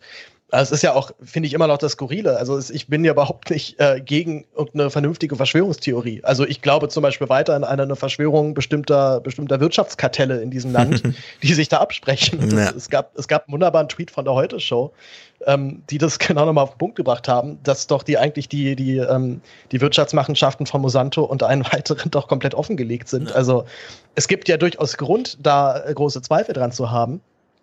Aber dass sich das dann eben an solchen, an solchen Quatschdebatten immer wieder entlädt, das, ähm, das finde ich faszinierend. Ja, du musst halt das Thema finden, was am meisten, am meisten instinktive Resonanz erzeugt. Das war bei den Flüchtlingen ja auch. Ja, so eine ja- Spritze halt, ne? So eine Ja, Spritze genau. mit einer Impfung. Ist wahrscheinlich doch vielleicht noch so ein absolutes No-Go. Ja, ja, also die Unverletzlichkeit des eigenen Körpers ja, spielt halt einfach äh, eine große Rolle, ist ja klar. Und dann schlägt sich das halt nieder. Mm. Am Mittwoch, äh, weil Trump sich ja so freut, dass es nächstes Jahr ein ganz tolles Wirtschaftswachstum gibt. Vielleicht ist es ja, ist er nächstes Jahr nicht mehr Präsident. Nur der Glaube von ihm, dass er die Präsidentschaft überlebt, also die Präsidentschaftenwahl, dass er dann nochmal Präsident ist und dass das nächste Jahr ausreicht, um alles wieder tipptopp zu machen, sodass er dann vier Jahre später sagen kann, also so alles super tippitoppi. Nee, da wird schon von den Wirtschaftswissenschaftlern in ganz anderen Zeitrechnungen gerechnet. Selbst bei anhaltend guter wirtschaftlicher Lage braucht die Wirtschaft nach Ansicht der Experten mindestens zwei Jahre, um sich von der Corona-Krise zu erholen. Und das ist natürlich super positiv, das wissen wir von 2008. Ja, da kann man zwar allgemein sagen, die Kennziffern waren oben, aber die äh, U40-Generationen und Kohorten, ja, die waren dafür, nicht, also die wurden da gar nicht mitgenommen von diesem Wachstum, was da stattfand. Deswegen gucken wir kurz nach Deutschland. Äh, die, der, wie heißt die Dekadenz, ja, die wir uns bislang geleistet haben, die ist nicht mehr länger möglich. Hör dir mal diese Zahlen an. Allein die Hauptversammlung der Deutschen Bank habe mit gut 4000 Teilnehmern vor Ort sonst immer 5 Millionen Euro gekostet. Die Hauptversammlung der Deutschen Bank mit 4000 Teilnehmern kostet pro Teilnehmer mehr als 1000 Euro. Die geht einen Tag oder zwei, da ist eine Bühne in einem Saal und man hört zu und man kann sich ein Würstchen kaufen. Dann würde ich aber das Mega-Catering da erwarten. Was ist denn da los? Gold, Wenn ich- in Goldlack eingelegte Wiener. Ich war schon überrascht, dass, was weiß ich, ein SPD-Parteitag eine Million kostet, aber gut, die Hälfte geht für die Halle drauf, irgendwie drei Tage lang, die man da einbauen muss und alles. Und der Rest ist halt so ein bisschen Schnickschnack, Reisekosten und so. Aber das bei der Deutschen Bank, und das scheint ja wohl DAX-weit ein Phänomen zu sein, das ist wirklich erstaunlich. Die Lufthansa, ich will einen lustigen Tweet eigentlich nur vorlesen, ja, deswegen gucken wir vor diese Nachrichten. Unklar ist noch, ob und in welchem Umfang der Bund künftig Einfluss auf strategische Entscheidungen der Lufthansa nehmen können wird. So, wir wissen ja jetzt so ein bisschen, wie es aussieht. Zu dieser Meldung hier äh, stand noch im Raum, dass die, äh, dass der deutsche Staat neun Milliarden dazu gibt und das Unternehmen ist aber ein bisschen weniger wert. Und da hat Ulrich Schneider, kennst du ihn? Sehr lustiger Twitterer. Er ist der Hauptgeschäftsführer des Deutschen Paritätischen Wohlfahrtsverbands und äh, von mir so ein Gast, den ich mir in jedem Podcast wünsche, beispielsweise bei dir oder so, dass man einfach mal mit Ulrich Schneider so ein bisschen quatscht über alles Mögliche. Jedenfalls hat er getwittert. Wenn die Lufthansa nur, schreibt er in Anführungszeichen, vier Milliarden wert ist und wir Steuerzahler zur Stützung der Aktionäre nun neun Milliarden berappen sollen, warum zahlen wir die Aktionäre nicht besser gleich aus und übernehmen den Laden? Und jetzt habe ich ja gesagt, naja, Ulrich Schneider, Hauptgeschäftsführer und so weiter. Er hat die beste Twitter-Bio überhaupt. Da steht nämlich einfach, hier natürlich, wie der Rest der Welt, super privat. ja, es ist jetzt nicht die Meinung des paritätischen Wohlfahrts. Ja, von, von wann war diese Meldung gerade, die du da abgespielt hast? Ja, letzte Woche irgendwann, Dienstag, Ach, Mittwoch, okay. als das dann Jetzt ist ja ein bisschen was dazugekommen, ne? Ja, ja, jetzt ist natürlich großes Programm. Carsten Linnemann, äh, warte mal, wie viel ist dazugekommen? Wie, wie ist denn die aktuelle Zahl? Na, die, also ich, achso, die neun Milliarden, glaube ich, sind geblieben, aber es ist jetzt relativ klar, dass keine Eingriffe ins operative Geschäft möglich sind. Das Ja. heißt, die Flotte wird jetzt ein bisschen erneuert, man, die bauen sich jetzt schickere neue Flugzeuge, die dann einen Ticken weniger CO2 ausblasen. Aber, auch Aber, erstmal ja. hergestellt werden müssen. Ja. Genau, das, also schon das dauert wieder. Ich, also ich habe nur ein bisschen das Gefühl, da lecken sich auch gerade die, äh, die, die Aktionäre wirklich gerade alle, alle zehn Finger danach, denn Mhm. denen wird jetzt einfach gerade auf Staatskosten ihre Flotte mal schön rund erneuert. Äh, das ist ja vielleicht dann auch im Endeffekt irgendwo auch, irgendwo auch dann zu erfassen, dass das jetzt ein bisschen weniger CO2-Ausstoß gibt. Aber das Grundproblem der Expandierung der, der, der Lufthansa und immer, immer mehr Ziele anfliegen und noch mehr Flugzeuge und noch ja. mehr Gäste, das wird ja davon nicht, ähm, wird ja da nicht angegangen. Von nee. daher sehe ich halt wieder, dass das so eine, wieder so eine neoliberale Kackscheiße halt aber. Ja, es ist eine große Verarsche, denn Ulrich Schneider hat natürlich absolut recht, ja. Wenn ein Unternehmen drei Milliarden kostet und du gibst dem neun dann ist es doch das Mindeste, dass dir dieses Unternehmen gehört, ja. Und du nicht nur irgendwie so, so einen Beischuss für dieses äh, selbstständige ja, nächsten Managemententscheidung triffst. Wir hätten jetzt ja eigentlich mindestens zwei Lufthansas dann. Oh. Richtig, genau. Es ist völlig absurd, ja. Lufthansa. Allerdings, Lufthansa, genau. Aber wo kommt äh, so eine Gesinnung her, ja, die du als neoliberale Kackscheiße völlig zu Recht bezeichnest? Hier, Carsten Linnemann, Chef der Mittelstandsvereinigung bei der CDU. So wie das aussieht, wird der Staat die Lufthansa stabilisieren ohne operativ und strategisch ins Geschäft einzugreifen. Das ist genau der richtige Weg. Zudem am möglichen Erfolg beteiligen und dann schnell wieder raus. So, das ist der richtige Weg. Gehst da rein. Falls mal wieder Geld verdient wird, und wir wissen, wie es in der Luftbranche zugehen wird, wenn nämlich Trump, der hat ja auch 50 Milliarden für die Amerikaner versprochen, die den Weltmarkt dann erstmal übernehmen wollen und so weiter. Ja, also Gewinne vielleicht in zehn Jahren mal wieder oder so. ja, und dann zieht man sich natürlich zurück. Ja, ja, vor allem, ich, ich, ich finde jetzt leider, ich glaube, es hatte Wolfgang irgendwann mal getweetet, ähm, ein Beispiel davon, wo in Rheinland-Pfalz offensichtlich jetzt einzelne KünstlerInnen die äh, Probleme bekommen haben durch die Corona-Krise, jetzt tatsächlich Hilfe beantragen durften, mussten allerdings dann ein Konzept vorlegen über die Wirtschaftlichkeit ihres Projekts. Ja. Na, also ich meine, da greift man offensichtlich in die ähm, in die Konzern sozusagen in die Konzernbestimmung ein, also des selbstständigen Künstlers. Und das es verkennt ja auch vollkommen den Wert und die ähm, überhaupt erstmal das Wesen von Kunst und Getue, dass es eben nicht zwangsläufig daraus hinausläuft, dass du damit Geld verdienst, hm. ähm, sondern dich letztendlich aus aus ähm, dich letztendlich dabei präsentierst und hoffst, dass du was da schaffst, äh, irgendeine Form von äh, von Reichweite bekommt oder von Feedback. Also na, da wird wiederum die Wirtschaftlichkeit geprüft. Hier wird sie überhaupt nicht geprüft. Und ich fürchte auch, dass das zu weiteren Verwerfungen äh, in der Gesellschaft führen wird. So, ich komme ja aus so einem Künstlerumfeld. Die sind gerade alle halt komplett am Arsch. Also mhm. ein paar haben jetzt halt diesen Corona-Kredit bekommen, ich ja unter anderem auch. Ein paar haben den eben halt nicht bekommen, weil sie sind kein eigenständiges Unternehmen und sind jetzt halt richtig schön am Arsch gerade. Ja. Und wenn dann solche, wenn dann solche Meldungen die Runde machen, verliert man halt auch noch diesen durchaus staatspositiv gesinnten Teil der Bevölkerung, die sich jetzt vollkommen alleingelassen fühlen dabei. Du findest also auch nicht so gut, dass du den Babyboomern nochmal 4000 Euro zur E-Klasse beisteuerst, wie ich daraus nee, höre. Es überrascht, wird dich jetzt tatsächlich überraschen, aber nee, bin ja. ich echt nicht so ja, begeistert von der Idee. Also bei der Lufthansa kann man so ein bisschen nachvollziehen, wie es lief. Mm, es gibt ein großes Interesse von Deutschland, dass die Lufthansa als Unternehmen bleibt, weil man da doch ein bisschen Einfluss hat darüber, wer jetzt hier in Deutschland so hin und her fliegt. Ne? Als wenn man jetzt sagt, okay, wir haben gar kein deutsches Unternehmen, wollen aber trotzdem, dass die Deutschen hin und her fliegen, also kommt dann immer Delta an oder wie auch immer. Und dann hat man sozusagen den Markt komplett, also den Luftraum so ein bisschen aufgegeben. Und Carsten Spohr von der Lufthansa wusste das, glaube ich, auch. Und hat beispielsweise in dem allerersten äh, Gesamtmitarbeiter-Call, den er gemacht hat, zwei Tage nach der Ankündigung, bis August sind erstmal alle in Kurzarbeit und so, war die allererste und die allerwichtigste Botschaft an die Mitarbeiter, als ob die das interessiert, wir akzeptieren keine Beteiligung des Staates. Das wichtigste Ziel des Management ist, die deutsche Beteiligung, also eine Beteiligung des deutschen Staates an diesem Unternehmen fernzuhalten. Ja, obwohl völlig klar war für alle Mitarbeiter, na, wir sind ja alle in Kurzarbeit, uns ist scheißegal, wie wir operaten, ja, mit wessen Geld und so weiter. Hauptsache, es wird halt wieder geflogen und so. Und ich glaube, Carsten Spohr hat damit den Preis sehr hoch getrieben, weil er wusste, dass die Bundesregierung irgendwie hilft.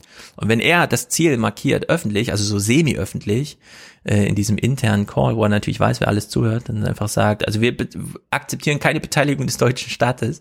Ja, dann wusste er, okay, jetzt müssen wir uns nur noch in der Mitte irgendwo einigen. Ja, gut, dann akzeptieren wir halt diese Beteiligung, aber nur unter Bedingungen, die uns erstens Unabhängigkeit und sehr viel Geld versprechen. Also er fand, glaube ich, auch so ein bisschen, naja, Nötigung statt, würde ich sagen. Ich äh, würde ja einmal kurz eingreifen. Es ist ein bisschen arrogant, aber ich würde ganz gerne einen eigenen Text von mir sogar zitieren, den ich vor ein paar Wochen ja, im Tagesspiegel geschrieben habe. Über die Lufthansa? Ähm, nee, über die Künstler. Tatsächlich über die Lufthansa, ja. ja. Ich hatte den Pressesprecher sogar am, äh, am Telefon, die sich natürlich äh, gewehrt haben gegen diese Vorstellung, sie könnten vielleicht doch verstaatlich werden. Und ähm, ich glaube, sogar dein Ober Oberbürgermeister Peter Feldmann hat das doch gefordert, ne? Peter das Feldmann ist immer ziemlich auf Zack, deswegen haben wir auch keine Automobilmesse mehr.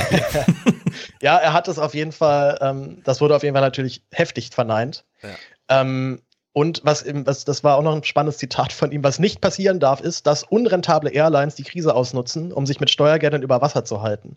Ja. Jetzt könnte man natürlich halt die Debatte aufmachen, was ist denn überhaupt unrentabel? ist nicht vielleicht so ein Geschäftsmodell wie die Lufthansa das einfach fährt, schon an sich unrentabel? Ähm, und dann hatte ich noch einen, ähm, einen Tourismusfachmann, mhm. der der ein schönes Zitat gegeben hat, sagte nämlich, zurzeit debattieren wir über die Wertigkeit einiger Berufsgruppen wie Krankenpfleger und Kassiererinnen. Wenn diese Debatte auch über Piloten und Flugbegleiter geführt wird, ist das sicherlich nicht verkehrt. Dann könnten wir auch darüber nachdenken, ob es wirklich sinnvoll ist, für 30 Euro nach Mallorca zu fliegen. Ja. Also fand ich auch nochmal eine spannende Debatte. Ne? Wir, äh, klar, Piloten haben einen großen, einen hohen Status in der Bevölkerung. Wenn du sagst, du bist Pilot, dann wird dir erstmal, ähm, werden dir erstmal alle Türen geöffnet. Dass, dass tatsächlich der Pilotenalltag für die allermeisten ziemlich, ziemlich bescheiden aussieht durch diese Vielflieger- und Billig-Airlines-Dinger, ähm, wie jetzt Ryanair das ja dann machen mit Scheinselbstständigkeit und das ganze naja. Programm das ist ja da durchaus auch dabei. Und ähm, ich glaube, dass es einen großen Stress gibt, gerade in dieser Pilotenfraktion, ähm, wie es halt dort weitergeht in ihren Job überhaupt. Und wenn wir jetzt eben genau diese Debatte vielleicht doch mal auf die Lufthansa übertragen könnten, gibt es denn vielleicht doch Flüge, die wir abschaffen sollten, weil sie einfach nicht rentabel sind? Ne, diese ganzen Inlandflüge mhm. lohnen sich ja auch eigentlich überhaupt nicht. Das ja. wäre so eine Gelegenheit und man lässt sie einfach verstreichen und das ist unglaublich traurig, dass man da nicht jetzt, ähm, dass sich der Staat dann nicht traut, dann doch mal so ein paar Dinge neu zu regeln. Ja, also es ist, ist super kompliziert. Wie du bei den Ryanair-Piloten schon angesprochen hast, denen geht's also nicht gut, weil die sind alle auf also die haben diese Zero Contracts äh, da mhm. Dings, also auf Abruf halt, ja, wenn sie nicht abgerufen werden, verdienen sie auch nichts, also völlig unplanbar. Das so weit ging es ja bei der Lufthansa noch nicht. Nur du hast halt dieses grundsätzliche Problem, so ein Lufthansa-Pilot hat irgendwie 100.000 Euro in seine Ausbildung gesteckt, völlig privat. Die hat er dann aus seinem Gehalt wieder abgezahlt und so weiter. Alles einkalkuliert in so eine biografische Planung. Gleichzeitig hast du aber wie bei diesem jungen Mann, der Hotelfachmann werden will, dieses, diese Einstellung gehabt, geflogen wird immer und zwar morgen mehr als heute. Ja, die Chinesen kommen und wollen Tourismus und dann irgendwann entdecken vielleicht auch die Afrikaner nochmal den Rest der Welt und so weiter. Und das wird eher sein, die können, sie können sich dann leisten. Das ist, glaube ich, eher das Problem. Genau, ja, also so eine Entwicklung, eine Mittelschicht steigt auf und äh, er kommt damit auch in den Tourismus. So, und jetzt hast du aber das Problem, dass nicht nur dein Unternehmen einfach schwächelt und du sagst, ich kann auch für wen anderen fliegen, ist mir egal, wer hier wen übernimmt, sondern du siehst halt die ganze Branche einfach abkacken und du weißt, als Pilot hast du halt 20 Jahre eine Berufserfahrung, die dich von allen anderen unterscheidet, ja, weil du kannst nicht einfach so dann ins Pilotengeschäft einsteigen, du brauchst halt diese Flugstunden, Berufserfahrung und so weiter und so fort. Also ist schwer rein in diesen Beruf, aber ist auch halt schwer raus, ja. Wo willst du denn auf dem Arbeitsmarkt irgendwas machen, wenn deine Berufserfahrung ist, ein A320 zu fliegen? Dann kannst du entweder A320 fliegen oder halt nichts anderes, ja. Also du hast dann keine weiteren Qualifikationen. Es, diese, diese Querverweise zu irgendwas sind halt super. Die Ingenieure zum Beispiel am Flughafen, ne? Klar, die haben jetzt Flugzeugmotoren und so weiter gehabt, die könnten auch woanders Ingenieurswesen machen, ja, das ist, da ist es so ein Wechsel leicht. Aber für alles, was in der Kabine stattfindet, ist es schwierig. Und deswegen sind Piloten ganz schön angearscht gerade. Weil die wissen nicht, wann sie Flüge kriegen. Und äh, das drückt dann auch sehr aufs Gemüt von so einer ganzen Branche, von allen Kollegen irgendwas prekär Beschäftigtes äh, beschäftigt, das wird für die auch noch irgendwie abfallen, fürchte ich. Also wenn es nach Arbeitsmarktlogik geht, dann äh, es findet sich halt auch irgendwie noch irgendein irgendein, obwohl das ist ja auch gerade das Problem, ne? Diese ganz klassischen Nebenjobs hatten wir vorhin schon, ähm, die man halt, äh, die man so neben, seinen, neben seines Studiums gerade so macht. Ja, ja es Gibt's ist einfach halt, gerade nicht. Genau, so nicht in dieser Form. Aus. Ja, also in der Hinsicht ist das mit der Lufthansa, also ich finde das super mutig, dass die in Frankreich einfach sagen, äh, Air France oder wie sie heißen, kriegen halt die Unterstützung, aber dafür keine innerfranzösischen Flüge mehr. Da fahren die Züge natürlich auch doppelt so schnell, ja. Bordeaux, Paris ist ja eine Strecke wie Frankfurt, äh, Berlin, 680 Kilometer oder so, aber halt doppelt so schnell. Warum fährt der Zug hier viereinhalb Stunden? Ja, da kann er auch in zwei Stunden 15 fahren, wie in Frankreich. Gut, da wird halt anders Gleis gebaut und so. Genau, mal Scheuer fragen. Ja, sechs Kilometer Gleise haben sie gebaut letztes Jahr. Was für ein Scheiß. Also Klima, Klima, Klima, das war natürlich letzte Woche auch nochmal Thema und ich, jetzt muss man auch ein bisschen medienkritisch werden, denn wie diese Nachrichten platziert werden, das ist wirklich schlimm. Wir hören jetzt die letzte Meldung der Dienstag-Tagesthemen. Ja, das ist die allerletzte Meldung. Ja, die schaffen wir auch noch in unserem fünf Minuten verlängertes Programm. Die intensive Landwirtschaft in Deutschland sorgt weiter für einen starken Rückgang bei Insekten und Vogelarten. Das geht aus dem Bericht zur Lage der Natur hervor, der heute in Berlin unter anderem von Bundesumweltministerin Schulze vorgestellt wurde. Durch das Verschwinden und die Übernutzung von Lebensräumen sei ein Drittel aller geschützten Tierarten akut gefährdet. Bleibt noch der Blick zu Carsten Schwanke am Ende der Sendung. Was macht denn das Wetter? Ja, Ingo schon ganz gelangweilt. Ja, dann bleibt jetzt noch der Blick zum Wetter. Biologischen Kollaps haben wir ja gerade angesprochen. Wie ist denn es morgen so? Schlägt sich das dann auch aufs Wetter wieder, könnte man Ja, wirklich. sagen. Ich, ich finde das ganz schlimm. Also da, wie mit Albrecht von besprochen, da muss es irgendwie Strategien geben, dieses Thema zu attraktivieren. Zu aktivieren und attraktiv zu machen. Ja, aber ist das nicht vielleicht auch gerade dadurch, ähm, dadurch zu erklären, dass Fridays for Future gerade nicht demonstriert? Also ich, ich erinnere mich ja noch, bevor dieser Lockdown kam, ähm, war das auf jeden Fall irgendwie da. Das war im Bewusstsein vorhanden und wir hatten ja über ein Jahr lang das Thema wirklich ganz prominent, Mhm. ganz oben auf der Agenda. Dass das jetzt erstmal wieder ein bisschen nach unten rutscht, das ist natürlich bedauerlich, Ja, dass es auch noch also- so in den letzten Nachrichtenclip halt noch unterkommt.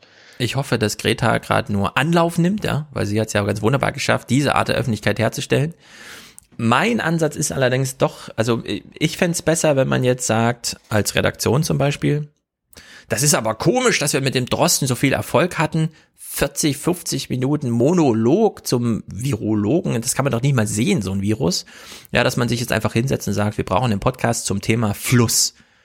Und dann taucht man mal richtig ab, ja, in den Rhein vor Köln und guckt sich das da mal genau an und zieht alle äh, Stränge hin und her. Was bedeutet das für den Einzelnen?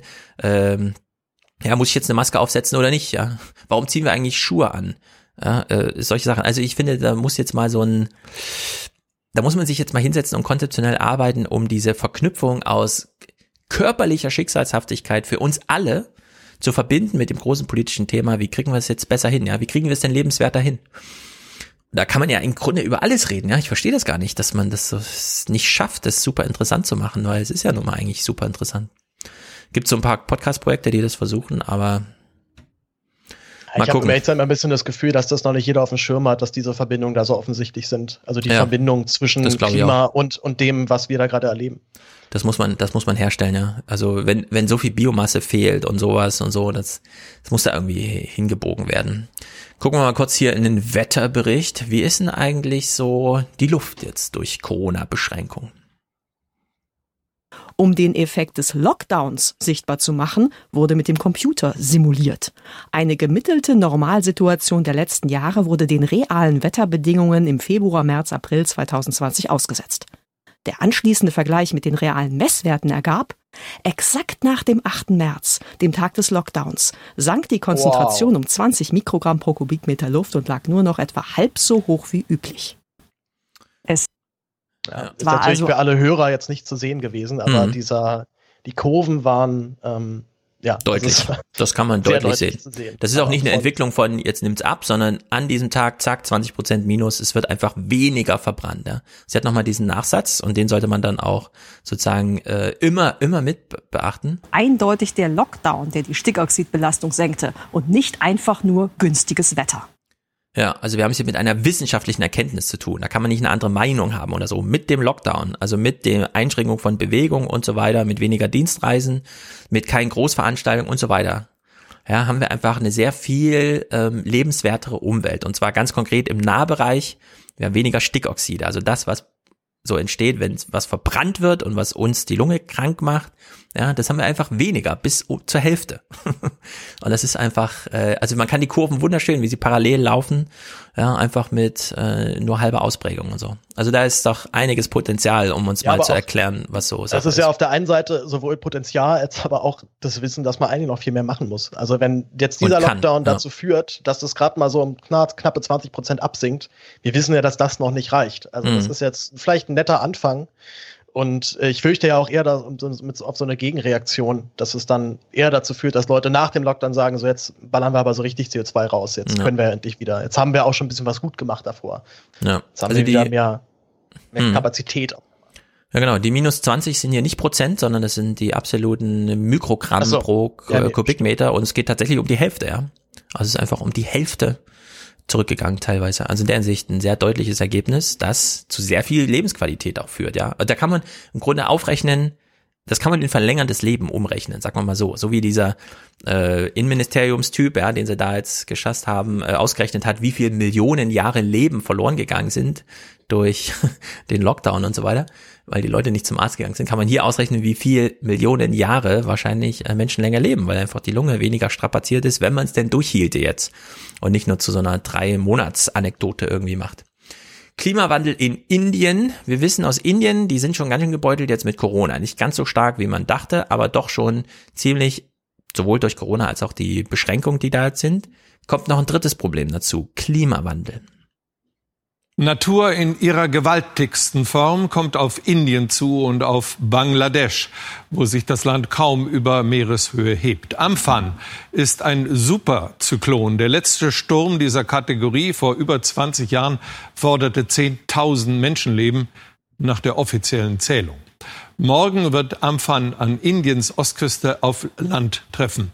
Auf ein Land, eine Regierung, eine Wirtschaft und ein Volk, die schon jetzt bis an die Grenzen belastet sind. Mhm. Tja, da kann man nur viel Glück wünschen. Auch wenn es ein bisschen zynisch klingt, aber wir haben halt Glück in Deutschland, ja. Hier findet sowas nicht statt. Ähm, ich weiß jetzt nicht, wie viel Klimawandel da drin steckt, aber ein bisschen wahrscheinlich schon.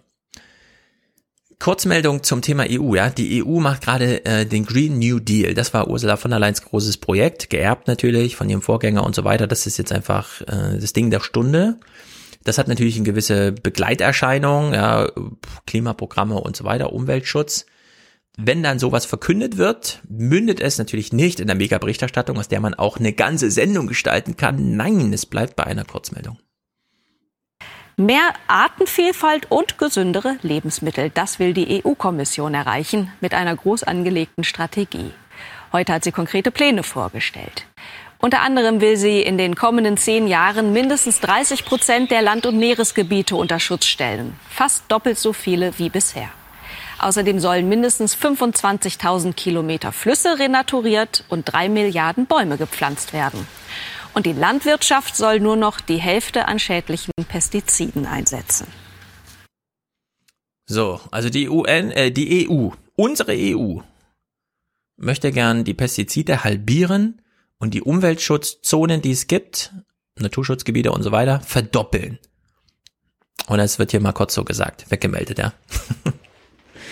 das ist schon äh, ich weiß auch nicht, erstaunlich. Ja, wahrscheinlich, äh, wahrscheinlich, weil die Redaktion jetzt schon wissen, dass daraus eh nichts wird. Ja, doch, da wird ja viel draus. Es ist also, ja nur in Deutschland, dass das keinen Anklang findet. Du hast in Italien zum Beispiel, ja, in, in Italien machen die jetzt Recovery mit 50 Milliarden, die sie so dem Volk geben wollen. Was haben sie beispielsweise gemacht? Alle Hausbesitzer kriegen jetzt 100% Zuschuss beim Installieren von Photovoltaik. Es kostet dich also nichts mehr. Du kannst es einfach beantragen und machen. Ja, davon sind wir natürlich in Deutschland äh, kilometerweit weg von so einem Denken, das zu so einer Politik führt. In Italien ist das total normal. In Spanien, ja, wenn äh, da ähm, im, im März schon 30 Grad überschritten wird, in den ersten Tagen, weiß man ja, wie es dann im August da aussieht. Die denken natürlich auch anders übers Klima, ja, und arbeiten da ordentlich mit und berichten auch über solche Projekte. Das kommt nur in Deutschland immer nicht an. Green New Deal. Ich glaube, man, glaub, man, muss, man muss einfach echt mal mehr ausländische Presse verfolgen. Ne? Also ich habe es jetzt in den letzten Wochen absolut. immer ein bisschen gemacht, allein schon, weil die Erfahrung so irre ist, wenn man merkt, dass wir in England, Italien, in Spanien, in Frankreich in den Medien eine ganz andere Debatte haben, als wir zurzeit in Deutschland haben. Das ist unglaublich. Und das merkt, also ich merke es zum Beispiel auch, wenn ich mit Leuten rede, die in, äh, die in den jeweiligen Ländern Familie haben, dort ist auch nochmal ein anderes Bewusstsein über diese Krankheit da. Denn du mhm. hast dort einfach dann halt Menschen, die betroffen sind, die vielleicht nicht direkt gestorben sind, aber die mindestens Corona hatten und wo es dann eng war. Oder die vielleicht im entfernteren Bekanntenkreis Leute haben, die Corona hatten und daran gestorben sind. Also die, also ich, ich habe von keinem Land gehört, das jetzt solche Corona-Proteste hat wie gerade Deutschland. Also außer vielleicht die USA gerade. Ja, vor allem Spanien, ja. Die, die sperren 40 Tage lang wirklich jeden ein aber die haben halt, wie du sagst, ein anderes Bewusstsein zum Thema Corona und Klima, weil es da einfach die Leute körperlich anders betrifft. Ja, die spüren da Hitze einfach monatelang. Und äh, ja, Corona ist halt einfach in Familien Thema, weil da Leute an Corona sterben. Also in der Hinsicht, dass wir leben hier in Deutschland echt in so einer Blubberblase. Äh, hier nochmal so eine Kurzmeldung. Weltweit verschwinden jedes Jahr gut 10 Millionen Hektar Wald. Mit erheblichen Auswirkungen auf die Vielfalt der Tiere und Pflanzen. Hauptgrund für Abholzung und Entwaldung sei die Landwirtschaft, heißt es im globalen Waldzustandsbericht, den die UN-Organisationen FAO und UNEP heute in Rom vorstellten. Zwar habe sich der Prozess im Vergleich zu den 1990er Jahren verlangsamt, so die Experten, die Entwicklung sei aber weiterhin alarmierend.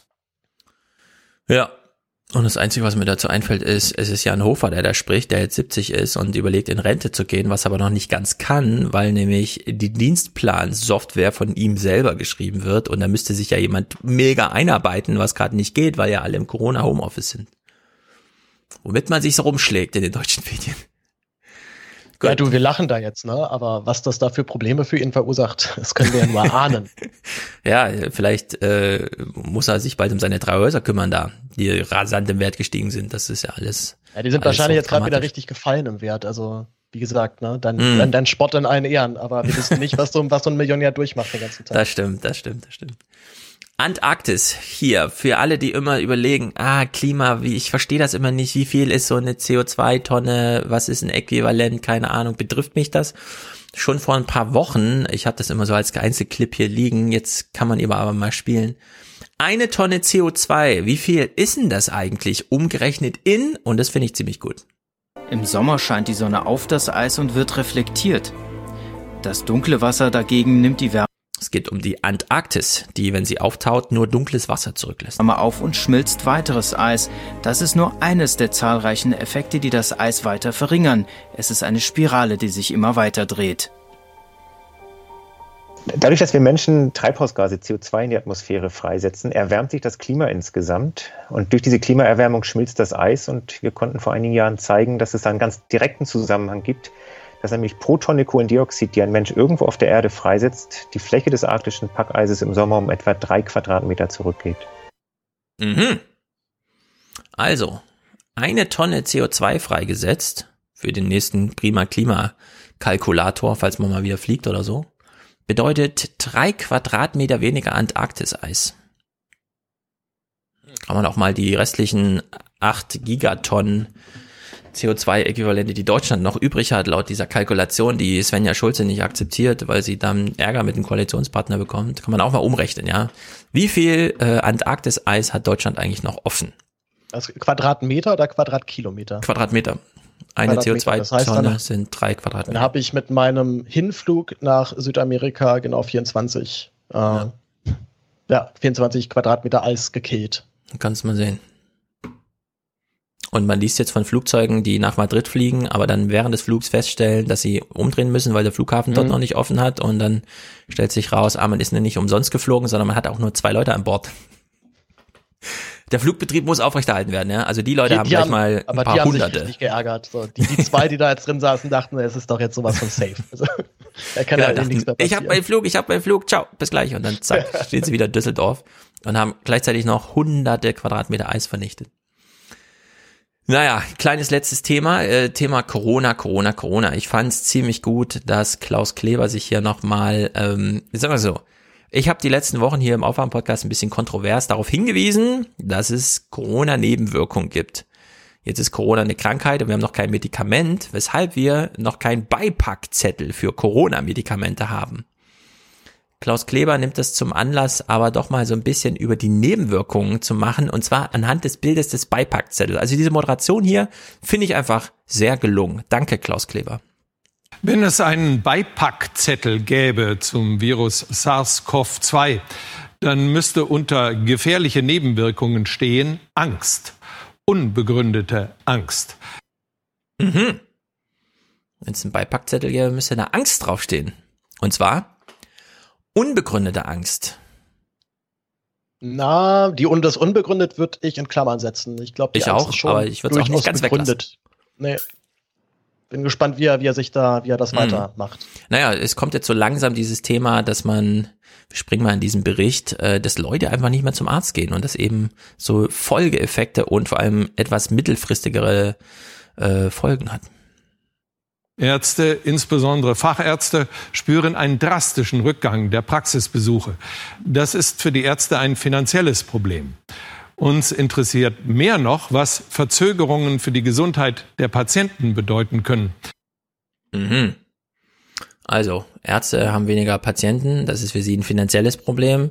Patienten haben weniger medizinische Versorgung, das ist natürlich für sie ein medizinisches Problem. Hier mal der Bericht aus einer Magen-Darm-Praxis, die hatten 70-prozentiges Minus erfahren. Patienten bleiben aus wegen Corona. Und das hat dazu geführt, dass wir etwa 70 Prozent weniger Patientenaufkommen dann hatten, die letzten sechs bis acht Wochen. Man kommt ins Grübeln natürlich, weil die Zeiten waren schon ein bisschen schwierig. Doch neben den wirtschaftlichen Folgen für die Praxis sei die Corona-Krise für die Patienten viel schlimmer, so der 60-Jährige, für die, die eben nicht kommen, nicht rechtzeitig kommen. Im schlimmsten Fall kann das dazu führen, dass Krankheiten eben zu spät entdeckt werden und dann kann es auch zu lebensbedrohlichen Konsequenzen führen. Naja, daher nur einfach, ich wünsche mir ja einen großen Appell irgendwie, dass man sagt, Leute, geht mal wieder zum Arzt, denn das hat auch volkswirtschaftliche Sorgen. Ja, ähm, sei es, sei es nur, dass euer Arzt mal wieder was zum Abkassieren hat, meinst du? Oder? Ja, das auch so ein bisschen. Man will nicht, dass da so eine Infrastruktur kaputt geht, die im Grunde auch dazu da ist, äh, so eine gewissen Volksgesundheitsniveau aufrechtzuerhalten. Ne? Weil wenn da jetzt irgendwelche Praxen nicht eröffnet werden oder auch dann nicht weitergegeben werden können oder wie auch immer, es gibt halt sehr viele Arztpraxen in Deutschland, dann ist das natürlich auch nicht so gut. Allerdings fand ich journalistisch ein bisschen interessant, wie schon im Kindergarten vorhin, äh, gibt's ja so Orte, wo es ein bisschen schwieriger ist, datenschutzmäßig und so weiter, zu Berichten zu kommen, die man dann auch gut zeigen kann. Das ist natürlich besonders in der Medizin hier so. Ja, also man konnte da gerade noch so einen Darm innen von dem Patienten zeigen, aber nicht den Patienten selbst, ja, sondern diese Verknüpfung darf man da nicht machen. Allerdings scheint es so zu sein, dass die Journalisten heute in Krankenhäuser gehen, dort den ersten Patienten ansprechen, den sie äh, treffen und sofort mega krasse Geschichten bekommen. Gerade noch rechtzeitig kommt sie zur Kontrolluntersuchung. Der Befund gravierend. Es wurde festgestellt, da ist äh, eine Sache, die muss sofort raus. Ich habe nicht gedacht, dass es jetzt so schnell gehen muss, dass ich operiert werden muss. Wenn ich jetzt ein Vierteljahr früher gekommen wäre, wäre es vielleicht äh, für mich besser gewesen. Hm.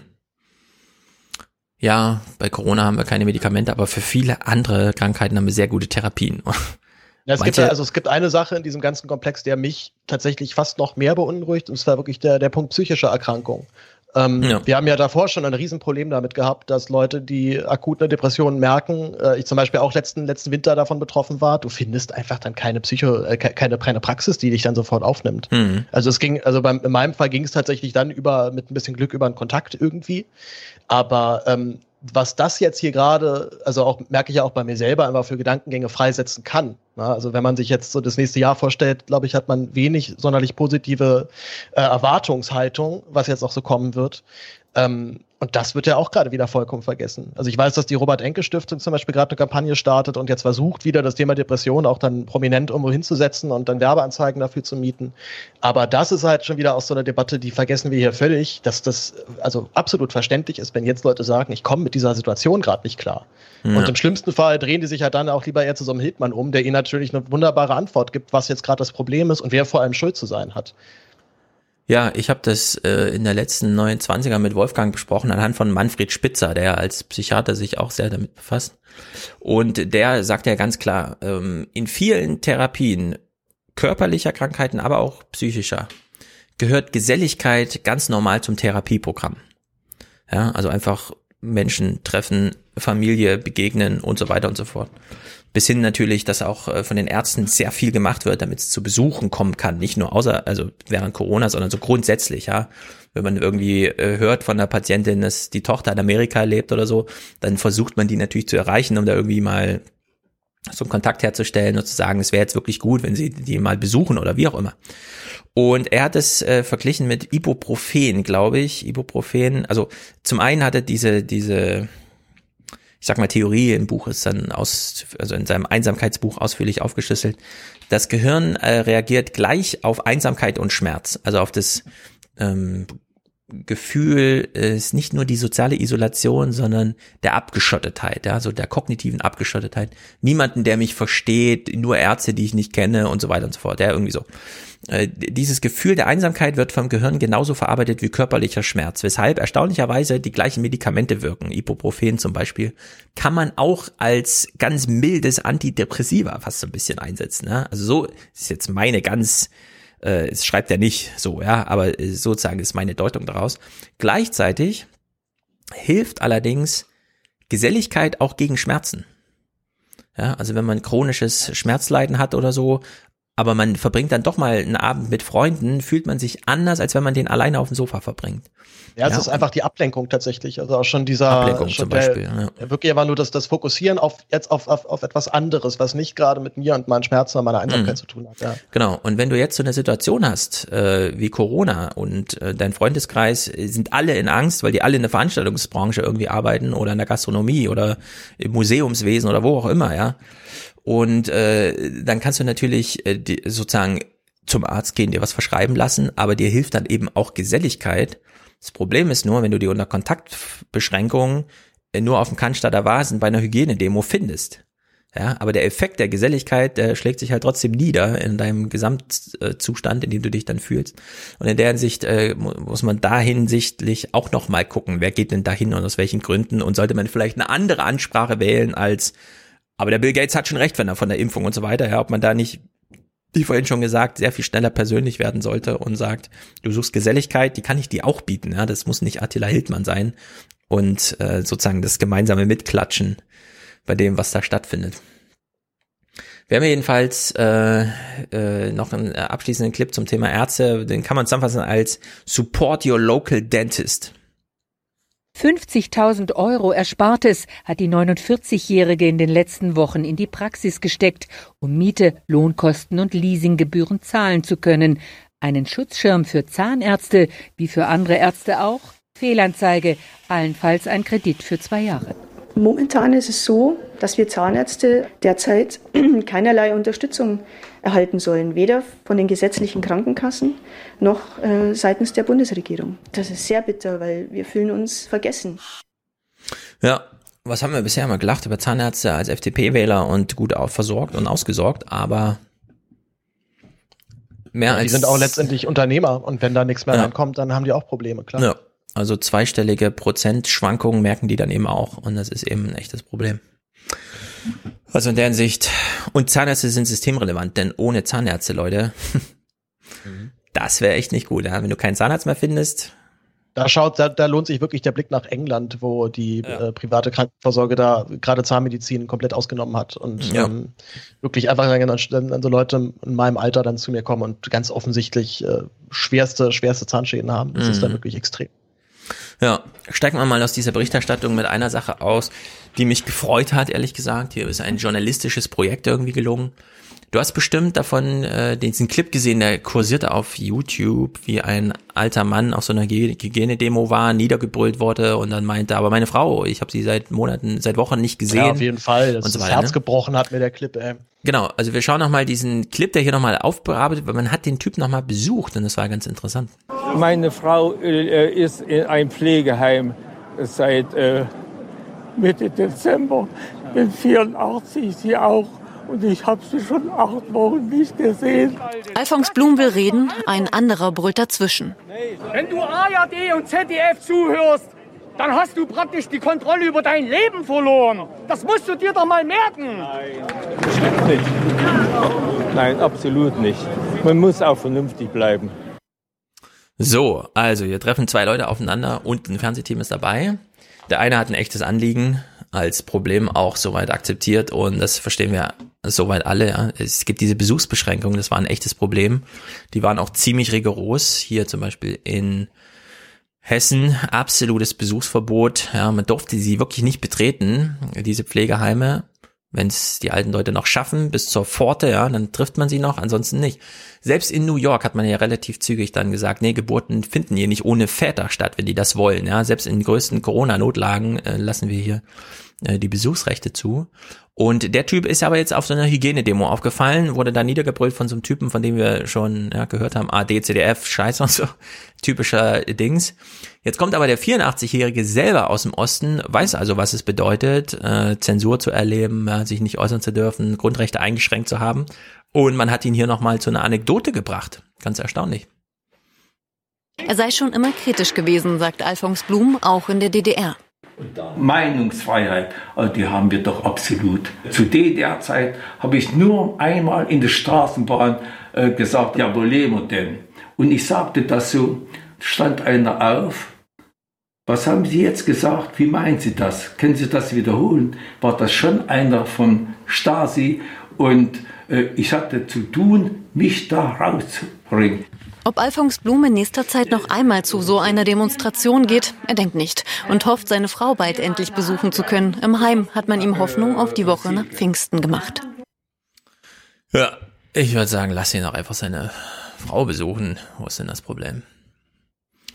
Ja, man merkt ja heute auch diese, also es, es gibt, glaube ich, noch einen ganz guten T-Online-Artikel dazu, der das dann auch nochmal ähm, runtergeschrieben hat, ich weiß nicht, ob, ob der sogar bei diesem Besuch dabei war, es wirkt zumindest ein bisschen so, ähm, die eben auch schon seit boah, 40, 50 Jahren verheiratet sind, also dementsprechend ein Leben ohne den anderen einfach nicht kennen. Also für Ja. diese, für, für den ist diese, diese Trennung von seiner Frau jetzt schon seit mehreren Wochen, wie du aber vorhin gesagt hast, wirklich körperlicher Schmerz. Also das, das siehst du auch in seinem Gesicht. Das ist für den richtige Folter und zwar auf allen, auf allen Ebenen gerade, ja. Mhm. Ja, und er kann halt, wenn man ihn dann zum Gespräch führt, nochmal eindrucksvoll erzählen, ja, was er so eigentlich hält von der Veranstaltung, bei der er war. Unwissend, wo er da war. Ja, aber da hat man sich jetzt wieder, also natürlich ist es eine, wirklich eine rührende Geschichte, ne? Und ich hoffe halt auch, dass, dass das auch nicht nur einer ist von, von sehr vielen, die, da, die man da porträtiert hat. Aber mein Eindruck war dann doch weiterhin, wie gesagt, ich war jetzt auf diesen Demos ein paar, ein paar Mal, ähm, die Leute sind, die Leuten ist das sich, äh, den Leuten ist das schon bewusst, was sie da unterstützen. Und die Leute wissen auch, dass da jemand mit, mit irgendeiner, mit irgendeiner Nazi-Flagge rumrennt und nehmen das dann in dem Moment einfach billigend in Kauf, weil halt dann da so ein komisches Geklüngel aus so Hardcore-Esoterikern ist, die ja dann ja auch erklären, nee, das sind ja auch Menschen. Also auch der Mhm. Nazi hat doch Gefühle und Probleme und die soll er jetzt hier bitte frei artikulieren können. Was er auch Mhm. gerne tun kann. Aber dann soll er bitte seine scheiß Reichs Reichskriegsflagge zu Hause lassen. Das ähm, würde seinem, seinem Protest ja auch überhaupt nichts nehmen, wenn er die einfach jetzt nicht trägt. Ja. also jeder hat natürlich das Recht, äh, da seine Meinung zu äußern. Wenn er glaubt, das ist alles ein großes Hirngespinst, okay, meinetwegen. Hm. Aber diese Unterwanderung, äh, zwar diese, auch dieses gezielte Zeigen von rechtsradikalen Symbolen, äh, da hattest du auch letztens beim im Podcast so, so, so, auch so, auch so auch, auch stark kritisiert, äh, dass sich dann alle auf die Nazis stürzen. Ich finde das schon gut, dass man sich dabei dann auf die Nazis stürzt, denn die zeigen sich dort ganz offen. Und wer das ignoriert, trotz des Wissens Ja. um diese, um diese Bewegung, der nimmt das dann dementsprechend auch einfach in Kauf. Ich finde das schon gut, dass man da auch dann halt immer wieder den Zeigefinger rauspackt. Das ist schon Ja, sinnvoll. also dem würde ich absolut zustimmen. Äh, Es, es spielt eine Zeitkomponente noch eine Rolle. Es gab ja relativ früh einen Moment, wo ich ja auch im Podcast gesagt habe, also wer AfD wählt, ist Nazi. Das muss man dann Mhm. nicht aus innerlicher Überzeugung machen, aber man kann sich nicht rausreden mit, ich wusste nicht, wen ich da wähle, ja, weil die Geschichte war einfach zu fest geschrieben und so abgeschottet von Medien kann man gar nicht sein, um nicht mitzukriegen, was bei der AfD los ist. Das ist bei diesen Hygienedemos oder wie auch immer man sie nennt, äh, noch ein bisschen anders. Man könnte noch, also noch, vielleicht noch zwei, drei Wochen, mit einem journalistischen Interesse hingehen, um zu sagen, wir suchen jetzt nicht die krassen Fälle, die gut für ein Twitter-Video funktionieren, sondern wir suchen jetzt hier mal die normalen Leute und reden mit denen. Ja, also man sucht sich genau die anderen, die einem man eigentlich nicht so interessant findet. Ja, also die nicht mit einem Schild kommen, sondern so wie er, die einfach kommen mit so einem Anliegen. Er ist halt aufgefallen, äh, also der Clip, ja, der ist ja nur äh, aufgefallen, weil er halt so angebrüllt wurde danach. Ja, wenn er nur berichtet hätte, ja, und so. Der, also dieser Kontrast, der hat es halt auf Twitter so attraktiv gemacht, das zu sehen. Und äh, das sollte aber auch ohne diesen Kontrast funktionieren, dass man sich ihn ja, und seine Geschichte da kurz anhört und die dann einfach zum Thema macht, um zum Beispiel Anknüpfungspunkte für Fridays for Future zu finden, um zu sagen, mit denen kann man sich da solidarisieren. Ja, umso länger man das jetzt äh, einfach so laufen lässt und äh, das dann halt unterwandert und überlaufen und wie auch immer wird von irgendwelchen Neonazis und so, macht es natürlich umso schwerer, ja. Aber ich finde, hier wurde so ein bisschen ein bisschen Gelegenheit verschwendet, äh, die letzten Tage und Wochen das irgendwie noch hinzukriegen. Jetzt würde ich halt auch sagen, ja, das, Die Möglichkeiten ja, schwinden jetzt und jetzt hat man es halt mit Nazi-Demos zu tun. Ich sehe halt aber auch echt so ein großes Problem auch darin, dass es einfach keine Gegendemos zurzeit gibt. Also ich meine, ja. dass sich tausend Leute auf dem Alex treffen und ein bisschen stunk machen, okay, das ist für Berlin schon noch krass, weil wenn hier eine rechtsradikale Demo ist, hast du eigentlich meistens sofort danach eine drei ja. bis viermal so große Gegendemo. Und die sind jetzt halt alle nicht da, weil natürlich der brave linksliberale Bürger geht doch jetzt nicht auf eine Demo, das wäre vollkommen unverantwortlich und wir bleiben doch alle zu Hause. Genau das wäre vermutlich aber gerade notwendig. Und ich äh, also ich, mein, meine Hoffnung wäre ja tatsächlich, dass es eben nicht eine Gegendemo ist, sondern tatsächlich einfach eine Art Austausch. Also jeder geht da jetzt einfach mal hin, zieht sich da eine halbe Stunde irgendeine Oma aus der, aus der Masse raus, quatscht mit der eine halbe Stunde oder sei es nur mhm. zehn Minuten, keine Ahnung. Aber einfach nur den zehn Minuten das Gefühl geben, ach krass, hier hört mir tatsächlich gerade jemand zu. Ja, wie gesagt, ich sehe auch immer noch das große Problem in der Armut. So die Leute, die da stehen, sind arm und sie sind vielleicht nicht direkt betroffen, aber sie kennen mindestens Leute, die direkt betroffen sind und es wird durch mhm. Corona alles noch viel schlimmer.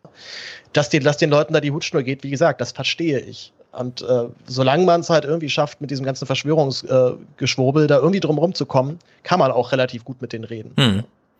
Ja, das müsste halt wirklich nur jeder machen. Ja, wenn man feststellt, dass Unterwanderung möglich ist und das Problem ist, dass die Falschen unterwandern, dann könnten auch die Richtigen solche Demos unterwandern. Ganz genau, ganz genau. Und dann einfach laut werden und da entsprechend tätig. Ja, also, und es ist, also ich will ja auch nicht sagen, dass das, das ist wirklich super schwer. Ne? Also auch meine, ich gehe da hin und wenn ich mich dann als Tagesspiegel-Reporter äh, zu erkennen gebe, ist natürlich das Gelächter groß und das ist eine ganz beschissene Debatte. Ja. Wenn du von der ersten Minute an spürst, die andere Seite nimmt dich, nimmt dich ja letztendlich genauso wenig für voll, wie du siehst jetzt eigentlich gerade, wie, die, wie du sie nimmst, auch wenn du dir gerade mhm. alle Mühe gibst. Ähm, das ist natürlich, es vergiftet dir sofort diese ganze Diskussion, wenn die ja. eine Seite sich erhaben und, äh, und ermächtigt fühlt und dich für dumm hält. Hm. Tja, das ist. Wir wissen von Pegida, solche Sachen haben Konsistenz und so eine gewisse Zähigkeit, wenn der Gegenprotest ausfällt. Also Pegida ist das einzige Phänomen auf der Straße, das ich kenne, das nicht durchgehend größere Gegendemos hatte in Dresden. Mhm. Und da hat sich das halt sehr festgemacht. Da kamen sie allerdings auch aus, wirklich aus dem ganzen Umland anreisen, eine und zwei Stunden und so. Also da hat man sozusagen einen Vorteil genutzt oder ihn irgendwie erfolgreich durchgeplant oder was auch immer. Aber ich finde auch, man muss jetzt mal hier gegen Demos machen oder unterwandern oder sonst, aber eine Beschäftigung ja, wäre nicht ganz aber verkehrt. Aber halt auch dann nicht so diese, äh, auch diese, so diese klischee-überlasteten linken Gegendemos, wo dann irgendwie krasser Hip-Hop läuft und Ja, nicht mit Zwinker und dann, und dann ja. Genau, und dann hält noch jemand irgendwie eine Rede gegen das, also das ist mir ja. auch dann wieder zu viel. Also ich, äh, ich ja. stehe auch halt dann in meinem, meinem Gefühl zumindest auch immer lieber auf der Seite, aber verstehe auch total, dass das auch für viele einfach ab, abtörend wirkt und äh, ich auch generell bei, bei so harten linken Rhetorik, bei so harter linker Rhetorik inzwischen auch recht abschalte, weil mir das genauso auf die Eier geht, teilweise. Ja, so ist es, so ist es. Gut, ich würde sagen, alle Clips, die hier noch rumliegen, und es sind noch ein paar, die kann man später spielen, denn nie, nichts von hier verliert Aktualität. Es wird höchstens interessanter, nochmal drauf zurückzuschauen. Leider, leider, hat. leider stimmt das, ja. Ja, Willst du uns noch irgendeinen Text empfehlen, was aktuell ist von dir? Ja, na, ich, äh, das, ich hätte es eigentlich mal bei, bei Albrecht einwerfen müssen, aber ich, also Albrecht überfordert mich immer so derartig, das ist immer so viel gleichzeitig. Ich komme von einem Punkt zum anderen und verliere da. Ja, man bräuchte so eine Klingel, wo man ihn immer so anklingelt. Ja. Mit, äh, ja, oder eigentlich muss man immer, immer straight mitschreiben. Also Albrecht, da muss man sich immer Notizen machen, wenn man dann auch einsteigen möchte. Nee, es gibt einen wirklich sehr tollen Text, äh, der von Heise Online veröffentlicht wurde, äh, von, von Telepolis. Das bis jetzt Gates, finde ja. ich der, genau, bis jetzt finde ich der beste Text, den man über Bill Gates geschrieben hat. Dann, ähm, er lässt definitiv kein gutes Haar an dieser, erstens an, an Gates Ideologie. Er sieht ja weiterhin die Überbevölkerung mit für das größte Problem. Dementsprechend muss man da einfach nur ein bisschen gegenhalten. Und ähm, er eben halt auch nochmal darauf aufmerksam macht, dass natürlich dieses, diese Geschäftsideen, die Bill Gates hatte, schon immer ein bisschen schwierig waren. Also aus so einer Techie-Sicht ist natürlich ähm, ganz viel zu kritisieren an Windows und wie man das damals letztendlich umgesetzt hat, aber eben auch an dieser Foundation, die natürlich mit neoliberalen kapitalistischen Methoden arbeitet, wo es nicht definitiv nicht ungesund ist, da auch mal äh, kritisch, zu, zumindest kritisch zu, zu werden. Allerdings auch ein Punkt, den ich auch noch nie verstanden habe und jetzt erst mir so richtig klar geworden ist, äh, mhm. die Impfungen sind überhaupt kein, also das ist überhaupt nicht lukrativ eine nee. Impfung durchzuziehen und das dann äh, überall in der Welt zu verkaufen. Ich dachte auch tatsächlich ganz lange, das wäre ein riesen Geschäftsding. Es ist das absolute Gegenteil. Es ist ein Desaster eigentlich für, für jede Firma, wenn sie also, Impfstoff machen. Impfung ist eine große Wette. Äh, ähm, denn du musst äh, in ein in eine Zeit hinein forschen und entwickeln, in der du nicht weißt, ob das überhaupt jemals gebraucht wird. SARS-1 ist einfach verschwunden. Deswegen hat dann auch die Forschung aufgehört. Und wir wissen ja von, von Drosten, ähm, Impfforschung und Impfentwicklung vor allem, das ist so kompliziert und so aufwendig und so teuer, das machen keine Unikliniken. Da brauchst du Unternehmen für. Also da brauchst du privatwirtschaftlich organisierte, mit Investitionen ausgestattete und so weiter. Äh, gleichzeitig haben wir diese äh, ganzen Versuche von irgendwelchen kleinen Startups, also kleine Startups, 500 Mitarbeiter und so weiter, ja, alle hochgeschult äh, ordentliche Abschlüsse, Ahnung von dem, was sie machen. Und von allen, die jetzt zum Beispiel gerade Corona-2-Impfungen äh, im äh, Versuch, im ersten Versuchsstadium haben an Tieren oder so, noch keine von dem Unternehmen hat jemals einen Impfstoff entwickelt. Ja? Also wie das alle Pionierarbeit. Äh, in Hamburg wird so ein bisschen mitgemacht von dieser Ab Ab Abado oder wie sie heißt, die Virologin da aus Hamburg, die das da leitet. Die macht auch so ein bisschen Virologen, äh, Impfforschung. Das ist aber auch Neuland für die. Und am Ende weiß man nie, ja. Äh, es, es gibt ja schon die Kalkulation, wenn SARS-2 jetzt nicht saisonal bleibt, also einfach wie eine Grippewelle jedes Jahr wiederkommt, würde sich nicht mal für den aktuellen Verbreitungszustand jetzt gerade äh, diese Impfstoffforschung lohnen, sondern da kommt jetzt auch die Kalkulation dazu, dass es nie ganz verschwindet, dieses Virus, sondern dass es jedes Jahr wieder, am besten ist natürlich wie bei der Grippe, ja, dass sich es immer ein bisschen ändert und dass man da immer Anpassungen machen muss und so.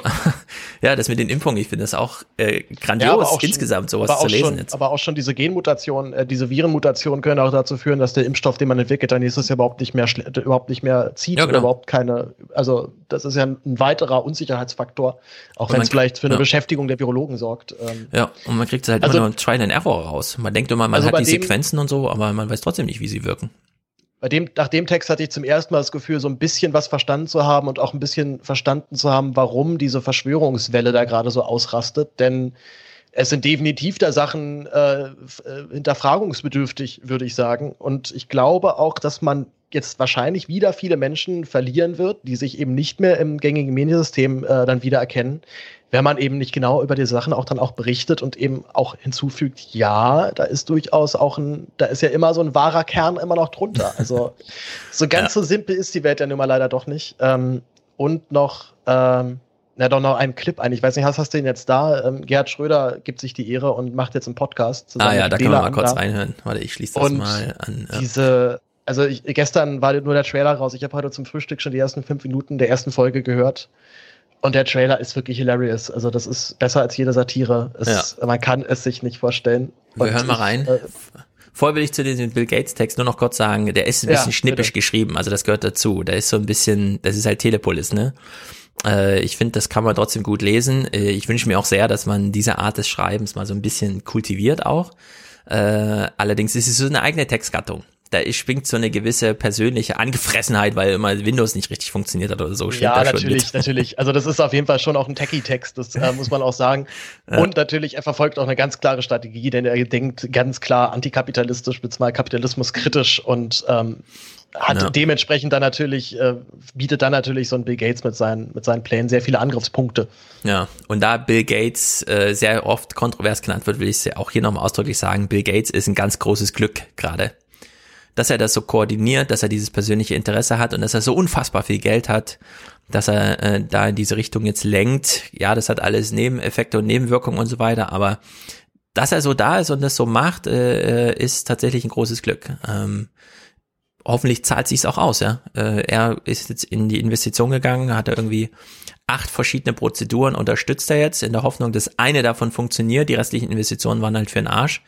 Äh, und wenn sich's auszahlt, dann ist es einfach nur ein volkswirtschaftlicher Nutzen für alle, von dem Bill Gates jetzt persönlich erstmal gar nichts groß hat, außer dass er natürlich sein Geld auch wieder besser investieren kann, ja, wenn nicht alles in Trümmern liegt.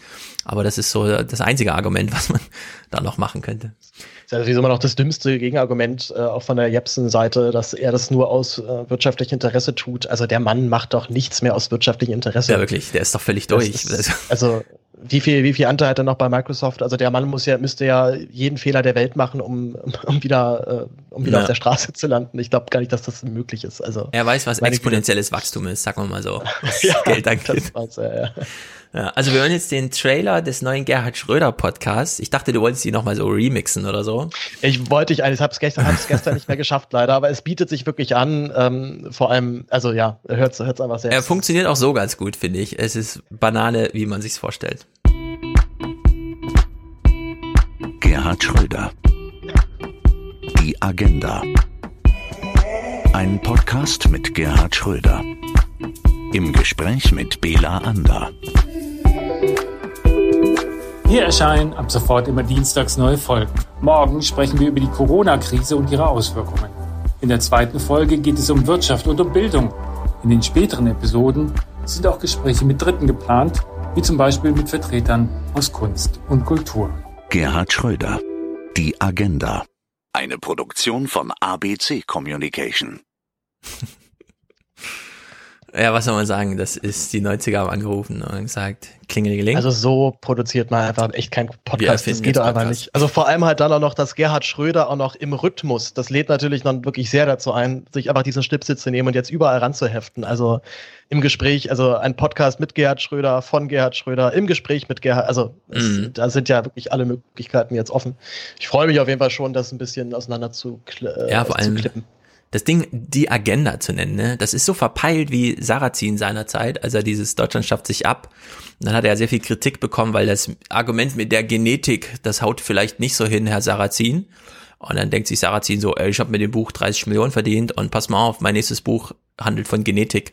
Ja, also er nimmt sich den größten Kritikpunkt seiner ganzen Erklärung, die er abgeliefert hat und sagt, ihr kritisiert alle mein Thema zum Drüber und dann mache ich das so, ja. Und dass Gerhard Schröder jetzt kommt und einen Podcast die Agenda nennt, das finde ich einfach, das ist so frech, ja.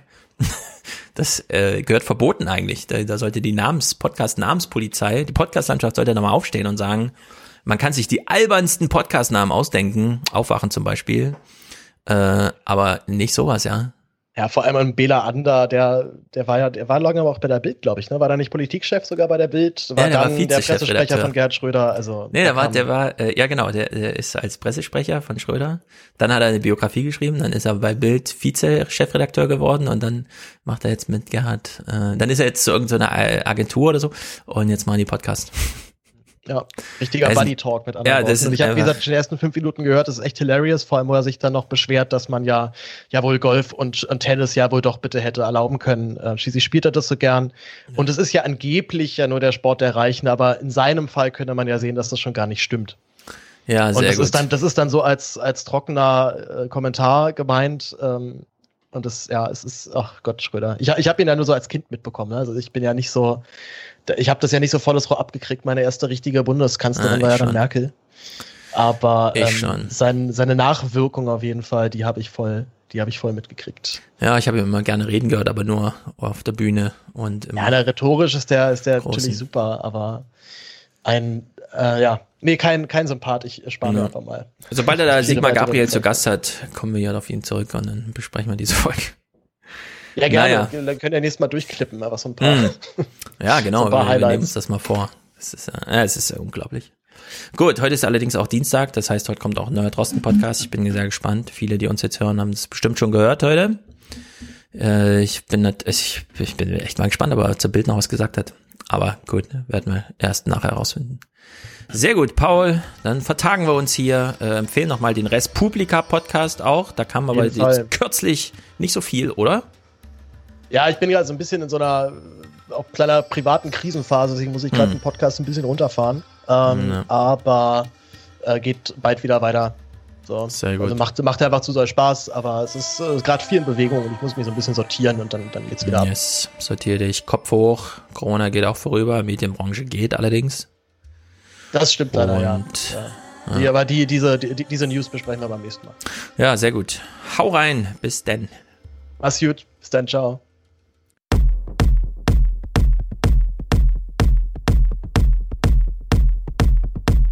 Hello, this is President Trump, and I'm standing in the Rose Garden of the White House right in front of the Oval Office, and we're all working very, very hard on Hurricane Dorian. It's been interesting because it looked like it was going to be a very small storm. That we all got lucky. It missed Puerto Rico, It hit the Virgin Islands, but not as bad as it could have. But it really began to form and form big. And now it's looking like it could be an absolute monster. We're ready. Monster. We're ready. Small storm. We're ready. Monster. We're ready. Monster.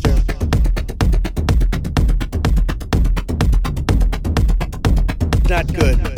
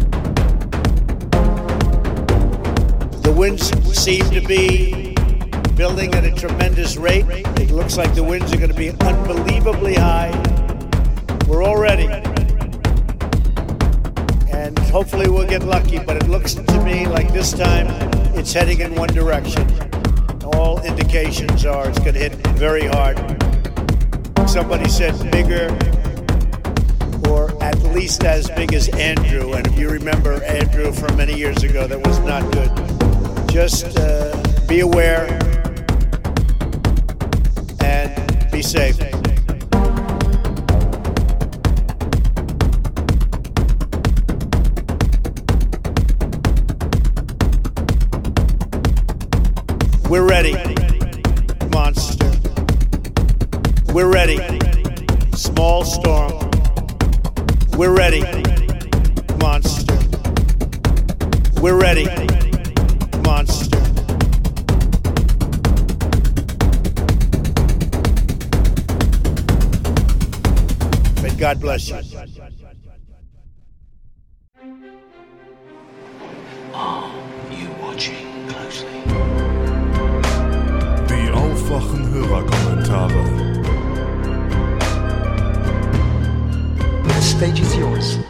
Da spricht der Torin. Hallo, liebes Aufwachenrudel. Ähm, wegen dem Homeschooling-Kommentar bei Folge 435 von der Dame. Absolute Zustimmung. Absolute Zustimmung. Also, wie kann man nur äh, Erstklässler, Zweiklässler und so weiter 40 Blatt Arbeitsblätter nach Hause, Hause geben zum Üben, währenddessen ich Vollzeit in der Arbeit bin meine Frau Vollzeit äh, im Haus internen äh, Kosmetikstudio, Nagelstudio ihre Arbeit verrichten muss. Ich meine, irgendwo muss ja die Miete bezahlt werden, irgendwo müssen äh, Verbindlichkeiten be äh, bezahlt werden. Das kann nicht sein. Äh, wenn du nicht daneben sitzt, funktioniert es nicht. Also absolute Zustimmung, katastrophal. Also da muss ein anderer Weg her. Äh, jetzt alle zwei Wochen Unterricht äh, für drei Stunden am Tag jeweils. Das macht's Kraut auch nicht fett. Und dann müssen sie nebenbei trotzdem die Arbeitsblätter machen. Zusätzlich noch. Die, die wenn bockt, dann sitzt man zwölf Stunden da, ist nicht gelogen. Es ist schon 23.15 Uhr geworden und das ist keine Seltenheit. Also echt keine Lösung, da muss sich was ändern. Also äh, Schule auf die Art und Weise, dann lieber gar keine Aufgaben. Echt. Moin alle Aufwachen-Podcast-Hörer. Ich wollte nur ein ganz kurzes Audiokommentar geben, denn letzte Woche hat ein Kollege schon etwas ausführlicher über die Situation in den Schulen geredet. Ähm, ich bin, ich habe vielleicht ein bisschen eine andere Sicht, weil ich frisch von der Uni komme und ich muss sagen, also erstens wurden wir auf der Uni überhaupt schlecht darauf vorbereitet, jetzt in den, in den Schulbetrieb einzusteigen, wenn wir noch keinen Vorbereitungsdienst haben. Vielleicht ist es auch so gewollt, ich weiß es nicht.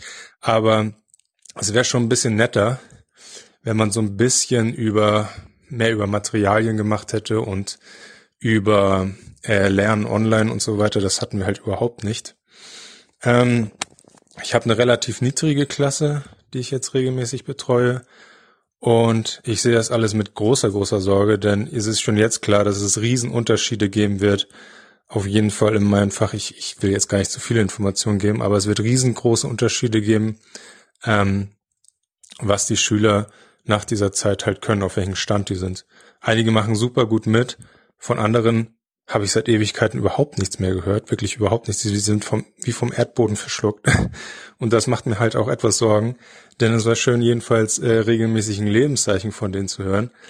Ähm, aber da es gerade in Corona-Zeiten drunter und drüber geht, also ich leite es immer weiter, äh, dass ich nichts von denen höre, aber ist halt auch schwierig. Wir Lehrer dürfen ja auch nicht äh, die Telefonnummern von den Eltern eigentlich haben. Ich glaube, das ist in Corona-Zeit jetzt ein bisschen anders. Äh, das macht die Klassenleitung sowieso, da bin ich nicht für zuständig. Aber ja, ist auf jeden Fall etwas besorgniserregend. Und ich bin da auch auf der Seite, dass klar, Corona, wir müssen alle ähm, jetzt damit umgehen, aber ähm, jetzt nicht Corona-Maßnahmen über alles. Wir sollten trotzdem irgendwie einen Weg finden, ähm, wie das alles noch verträglich ist, wie vor allen Dingen dann keiner unnötig äh, darunter leidet unter den Maßnahmen. Und äh, es ist schon bedenklich, wenn man von einigen, besonders jüngeren Kindern halt seit Ewigkeiten nichts mehr gehört hat. Ähm, ja. Ansonsten, ich überlege gerade, ob ich das hier überhaupt abschicke. Ich weiß nicht, wie viel Ärger ich kriegen könnte. Ich meine, ich habe keine Namen genannt. Ähm, denn ja, so sollte das eigentlich alles nicht ablaufen. Ähm, ja, ich muss gerade nochmal mit mir ringen, ob ich das überhaupt abschicke. Gab's noch was zu sagen? Ja, genau, ähm, diese, diese, diese plötzliche Entscheidung, dass halt die Schulen dicht gemacht werden. Es war ja, ich glaube, Mittwoch haben sie irgendwie drüber geredet, an einem Mittwoch, an einem Donnerstag wurde es dann hier im Land irgendwie entschieden oder so äh, dass im, am darauffolgenden Montag alles dicht sein sollte. Und das gab halt, man hat halt überhaupt nicht die Möglichkeit, die Schüler dann darauf vorzubereiten, von zu Hause zu lernen. Und es ist das reinste Chaos gewesen. Es ist immer noch das reinste Chaos. Einige haben sich keine ordentliche Struktur gesetzt, einige kommen immer noch mit den Online-Plattformen nicht so zurecht, wie sie es sollten. Ähm, man hätte Klar, es war irgendwie dringend, aber es wäre schön gewesen, wenn man ein bisschen Vorlauf gehabt hätte. Gut. Naja, ich schick's mal ab. Liebes Aufwachung-Team, ich hätte gerne noch einen Kommentar anzubieten. Und zwar, ihr streitet euch darüber, ob Rauchen eine Epidemie ist und ob das Robert-Koch-Institut seine ganzen Ressourcen jetzt äh, nur auf Corona fokussieren soll oder eben auch auf andere Epidemien. Und da möchte ich erstmal sagen, dass Rauchen natürlich eine Epidemie ist. Rauchen hat eine krasse Ansteck, äh, steckt, also Rauchen steckt an. Rauchen ist ein soziales Phänomen, ein soziales Suchtphänomen, ähm, bei dem ein Ritual eine wichtige Rolle spielt. Und ich habe damals angefangen zu rauchen, obwohl ich nie rauchen wollte, weil mein bester Freund angefangen hatte zu rauchen, der wiederum angefangen hat zu rauchen, weil jemand anders, den er cool fand, angefangen hat zu rauchen und so weiter. Insofern ist das also schon etwas Ansteckendes. Und das ist auch nicht die Ebene, auf der ich jetzt äh, vielleicht an Hans oder Thilos Stelle ähm, Stefan widersprechen würde. Ich würde einfach nur, wenn, also ich würde einfach nur gerne herausstellen, dass es natürlich nicht sein kann, dass man ähm, sozusagen, um im Bild von Hans zu bleiben, das Schiff sinken lässt, nur damit halt auch ein warmes Essen da ist das würde keinen Sinn ergeben. Insofern ist Hans Beispiel aber auch ein bisschen falsch, denn äh, das Problem, was Stefan kritisiert, ist, dass so wenig Ressourcen da sind, scheinbar, dass eine kleine Pandemie diese kompletten Ressourcen aufbraucht. Und das, und das ist jetzt was, was ich hinzufüge und was nicht aus Stefans Aussagen herausinterpretieren war für mich, aber ich möchte das quasi erweitern. Und das auch, äh, obwohl äh, so wenige Fälle im Moment in Deutschland vorhanden sind.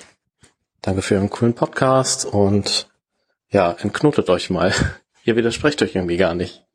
Und ich finde den Punkt, den Stefan da auch anbringen kann, der geht vielleicht ein bisschen unter. Ich fand den gut. Hallihallo, Aufwachende und Aufgeweckte. Das bekommt ja nach dem, nach den ganzen Verschwörungssachen eine ganz neue Bedeutung jetzt, ne, wo die ganzen Schlafschafe endlich mal aufwachen sollen. Ähm, das ist natürlich jetzt keine Anspielung darauf, dass ihr irgendwas Verschwörerisches, Verschwörungstheoretisches machen würdet. Äh, ich fand nur das Wortspiel gerade passend. ähm, ihr habt, ich habe gerade, ich höre gerade die aktuelle Folge und äh, da habt ihr äh, den dieses äh, Gespräch mit dem Psychologen drin gehabt, der von der Mathematik des Wissens und der Mathematik des Nichtwissens gesprochen hat oder der Sicherheit und der Un ich bin mir gerade nicht mehr ganz sicher, aber irgendwie so.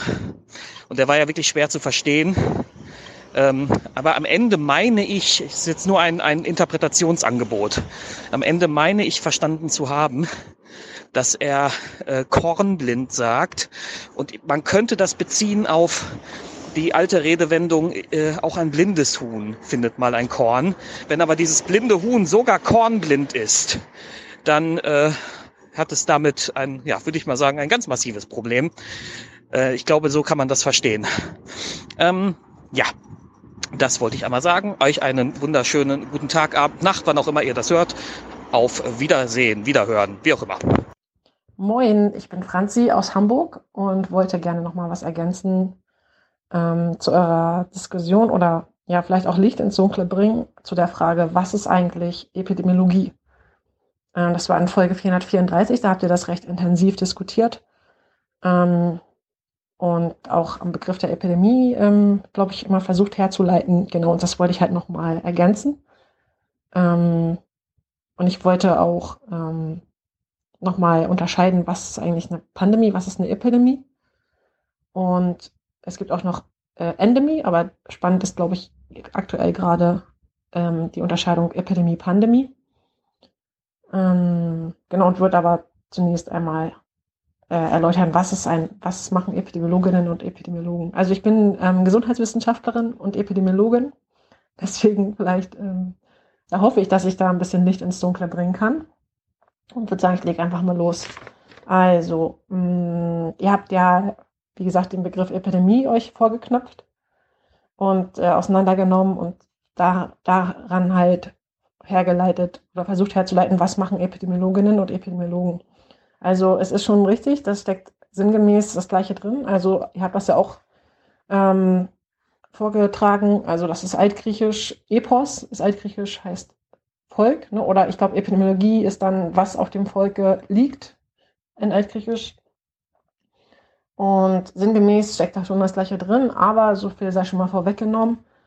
Ähm, Epidemiologie geht weit über den Begriff der Epidemie hinaus oder über die Lehre der Epidemie. Ähm, ja, ich glaube, ich würde das auch genauso herleiten, weil das vom Begriff her macht das ja auch Sinn. Ähm, ist vielleicht auch einfach ein bisschen ungünstig, dass das völlig so genau der Begriff ist. Und ja, ähm, ach ja, und ich wollte auch noch was zum Rauchen sagen. Rauchen und Epidemiologie. Da, ihr habt das, glaube ich, in Folge 435 ähm, diskutiert. Tabak und Rauchen. Tabak beziehungsweise Rauchen und äh, Epidemie, wie kann das eigentlich, wie kann man da eigentlich noch von der Epidemie sprechen, glaube ich, habt ihr gesagt. Auch dazu würde ich noch was sagen. Aber erstmal die Definition von Epidemiologie. Ähm, genau, ich kann, ich, ich beziehe mich jetzt auf äh, zwei Lehrbücher, die ich im Studium halt auch ähm, viel verwendet habe und die uns auch damals viel empfohlen wurden. Ich kann die auch gerne einmal nennen. Äh, das ist einmal von Kenneth Wassman, ähm, Modern Epidemiology. Ähm, in Englisch verfasst. Ein super Buch, finde ich. Und dann auch auf Deutsch, finde ich total gut. Oder wo, haben wir auch viel verwendet. Epidemiologische Methoden von Kreinbrook, Pigiert und Ahrens. Die fünfte Auflage habe ich hier gerade vor mir liegen. Und da würde ich mich jetzt auch drauf beziehen. Also, das ist, da habe ich das her in erster Linie, was ich gleich sage. Die kürzeste und prägnanteste Definition ist eigentlich die von Kenneth Wassman. Ähm, ich versuche das mal auf Deutsch. Mm, und zwar laut Wassmann ist Epidemiologie die Lehre von der Ausbreitung gesundheitsbezogener Zustände in unterschiedlichen Bevölkerungsgruppen und deren Determinanten und die Verwendung dieser zur Lösung von gesundheitsbezogenen Problemen. Das ist es. Das ist Epidemiologie. Genau. vielleicht nochmal, äh, ähm, der Begriff Determinanten ist vielleicht bei den Hörern nicht sofort jedem geläufig. Also ich würde es einfach nochmal durchgehen, Schritt für Schritt. Also Lehre der Ausbreitung von gesundheitsbezogenen Zuständen. Also alles Mögliche, was mit Gesundheit zu tun hat eigentlich. In unterschiedlichen Bevölkerungsgruppen. Also ja, auf jeden Fall mehr als eine Person.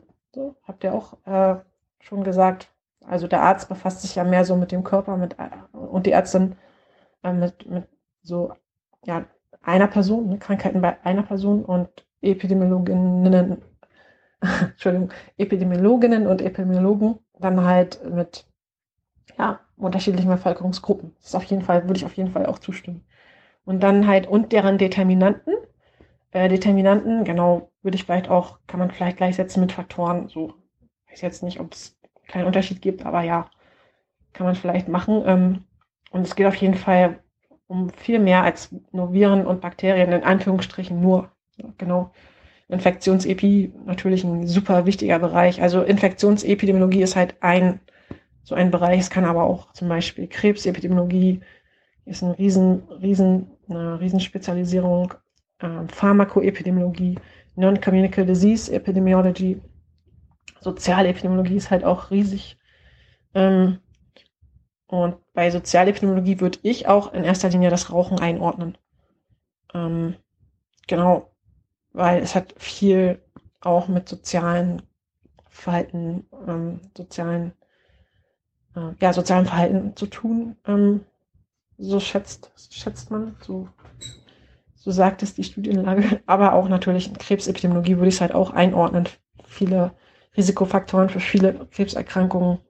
Quatsch, äh, für viele Krebserkrankungen ist halt einer der Top, in Anführungsstrichen Top Risiko ähm, das Rauchen. Und also, genau, es ist ein, also Rauchen und Tabak spielt eine große Rolle in der Epidemiologie. Aber ich würde es jetzt auch nicht Tabakepidemie nennen. Also ich würde, würde das halt bei, in, in Sozialepidemiologie und Krebsepidemiologie in erster Linie ähm, einordnen, aber auch andere Erkrankungen, also viele Erkrankungen sind einfach, ähm, entstehen halt durch das Rauchen. So kann man, das kann man, glaube ich, schon, schon sagen, ne? laut Studienlage. Genau. Ja, also das ist so die Definition, die, die am knackigsten ist. Und noch, ich würde auch noch mal was ergänzen, ähm, was, glaube ich, ganz deutlich macht, dass es die Epidemie über, über, überschreitet. Äh, Quatsch, nicht überschreitet, sondern weit über die Epidemie hinausgeht. Ähm, das ist jetzt aus dem anderen deutschen, deutschsprachigen Buch von Kreinburg et al. Das lese ich einfach mal vor. Äh, die Epidemiologie beschäftigt sich mit der Verbreitung, äh, Entschuldigung, mit der Verteilung von Krankheiten, deren Vorstufen und Folgen sowie mit den Faktoren, die diese Verteilung beeinflussen. Epidemiologie beschränkt sich dabei nicht nur auf die Untersuchung von Epidemien und deren Entstehung, sondern umfasst das gesamte Spektrum von Erkrankungen. Das heißt, es interessieren verbreitete Krankheiten genauso wie seltene Krankheitsbilder. Damit kommt die Epidemiologie als grundlegendes Bindeglied zwischen experimenteller Grundlagenforschung und öffentlichem Gesundheitswesen. Damit kommt der Epidemiologie ähm, als grundlegendes Bindeglied zwischen experimenteller Grundlagenforschung und öffentlichem Gesundheitswesen eine große gesellschaftliche Bedeutung zu. Fand ich auch ganz ähm, hilfreich, glaube ich, für das, was ihr da gesucht habt, so für die Erklärung, die, die ihr daraus, ja, für die Sachen, die ihr da, da sozusagen ähm, raus herleiten wolltet. Hoffe ich vielleicht. Ja, und dann nochmal zu den Begriffen Epidemie, Pandemie was ist eigentlich eine Epidemie? Wann sprechen wir von einer Epidemie? Also äh, es gibt ja auch so den Begriff Ausbruch. Den kann man eigentlich fast gleichsetzen mit Epidemie. Ähm, Epidemie ist vielleicht ein bisschen dramatischer ausgedrückt. So. Ähm, ja, also eine Epidemie oder ein Ausbruch ist sozusagen ein Krankheitsgeschehen von mindestens zwei Fällen und es muss der Erwartungswert äh, überstiegen werden. Den Erwartungswert kann man ausrechnen, da gibt es eine Formel. Ähm, die würde ich jetzt nicht erklären, kann ich aber gerne nachreichen, wenn das gewünscht ist. Aber jetzt sprengt das vielleicht den Rahmen.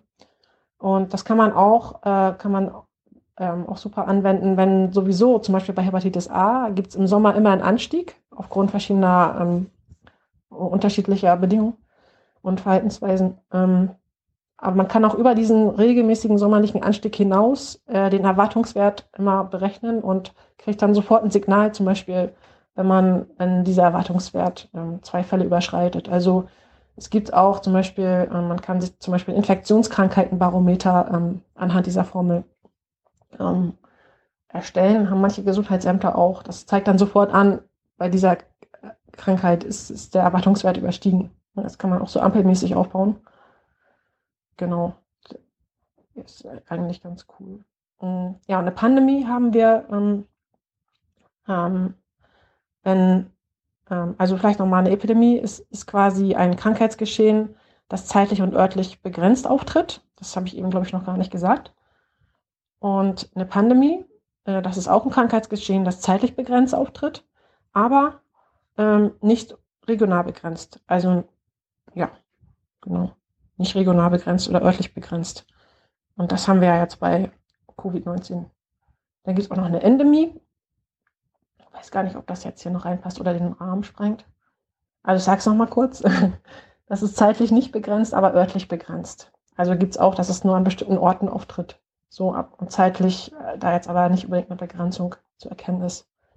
Ja, ja, ich hoffe, das hilft irgendwie weiter und äh, ist interessant. Ähm, ich danke euch für den tollen Podcast. Ich höre das jetzt schon seit, ich glaube, einem halben Jahr oder so. Versuche ich jede Folge eigentlich zu hören. Ähm, und finde das super cool, super spannend und danke euch echt ähm, sehr äh, erfrischend und ähm, sehr hilfreich. Ähm, danke. und äh, bis dann. Ähm, ich bin nochmal, ich habe nochmal eine Ergänzung äh, zur Unterscheidung Pandemie und Epidemie. Ähm, nicht, dass da was jetzt durcheinander kommt. Und zwar wollte ich nochmal dazu ergänzen, dass eine Pandemie im Grunde das gleiche ist wie eine Epidemie, von der Definition her mit dem Erwartungswert und mindestens zwei Fälle. Ähm, nur, dass es halt eben nicht also örtlich begrenzt ist. Und genau, wenn wir nochmal zur Epidemie mit dem Erwartungswert, da habe ich, glaube ich, gesagt, wenn, wenn wir jetzt zum Beispiel ein Infektionskrankheitenbarometer verwenden, in, in, zum Beispiel im Gesundheitsamt, und uns diesen Erwartungswert anzeigen lassen für eine bestimmte Spanne, für, eine, für bestimmte Zeit rein. Ähm, da habe ich, glaube ich, gesagt, ja, wenn es mehr als zwei Fälle zum Beispiel sind als der Erwartungswert, da bin ich, da habe ich ein bisschen, bin ich ein bisschen durcheinander gekommen. Das mit den zwei Fällen ist unabhängig davon. Also sobald dieser Erwartungswert überstiegen ist, spricht man dann von einer Epidemie. Und das mit den zwei Fällen ist ja nochmal was anderes. Das habe ich ja zuvor gesagt. Wir haben zwei Fälle und der Erwartungswert ist überschritten. Genau, das wollte ich nochmal ergänzen. Ähm, ich weiß auch nicht, ob das jetzt zu kleinteilig ist, aber genau, ihr könnt euch ja, ihr könnt ja entscheiden, ob ihr das mit aufnimmt oder eben nicht. Und äh, bis dann und macht weiter so. Ciao.